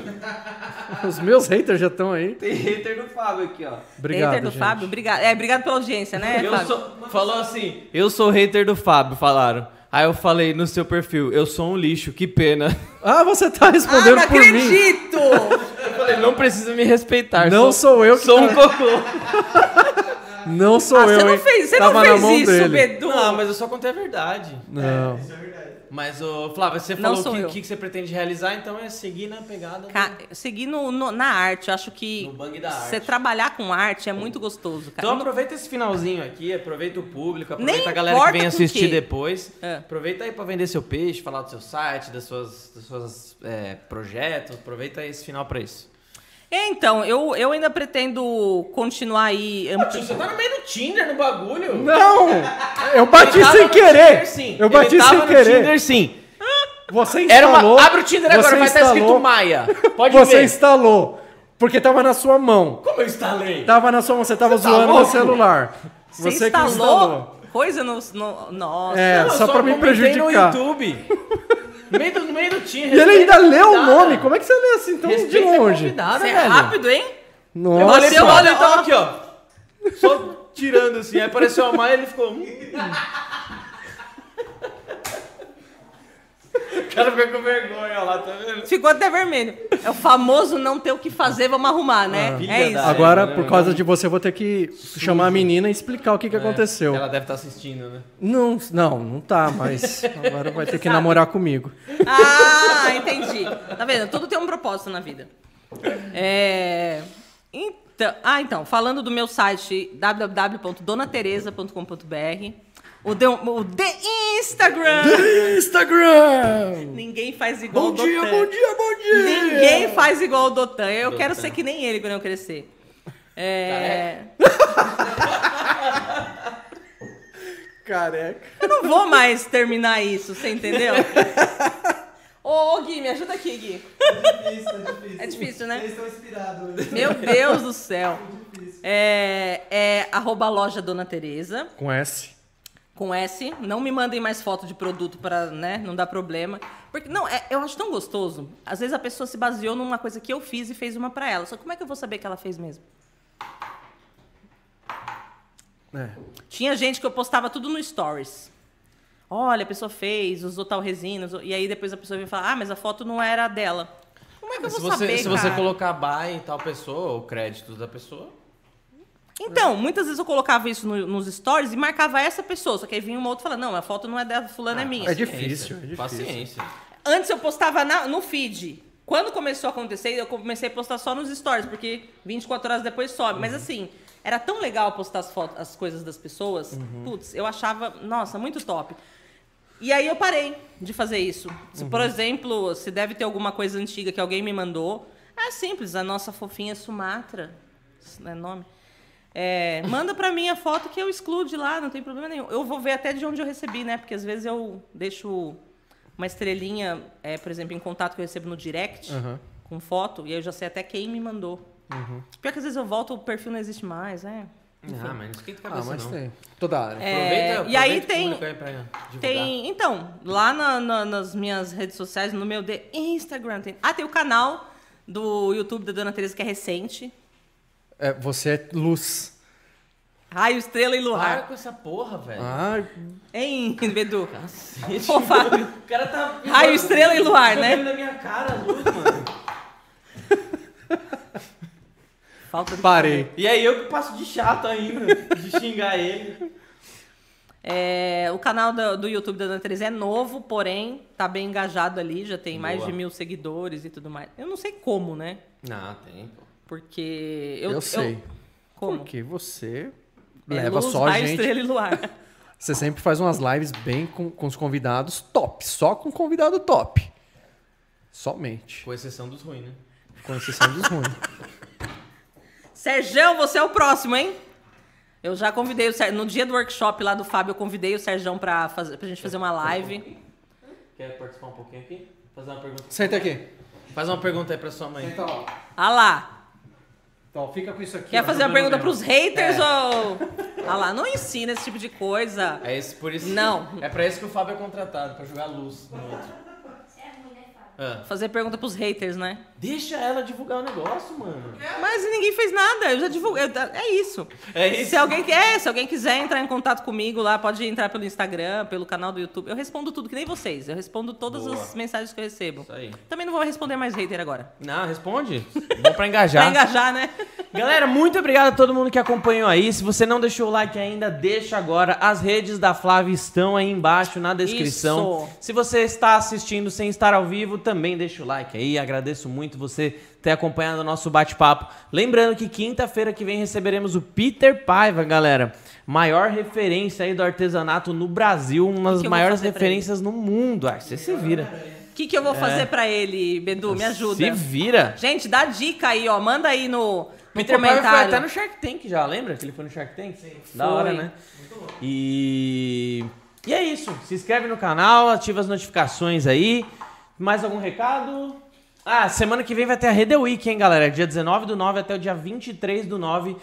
Descontos mega especiais lá na loja virtual da Redilize. Se você precisar de resina hoje, tá tendo hoje um cupom de desconto Dia do Cliente. Cupom de desconto é cliente, tudo maiúsculo, até 16,4% de desconto. Só Corre lá, só até hoje, R$ 23,59. Aproveita lá para adquirir os seus descontos, os seus produtos para renovar o seu estoque.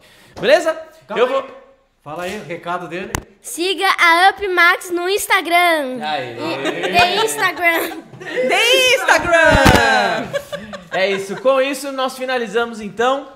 Um abraço do Beduzão e falou!